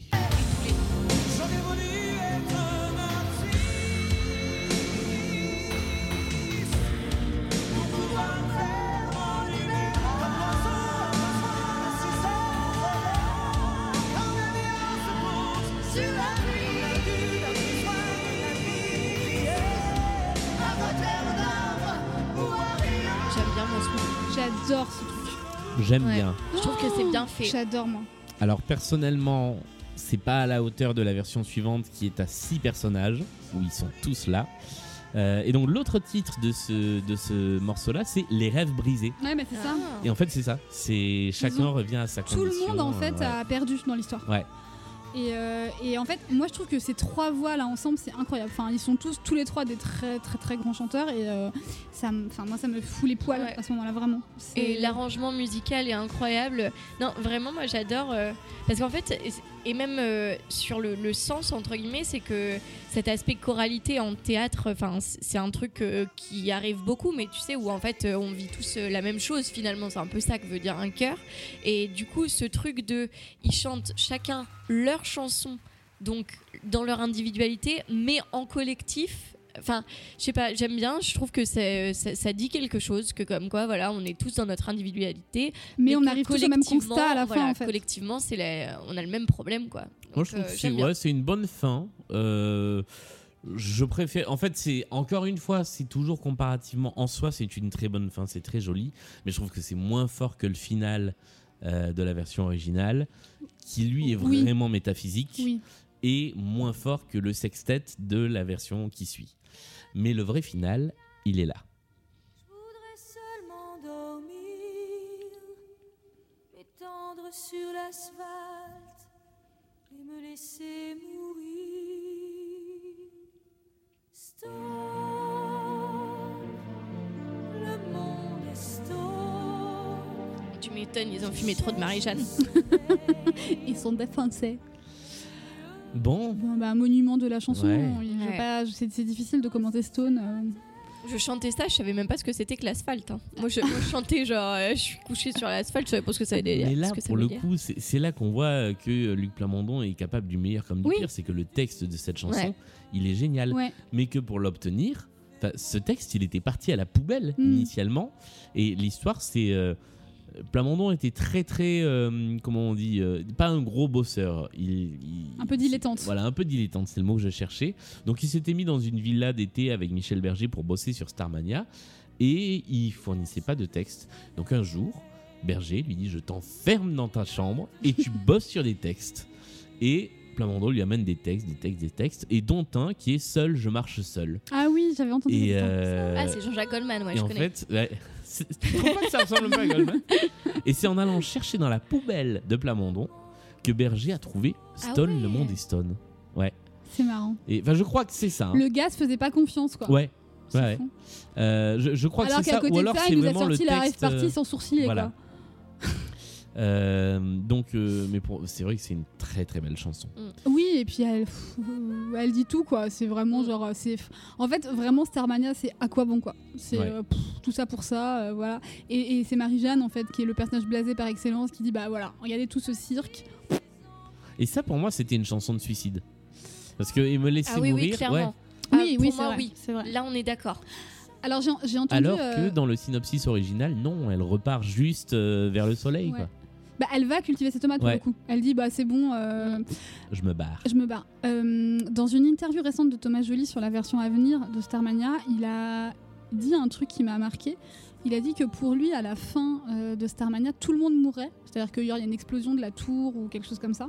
Et ils sont tous dedans, en fait, les étoiles noires, euh, Mm. Zéro, Stella, Sadia, etc. Tout le monde meurt, sauf Marie-Jeanne, pour lui. Et il expliquait ça en disant euh, c'est normal parce qu'en fait, c'est le seul personnage qui n'a pas cherché à être une star, en fait, et à, à- et donc en fait c'est la seule qui meurt pas. Donc je sais pas si c'est la direction qu'ils vont prendre euh, pour la prochaine version, mais je trouve ça hyper bien. intéressant. Moi j'aime beaucoup. ouais. Et on arrive sur le, le moment, euh, le vrai final. Donc, où il y a un bruit de, de verre brisé. Et je vois vraiment ça comme une libération. Et on arrive là-dessus.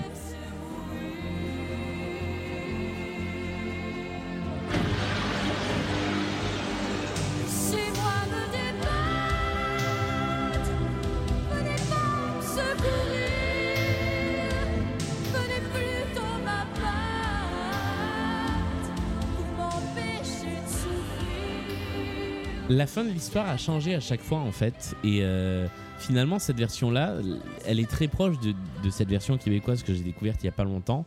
Enfin, pas cette version-là, celle dont tu parlais, euh, qui va peut-être être la version de, de Thomas Joly, où en fait, à la fin, il y avait un tremblement de terre. Euh, donc tout était réduit en cendres et c'était un extraterrestre qui arrivait sur Terre pour dire mais en fait vous êtes rien, génial. vous êtes et ça se terminait Il y a que des Canadiens pour faire ça. Ouais, non, mais c'était très, très, très perché. Et ça se termine. Le, le spectacle se terminait sur les mots Vous êtes tout petit. Ça se terminait là-dessus. Et c'est la version la plus dark qui soit, je trouve. Et j'aurais beaucoup aimé euh, voir avec cette version-là une. Mais peut-être que on aura des surprises. hein. Oui, et moi, moi l'idée que ça se termine comme une vraie tragédie avec vraiment tout le monde qui, qui clame, c'est euh, euh, oui, oui, oui, oui, s'il vous plaît. Et bon, Thomas Joly ayant monté Shakespeare et des grandes pièces euh, du répertoire, on sent dis, une certaine appétence Voilà. avec la tragédie, n'est-ce pas? Ça m'étonnerait pas. Et puis en même temps, euh, le truc de, enfin voilà, Starmania, enfin tu vois, être une étoile, enfin c'est Mm. le, c'est un peu le, pas l'adage, mais le, enfin voilà, l'idée commune que voilà, une fois que t'es mort, t'es une petite étoile, blablabla. Et, bon. et d'ailleurs, dans la version tient. originale euh, du final, euh, enfin le final qui n'est pas dans cette version-là, euh, Johnny Rockford qui chante le final dit euh, euh, je- euh, Maintenant pour moi tout c'est clair, je n'ai fait que passer sur Terre, je vous salue et je repars. Donc en fait, c'est vraiment un côté genre je suis mort aussi. euh, Ouais. Mm, mm, mm. Voilà. Euh, eh bien voilà, on a terminé avec Starmania. En 8h30 En 2h47 minutes, je vous propose, avant d'atteindre les 3 heures d'émission, de faire le parce qu'en plus je vous le dis hein, je vais pas couper grand chose parce que Non, on a été on très a été très, bavard on a été très dense de faire le top 3 et le flop 3 du spectacle Top 3, flop 3 de toute l'équipe. Top 3, flop 3 de ce spectacle. on y va qui veut commencer? Allez, j'y vais parce que moi c'est rapide. vas-y Euh, mes top, le, en premier le décor épuré, moi j'adore. Euh, je trouve que ça. le décor et la purée? Ouais. La purée de brocoli. Non, euh, le, le décor qui est très épuré, très simple. Euh, je pense que ça peut ne pas plaire, mais moi je trouve ça vraiment chouette euh, de mettre en, en- en avant une certaine neutralité, un, un truc un peu, un peu vide. Euh, Moi ça me plaît, je trouve que ça marche dans un côté un peu peut-être apocalyptique. Enfin je sais pas, je trouve que ça marche bien ici, ça m'a plu. En deuxième, je dis d'abord, elle est un peu anecdotique et après. Ouais. En deuxième, j'ai mis le saxo.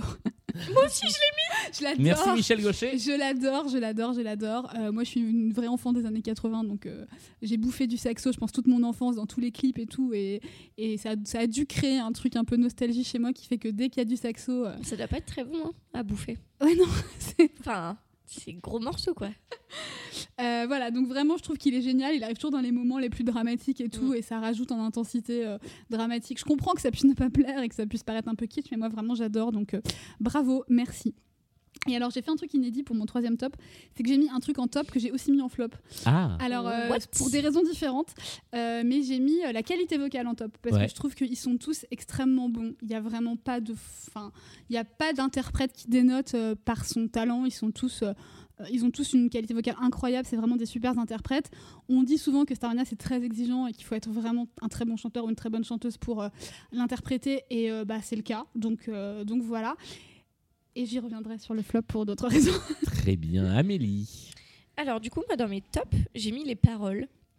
Moi, j'aime bien euh, globalement. hein, alors après, j'ai- j'ai expliqué quelques, quelques, quelques anecdotes qui ne vont pas dans ce sens au cours de l'épisode, mais globalement, euh, je trouve qu'il y a vraiment beaucoup de poésie, de comparaison et de. Enfin, moi, j'aime bien tout ce qui est euh, système solaire et compagnie. Et du coup, d'avoir ouais, des- c'est cool ça. Ouais, c'est vrai. du coup, non mais c'est bête, mais en fait, euh, je suis comme un néon éteint, enfin ce genre de truc, moi, ça, ça- ça me parle, j'aime bien. C'est mon côté un peu émo. Voilà. J'aime bien la cohérence, donc très globale, euh, euh, mais du coup, j'explicite la cohérence de manière globale, mais particulièrement sur, la cohérence musicale et sur les reprises de thèmes récurrents, notamment celle d'Alain Souchon. On y revient. non, je rigole. Mais en vrai, euh, j'aime bien voilà que je, je l'ai déjà dit dans le podcast, mais voilà qu'on retrouve euh, euh, quelques quelques accords du Monde des Stones, euh, que on est le trio final où on reprend trois musiques euh, cap- enfin assez capitales de la de, de la pièce en entier. Enfin bref, euh, tout ça voilà. Et moi aussi j'ai mis le saxophone parce que parce que euh, j'adore le saxophone. euh, euh, voilà même dans euh, dans euh, Careless Whisper. Donc euh, Bah, donc voilà en évidemment, fait. Avant tout dans Careless Whisper. Avant tout, et voilà. Donc, euh, donc moi j'étais contente quand j'ai vu qu'il y avait un saxophone. Voilà.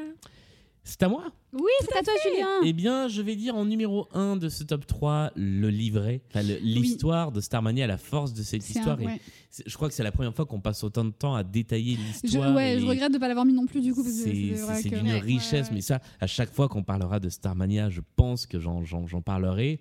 Euh, en deux, la qualité des interprètes, parce que quand même pour une bonne partie, euh, ce sont les meilleurs à avoir interprété les rôles, Mm. même s'ils reviennent dans d'autres versions. Mais je pense que euh, Norman Grou est pas loin d'être le meilleur Johnny Rockford, Zéro Janvier est pas loin d'être le meilleur. euh, non, Richard Grou est pas loin d'être le meilleur Zéro Janvier.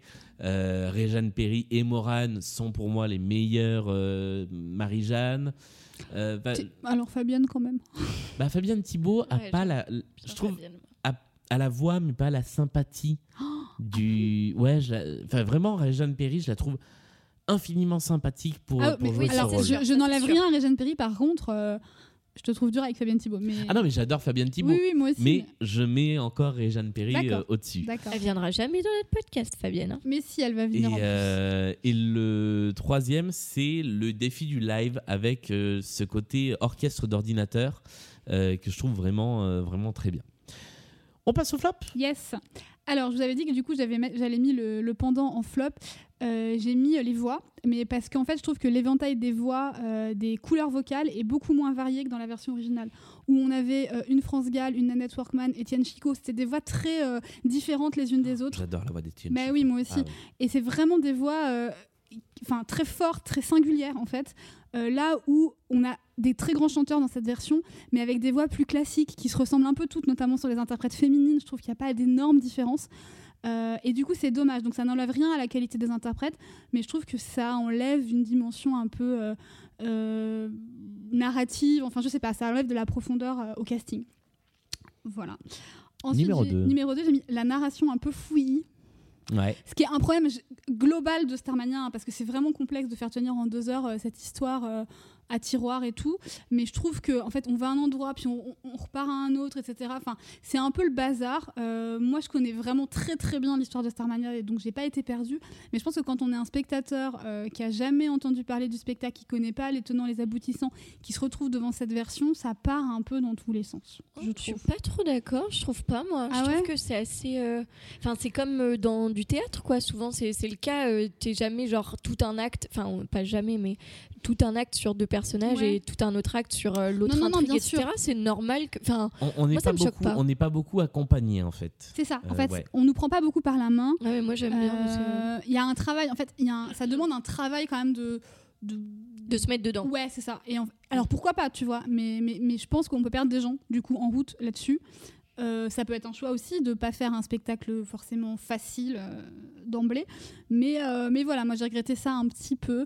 Euh, j'ai pas de solution parce que honnêtement, si. Bon, c'est pas mon métier, hein, mais si demain on me demandait de mettre en scène Starmania, euh, c'est tellement complexe que je sais même pas par quel bout je le prendrais. Mais, mais voilà, c'est un peu dommage, je trouve. Et euh, bah, en troisième, mais je pense que vous l'avez mis aussi, la mise en scène. Ouais. C'est mou, c'est statique. Il n'y a pas vraiment de chorégraphie. L'espace n'est pas vraiment occupé euh, par les interprètes. Ça bouge pas beaucoup. Ça, voilà, c'est un peu dommage. Euh, comme on disait tout à l'heure, euh, Michel Berger, Luc Plamondon sont pas metteurs en scène ni chorégraphes. D'ailleurs, il n'y avait pas de chorégraphe. on, on l'a dit. Donc ça se sent quand même, ce qui fait que on est presque plus proche d'un concert de chansons que d'un vrai spectacle musical, comédie musicale ou opéra rock. Donc voilà, ça c'est dommage pour moi. Je suis. Enfin, je, je continue. Oui. Euh, je suis assez d'accord, je vais pas épiloguer, mais, euh, mais effectivement, j'avais noté euh, pas de danse, ni de, de paroles et de dialogues, etc. Alors, certes, c'est toutes les versions de Starmania, que, enfin, en tout cas, pas pour la danse, mais pour les paroles entre. Bon. C'est plus un spectacle musical qu'une comédie musicale. Ça pourrait ne pas me déranger, mais en fait, quand à côté, euh, il n'y a pas de danse, il n'y a pas de mise en scène, il y a un décor très minimaliste, etc. Euh, en fait, si c'était un truc ou un autre, d'accord, mais tout ensemble, euh, non. Euh, moi, j'ai marqué littéralement, on dirait une ébauche, une ébauche pas finie. J'ai Mhm. l'impression d'assister à une générale là. Donc, euh, donc voilà, donc euh, c'est pas ouf. Euh, les costumes, euh, les costumes, je suis pas, enfin, je trouve qu'il n'y a pas des masses d'efforts de fait. Euh, Il n'y a pas de réflexion sur euh, les couleurs, qu'est-ce que ça veut C'est dire, premier degré les etc. costumes. hein, Ouais. ils sont très C'est premier très degré. premier degré. Euh, et voilà. Et en fait, j'ai que deux flops parce que finalement, euh, mon troisième, enfin en fait, j'avais pas de danse ni de parole et ensuite j'avais, on dirait une ébauche, c'est pas fini. Et donc du coup, c'est, ça va l'un dans l'autre. Donc voilà. Mais Titre. après, euh, oui non, je, je pense pas que j'ai de troisième euh, parce qu'il y a, il y a personne qu'on peut shamer. Non, donc, non, euh, non. donc non. euh, je pense que globalement, euh, voilà, c'est peut-être le côté, ouais, euh, il y a pas, il y a pas de comédie quoi. Donc euh, donc c'est très bien effectivement d'avoir euh, de la prouesse vocale, mais j'aurais bien aimé avoir un peu de d'acting. Voilà. À toi, Julien. Alors moi je mettrais en numéro 1 les costumes parce qu'effectivement c'est très premier degré, c'est très uniforme. Mm. Et il y en a qui sont moches, c'est vrai que le costume de Marie-Jeanne il est pas beau, euh, voilà. Euh, donc ça c'est mon numéro 1. En numéro 2 je mettrais le fait que ça a quand même très mal vieilli dans tous les aspects, à la fois la musique, Mm. parce que ça reste quand même très daté années 80 Ah alors oui. que la version originale est moins datée que celle-là. Euh, la captation a extrêmement mal vieilli. Euh, le- mais dans, dans tous les aspects, hein, même l'habillage du début du générique ouais, avec ses, Oh ses caractères sur ordinateur, Ah oui. le jingle Warner Music, tout, Tout. du début à la fin. C'est voilà. Euh, et en plus, il agresse les oreilles ce petit Ouais, jingle au début. là. Euh, donc euh, voilà. Et le troisième point, je vous rejoins, mais je pense que j'irai encore plus loin sur la, la direction d'acteur, la mise en scène, l'absence de chorégraphie, l'absence de toutes ces choses-là. Et ce qui m'inquiète encore plus, c'est le propos euh, de Luc Plamondon et Michel Berger qui étaient déçus de la version de 79, dont ils ont trouvé que. Alors, on l'a pas vue, cette version, et elle n'a pas eu de très bonnes critiques. Donc, peut-être qu'on la fantasme un peu trop. Mais en tout cas, ils voulaient pas de la version à l'américaine que t'avais- que- qu'avait proposé euh, Tom Organ euh, en 79. Et donc, ils ont fait leur version comme eux voyaient Starmania. Et je trouve ça assez inquiétant d'imaginer que eux voyaient Starmania ça de leur façon vision, ouais. aussi euh, aussi peu euh, aussi peu folle et aussi premier degré en fait Euh, Et pas ambitieuse quoi. et pas ambitieuse ouais Donc quand après En fait, peut-être qu'ils ont été un peu dépassés par leur truc, en fait, parce que Ouais. tu vois, eux, c'était peut-être un peu des mecs un, peu à l'ancienne. pa- Pardon, paix à l'âme de Michel Berger, pour qui j'ai un respect immense, mais peut-être qu'ils étaient un peu de la vieille école quand même, et que finalement, Starmania les a dépassés euh, dans le sens où c'est tout le monde a projeté quelque chose de, de grandiose dessus que eux avaient peut-être pas anticipé non plus à l'époque. Et, euh, et je comprends d'autant mieux la volonté, en tout cas de Plamondon, de vouloir, après en 93, basculer à l'extrême opposé, avec quelque chose qui va être très marqué, pas sur les décors, parce qu'il n'y en a pas non plus, Mm. mais sur les costumes, sur la mise en scène, sur la musique. Là, pour le coup, on va avoir un parti pris artistique qui plaît ou qui plaît pas, mais qui est tellement fort qu'il Oui. est forcément clivant. Euh, donc voilà, mais pour moi, mon flop, il est là, il est que euh, la mise en scène et le choix délibéré de faire une mise en scène comme ça me paraît très bizarre sur une œuvre comme celle-là. Et je crois qu'on a fait le tour. Et ben, je crois aussi. Je oui. crois aussi, Voilà, nous, en 5h30. en 3 heures, puisqu'il est 2h58. Donc le temps de se remercier. Ah, il est 2h58 sur Enfin, ton oui, lecteur. non, oui. Je- je- Il est Je 23h18. rassure nos, à la nos- nos pendule. auditeurs, on ne passe pas nos nuits euh, à Non. enregistrer euh, des épisodes. À la sa symphonie, au requiem. Merci d'avoir écouté cette émission. Si Euh, vous êtes arrivé jusqu'au bout, Oui, qu'est-ce qu'on peut. dites-nous, euh, euh, qu'est-ce qu'on peut dire euh, Alain Souchon, oui, non. Voilà, c'est tout. Mais on l'a déjà dit. Ça, on l'a déjà tantôt, Donc il faut un autre euh, Dites-nous si vous, vous avez encore envie de vous battre Voilà. et pas envie de souffrir. Euh, Exactement. voilà. C'était- Et Merwan. Rim n'a jamais fait Starmania. Non. Mais du coup, s'il veut venir euh, parler d'autre chose, il est toujours le bienvenu. Ouais, Merwan Rim, euh, peut-être peut qu'il sera dans Starmania 2020. Euh, lisez ou achetez, ou les deux, le livre de François Alquier sur l'aventure Starmania. Il est excellent. Et je ne dis pas ça parce que c'est un ami. Le livre est excellent. Euh, écoutez Starmania. Allez voir Starmania. Allez voir des comédies musicales. Allez voir oui, du spectacle voir vivant. ouais. Abonnez-vous à notre podcast, Oui. laissez des commentaires, parlez-nous, dites-nous ce dont vous avez envie. Nous, on se retrouve très rapidement avec un prochain épisode. On s'est donné rendez-vous pour un Super Starmania Battle euh, bientôt. Très vite aussi. on vous reparlera de Starmania dans ses différentes. Et on vous parlera très probablement de la nouvelle version. On vous parlera de Starmania dans sa version amateur, faite par nous avec les making-of. Venez nous voir le 27 juin. Je crois Ah qu'on bon peut pas encore dire On fait la euh, pub Oh, bah oui, bien sûr. Ah zut Euh, Qu'est-ce que vous voulez pour conclure? Je vous donne le choix entre deux trucs qui ne sont pas de cette version. Soit banlieue nord version québécoise, soit le final de la version d'après. Le final. Le Ah oui, final le la final, bah, pour, finir le final. Allez, bah, on va terminer avec ça et puis on se dit au mois prochain. À bientôt. Salut. Salut.